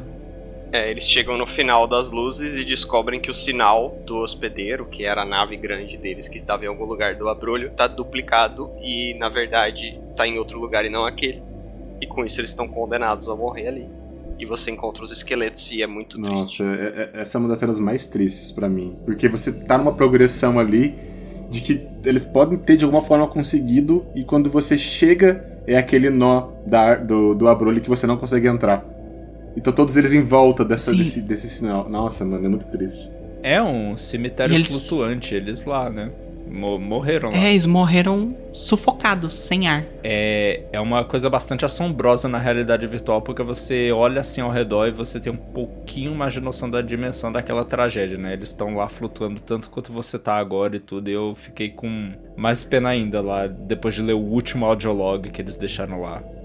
A mera ideia de estar dentro do abrolho sombrio em realidade virtual já me aterroriza. Com certeza. Mas assim, o sacrifício deles te mostra o caminho até a nave, né? Aham. Porque se você jogar o seu buscador dentro desse nó, você tem uma um sinal que se você for seguindo eles e passando por um monte de tamboril, filha da puta, você consegue chegar na nave. É só passar quietinho, é igual as crianças ensinaram, pô.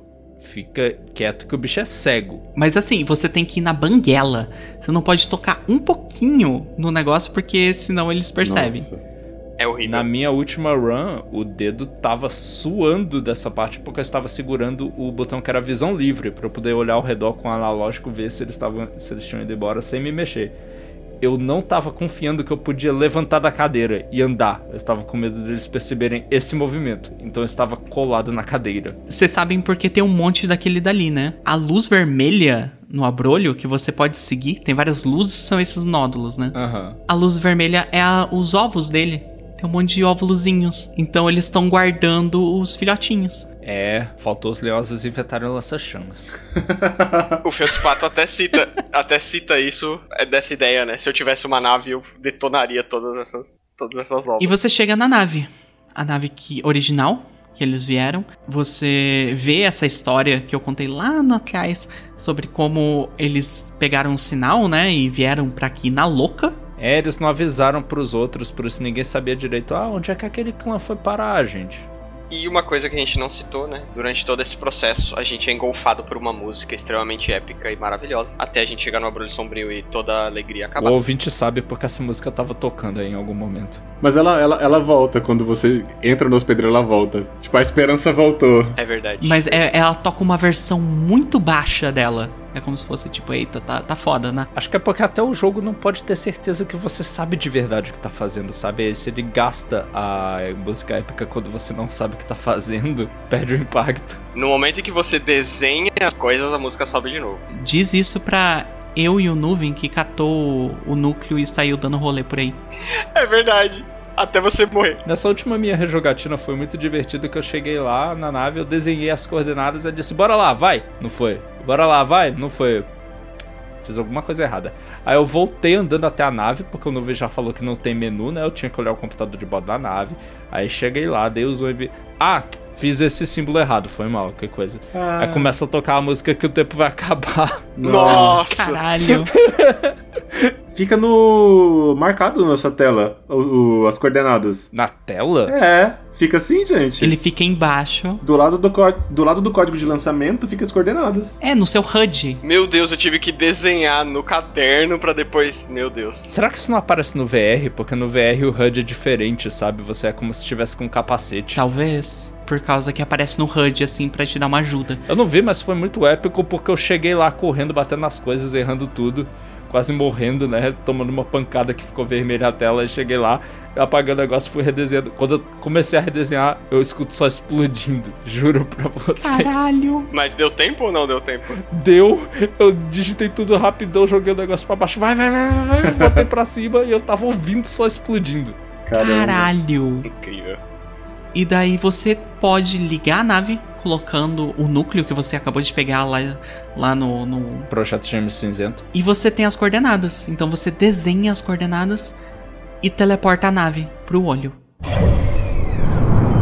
O momento que você teleporta e vê o olho por fora da janela é um, uh, um arrepio. Eu juro que eu não queria parar de olhar da primeira vez porque eu pensei que ele é quântico e queria desaparecer quando eu tirasse o olho. Talvez. Depois de ficar observando aquele olho, que é aquela bola preta cheia de nuvens roxas e raios, você pode abrir um teleporte pra ir até ele, né? É, você finalmente vai responder a dúvida que todos os Nomai tinham, a Solano repete, que é o que, que acontece se um observador consciente interagir com um olho? E essa é a minha parte favorita do jogo, porque a música para, não tem nada, você tá andando na superfície do olho e, tipo, é tudo muito alienígena. É muito assustador. Aquele negócio de, tipo, você tem medo de coisas grandes que esse jogo causa bastante, aqui é vezes 10. Não joga em VR, você não consegue enquadrar o olho todo ao mesmo momento, sabe? E começa. As propriedades quânticas local começam a interagir, porque começa a cair raio e começa a aparecer umas árvores na sua frente, começa a aparecer um- umas pedras. E é assustador, porque às vezes é um jump scare, aparece na sua frente, pá! E dá um barulho, sabe? E some. Aham. E é maravilhoso, assim. É um negócio que eu tava cagando de medo. Cara, muito bom, né? Cada lampejo do raio era acender um pouquinho, você viu uma coisa, e quando acende de novo você não tá vendo a coisa, porque ficou escuro, você parou de observar, ela sumiu. Eu, eu, eu, de fato, a primeira vez, eu tava super perdido. Eu falei, meu Deus do céu, tá acontecendo alguma coisa muito errada. Eu não sei se eu fiz alguma coisa errada, porque, de fato, eu pensava que fosse o olho do universo uma, um, um ser super quântico, uma entidade super quântica. E só que eu cheguei lá e falei, meu Deus, tipo, pode ser que dê alguma coisa de errada ainda daqui pro final. Então eu tava muito receoso de, de cair naquele buraco, de, de, de fazer alguma coisa. Sim, eu também. Especialmente porque, como eu morri algumas vezes sem segurando o núcleo, né, eu fiquei, meu Deus, se eu morrer de novo, vou ter que começar tudo de novo, vou ter que passar pelos malditos tamboris de novo. Aí eu fui extremamente lento dentro do olho do universo. Nossa, assim. eu tava muito cauteloso, muito cauteloso. Eu também, eu tava me preocupando em não morrer quando eu tava flutuando lá já dentro, sabe? Eu, eu só fiquei calmo quando você entra no buraco e cai dentro da, daquela reprodução do museu. Ah, verdade. Não, eu não fiquei calmo aí não. Aí, aí começou meu pesadelo. Que eu falei, meu Deus, agora o jogo virou de terror. Porque tá tudo apagado, com as luzes apagadas. Eu fiquei, meu Deus, o que tá acontecendo? Ah, é verdade, tudo escuro, né? Ele fica. Mas eu tava mais fascinado que você olha o que tá escrito e são coisas diferentes. Você lê, por exemplo, o que tá embaixo da estátua dos Nomai e a descrição agora é: Os Nomai quiseram descobrir o olho do universo, mas quem conseguiu depois de muito tempo foi um lenhoso, graças à ajuda deles. Nossa, caramba, eu não li nada Ou disso. quando mostra o tamboril, fala assim: da única espécie que não vamos sentir falta definitivamente no fim do universo é do tamboril. É. Tem isso mesmo, é muito Que bom. incrível! É muito legal que de- muda dependendo do que você fez, porque, tipo, eu nunca fiz a DLC, né? Nessa nova hora que eu joguei, essa nova versão que eu joguei, né? Pro podcast. E o negócio que tá a DLC, que fala lá, tipo, ah, a gente fez o, o, o satélite e tal. Eles falam, ah, a gente fez tal coisa e tal, mas que pena que a gente nunca descobriu o que era. Ah, eu fiz e realmente ele. É a única parte verbal, né? Ele explica os acontecimentos inteiros do DLC do início ao fim. Só que daí, pra mim, como eu não tinha jogado, ele só falou: Ah, que pena que a gente nunca descobriu. Ah, eu não vi isso não. Eu vou jogar de E novo. ficou por isso, sabe? Quando você. Você fez a conquista de arqueólogo, né, Gilles? Tu tinha tudo, então o teu museu lá no fim do universo tava completo. Fiz, mas depois que eu fui rejogar agora, eu, ti, eu deletei o jogo pra poder fazer a, a conquista de zerar o jogo num loop só. Ah. Daí eu não lembro de ter visto essa parte. Mas ele comenta as coisas que você fez durante o jogo. Eu acho isso muito legal. Eu só queria voltar um pouquinho, porque eu queria dizer que a parte mais assustadora disso tudo é quando você chega no olho, que é aquele ralo que tá caindo tudo, e você tem que pular nele. E é um salto de fé assustador. É tipo, puta que pariu. Ai, nossa, você tem que jogar muito essa parte em VR, é mágico. Você salta e depois você vai parar numa caverna que parece que os pilares dele são alguma massa negra. É muito bonito. Sim! Tipo, eu já tive pesadelos com esse tipo de coisa. Tipo, lugares inimagináveis, gigantescos, que eu não sou a mera formiga neles. Aham. E daí o jogo me faz isso, me joga nisso. Imagina o VR. Não, fudeu. Não, não. Obrigado. Mas é, e depois você foi no museu. e Tem uma explosão de cabeça ali, porque você interage com uma bola branca. Com o sistema solar, né? É um universo, sei lá. E você encosta nas bolas brancas e elas explodem. É, nossa, é, é muito mágico, assim. A, a gente descrevendo aqui não tá fazendo justiça, não tem como fazer justiça. A câmera dá um zoom out e ele te mostra exatamente o local da galáxia que você tá. E daí a câmera para e daí tipo, caraca, eu posso me mover. E quando você tá se movendo, você tá num recanto lenhoso, né? Ou numa floresta muito parecida com a sua casa. Só que você reconhece assim, ok, esse é o local, é o recanto lenhoso. E começa a minha teoria de que realmente o olho é quântico, então o que ele tá pegando pra formar aquele local é as suas memórias. Sim, são todas as suas memórias, são sua experiência. Nessa parte que eu acho que o jogo fala de legado. Ele pega tudo que você criou e tá usando isso pra criar o que vem de. o que vem em seguida.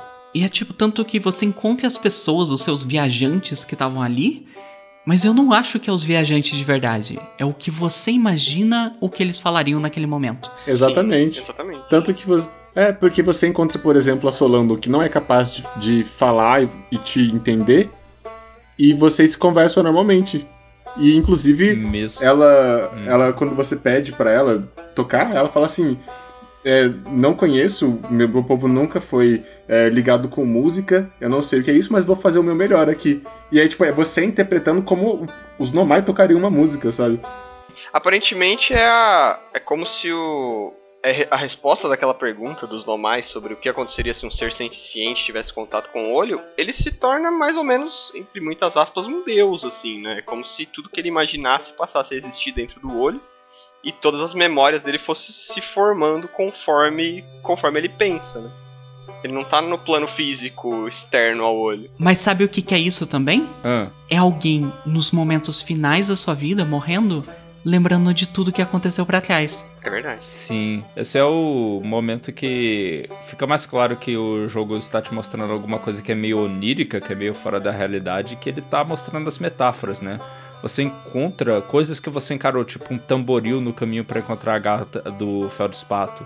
Você encontra o batedor que o Shert usava na hora de recuperar os tambores dele, sabe? Você, no, o- o- os nomai é muito bonito, que você encontra nomais ao lado de um toco de madeira e você vai a- a- fechando o olho e abrindo e vendo eles subindo nos ombros uns dos outros para alcançar mais alto. Que é uma metáfora muito bonita, eu acho, pro progresso da civilização nomai e pra como você também contribuiu com isso, né? São todas cenas muito bonitas. São incríveis. E é você buscando cada uma dessas pessoas que foram importantes na sua jornada pra vocês fazerem uma música junto, né? Essa, você tá reunindo a banda. Exatamente. E essa, e essa é a parte que, se você não sentiu pelo menos uma lágrima crescer dentro dos seus olhos, você está morto por dentro. Eu tô quase chorando agora. Exatamente. Porque é o momento em que tá todo mundo junto tocando uma música em volta da fogueira e a música é fenomenal. Absolutamente, você manda cada um individualmente começar a tocar e vai entrando cada instrumento naquela naquela composição, sabe? Na ordem que você preferir, no ritmo que você preferir. E é tipo, é os instrumentos que você já ouviu durante o jogo inteiro quando você visitava um dos das pessoas, eles estão lá tocandinho o instrumento. Então, é realmente é a junção daquilo tudo, sabe? É a música completa É muito finalmente. lindo. À medida que eles vão entrando na música, a música vai crescendo. Você vê o, o, o som do típico dos timbres dos nomads entrando na música também, quando você pede pra solo não tocar. Isso vai ficando cada vez mais épico, mais lindo. Meu Deus, mano, é, é- é incrível demais. E o lance que o DLC adiciona é muito bom, né? Você também consegue falar com aquela pessoa do DLC e ela responde, né? Apesar de nunca ter se comunicado dessa forma com você, com dúvida, né? Se ele devia estar lá, se ele deveria estar lá, se ele é bem-vindo e toda vez eu não consigo, não consigo dizer que não. E ele chega a tocar também? Sim. Ele tem um instrumento muito característico que a gente comentou antes, que é o instrumento que é todo o timbre musical do DLC. É, é lindo ver aquilo acrescentado à melodia. Lindo, lindo, lindo. A, a, pra mim, a, a fala dele é uma das melhores do jogo, assim, o que ele fala naquele momento. Pra mim é muito, muito, muito bom. Qual é, Gilles? Ele fala assim: Quando meu povo encontrou o olho e percebeu do que ele era capaz, ficaram apavorados. Era uma verdade muito dura, como uma luz brilhante demais para se olhar diretamente. Ela os queimou. O que eles não podiam desaprender ficou escondido na escuridão, ofuscado. E então, perdido. Eles não queriam ver o fim da própria história. Meu povo nem sempre foi assim. Nem sempre tivemos tanto medo. Eu fiz o que pude para consertar as coisas mas ainda pertenço ao meu povo. E agora você sabe o que eles fizeram. Não posso garantir que meu medo não afetará sua mente. Por isso, há uma escolha. Tem certeza de que deseja lembrar-se de mim? Ai, caralho. Aí eu, puta que pariu. É claro, seu vagabundo, medo é uma parte integral da existência humana. Sabe? É, é normal, cara. O, o lance é que, lamentavelmente, eles se renderam a ele, mas é um risco que eu estou disposto a correr. Porque eu acho que a vida seria um pouquinho mais vazia sem ele. Gente, aí.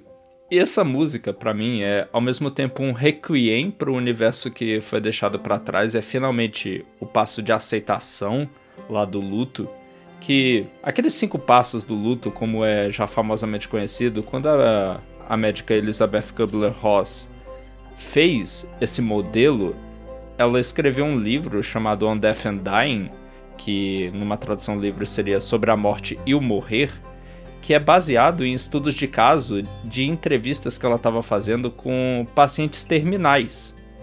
O, o modelo dela nunca foi sobre luto, sobre as pessoas que estavam lamentando a morte de outras pessoas, foi sobre os passos que as pessoas têm na direção de aceitar a iminência da própria morte. Então, tipo, eu sei que é um modelo que é falho por vários outros motivos, nem todo mundo. Não é uma jornada retilínea, você não passa por todas essas fases, né? Nada é tão simples na vida real. Mas aquilo é você aceitando a morte do universo como uma metáfora quase como para sua própria morte, vocês não acham? Com certeza, com certeza. É, e no jogo você carrega esse fim de tudo com a sua, da sua própria morte como um sinal de esperança depois. Porque, sei lá, eu nunca me imagino só morrendo e só aceitando a minha morte. É, é como se, de fato, minha, uh, eu morrer é, teria consequências para o futuro do universo. Então, tipo, sou parte do ciclo também, tá ligado? Aham. Uhum. Eu acho que a tese do jogo, assim como todo, é que só porque a gente vai morrer não quer dizer que a vida não tem propósito é, na verdade, mais um motivo para você viver mais, você viver com, com, mais, com mais empenho ainda, você querer criar, você descobrir as coisas novas, você criar beleza e deixar um mundo melhor para quem vem depois de você. Assim como os normais fizeram durante o jogo e morreram, meio que você tá fazendo isso com todo o universo no final, né? Você tá criando a possibilidade de um futuro. Um futuro que você nunca vai ver. O um futuro que não é para você, igual o legado lá do, do Hamilton, né? O que me faz pensar se haveria um outro universo ao final deste universo se o lenhoso não estivesse, a criatura, né, que é como é chamado o nosso personagem, não tivesse entrado no olho do universo, né? Porque a gente não conhece essa, essa alternativa. Então é como se ele tivesse acidentalmente causado o futuro, que não deveria existir, que não existiria sem ele. Se ele não tivesse feito a jornada, tudo teria morrido e teria ficado por isso. Exatamente. Teria acabado em preto, né? Se ele, se ele tivesse escolhido é, tentar evitar a morte como outros fizeram, ou então não, não tentado descobrir, não tentado criar, não ter se dedicado à arte, que é a música lá, não, não teria acontecido. Exato. E tipo, um relato muito pessoal, mas. É, eu, como eu falei antes no cast, né? É, morte é algo que tá comigo há muito tempo. Tipo, eu tenho pensamentos sobre mortes desde que eu tenho 6 anos de idade. É muito cedo. E é algo que é alvo da minha terapia há muito tempo, desde, sei lá, que eu tenho 12, 13, que é quando eu comecei a fazer terapia, primeiramente. É como se ela tivesse sempre ao meu lado. É, apesar de tudo, sempre parece que ela tá a um passo. Eu sempre fico pensando, é agora, é agora que eu tô morte. E eu sempre lidei disso de maneiras muito diferentes, dependendo da fase da minha vida. Eu já tive muita raiva, eu já tive desesperança, eu já desejei ela. Mas esse jogo, ele falar isso no final, pra mim, que é tipo. Ei, a morte pode ser assustadora. Porque eu já passei noites acordado pensando nisso. Mas não é o final de tudo, sabe? Existe esperança, existe uma beleza sobre as coisas terem um final. E, porra, esse jogo eu tava debulhando em lágrimas, como eu tô fazendo agora também.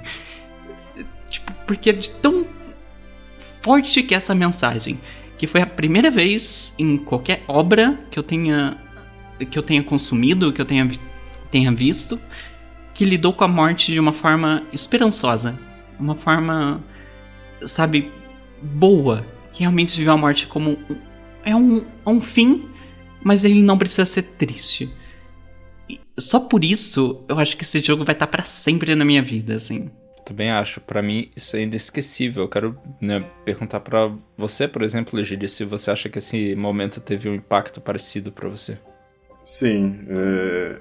Além do, do o, o quão emocionante ele é pra gente no momento que a gente tá jogando, refletir sobre isso é muito interessante porque a minha concepção sobre vida e morte é, se assemelhava muito à, à percepção que o jogo trouxe. Do sentido de que a gente está nesse ciclo e que a, a, morte faz parte dele e talvez essa morte também possa propiciar alguma coisa boa. Então, quase foi como uma confirmação da maneira que eu pensava. Então, foi emocionante no sentido de é, é algo que consou com a minha ideia. Então foi magnífico para mim quando chegou nesse momento. E, e para você, Nuvem?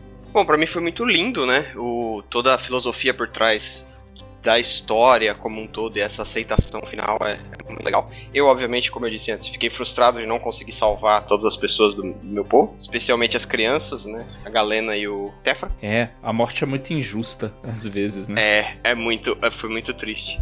Mas no final é aquilo, né? A sensação é de que se a criatura não tivesse vivido a vida, a morte dela não teria o significado que teve, né? Então teria acabado com um fim, mas acaba com um começo. Isso é, isso é legal, achei muito bonito. Essa é muito a minha perspectiva também, e igual o Gilles, isso concordava muito com a minha cosmogonia, com a forma positiva que eu encontrei de enxergar a morte, que é isso. A a morte não, não significa nada, porque a vida continua, é só que você não faz mais parte dela. E o que o jogo faz parece que é instar você a fazer alguma coisa bonita desse tempo que você tem e preparar o mundo, no caso o universo, para ser um lugar melhor ainda para as pessoas que estão vindo depois de você mesmo que você pessoalmente não vá se beneficiar disso, você vai fazer um impacto inimaginável na vida dos outros, sabe? E isso é um pensamento meio reconfortante quando você encara a morte. É um que eu gosto muito. E o que importa é as memórias que você fez, né? Como é o que você passa o final do jogo inteiro fazendo, reunindo. É as pessoas que você tocou, é as pessoas que você marcou e a música que vocês fizeram no final que além do Requiem, né, também é a música de abertura de um novo universo. E aí eu tenho essa pergunta. Na visão de vocês, é um universo novo ou é o recomeço de um ciclo? É um novo. É um novo. Definitivamente é novo. Se você vê, ele é o contrário. Os planetas, na verdade, estão em volta de um mini sol. Quando ele, eu não sei se você viu a ilustração que vem depois dos créditos, mas é isso, ele mostra uma um retrato desse universo novo rapidinho. Ele é completamente diferente de tudo que a gente encontrou. E tem outras criaturas que a gente não conhece, nunca vai conhecer mas que estão lá, né, vivendo vidas, fazendo coisas até parecidas com as suas, né? Contando histórias ao redor de uma fogueira, assando um marshmallow, fazendo aquelas coisas humanas. E ela é tão baseada nas suas memórias que ela se modifica a partir de todo o conhecimento que você levou. Então, se você levou o conhecimento só da sua espécie para aquele final, vai ser só uma sua espécie. Se você levou conhecimento não mais junto com você, vão ter, tipo, algumas torres lá depois. Ou, tipo, é, essa imagem muda a partir do que você levou com você pro do universo. Por isso que eu tive a impressão de ser a mesma espécie, porque na minha run eu fui mais com conhecimento lenhoso, aí voltou pra uma galera muito parecida com o lenhoso. Mas ele é bem delicado, tipo, ele acende uma luzinha extra ali, mostra uma construção diferente, assim, uma coisa bem sutil. São, são. Isso é uma bondade que o jogo faz com você, porque na verdade eu acho que a lição que ele passa, ele passa quando você vê a luz branca, aquele Big Bang, basicamente, né, o início de outro universo, você se deixa ser atingido por aquelas nuvens e dá os créditos, sabe? Naquele momento é você criou alguma coisa, mas a sua vida acabou. Você não vai poder ver mais o que acontece depois. É, quem assiste é o jogador, não o personagem. É, é, mas é tipo, já é reconfortante, eu acho. Já é satisfatório pensar, não, eu fiz. Pronto, é isso. Eu não, não precisava nem saber o que vem depois, sabe? Eu não tô aqui. Eu não tô aqui construindo um mundo para eu ver o que os meus. os meus descendentes vão fazer e ficar julgando eles, tá ligado? Eles vão também viver as próprias vidas completamente diferentes da que eu vivi. E isso vai ser maravilhoso da própria maneira, sabe?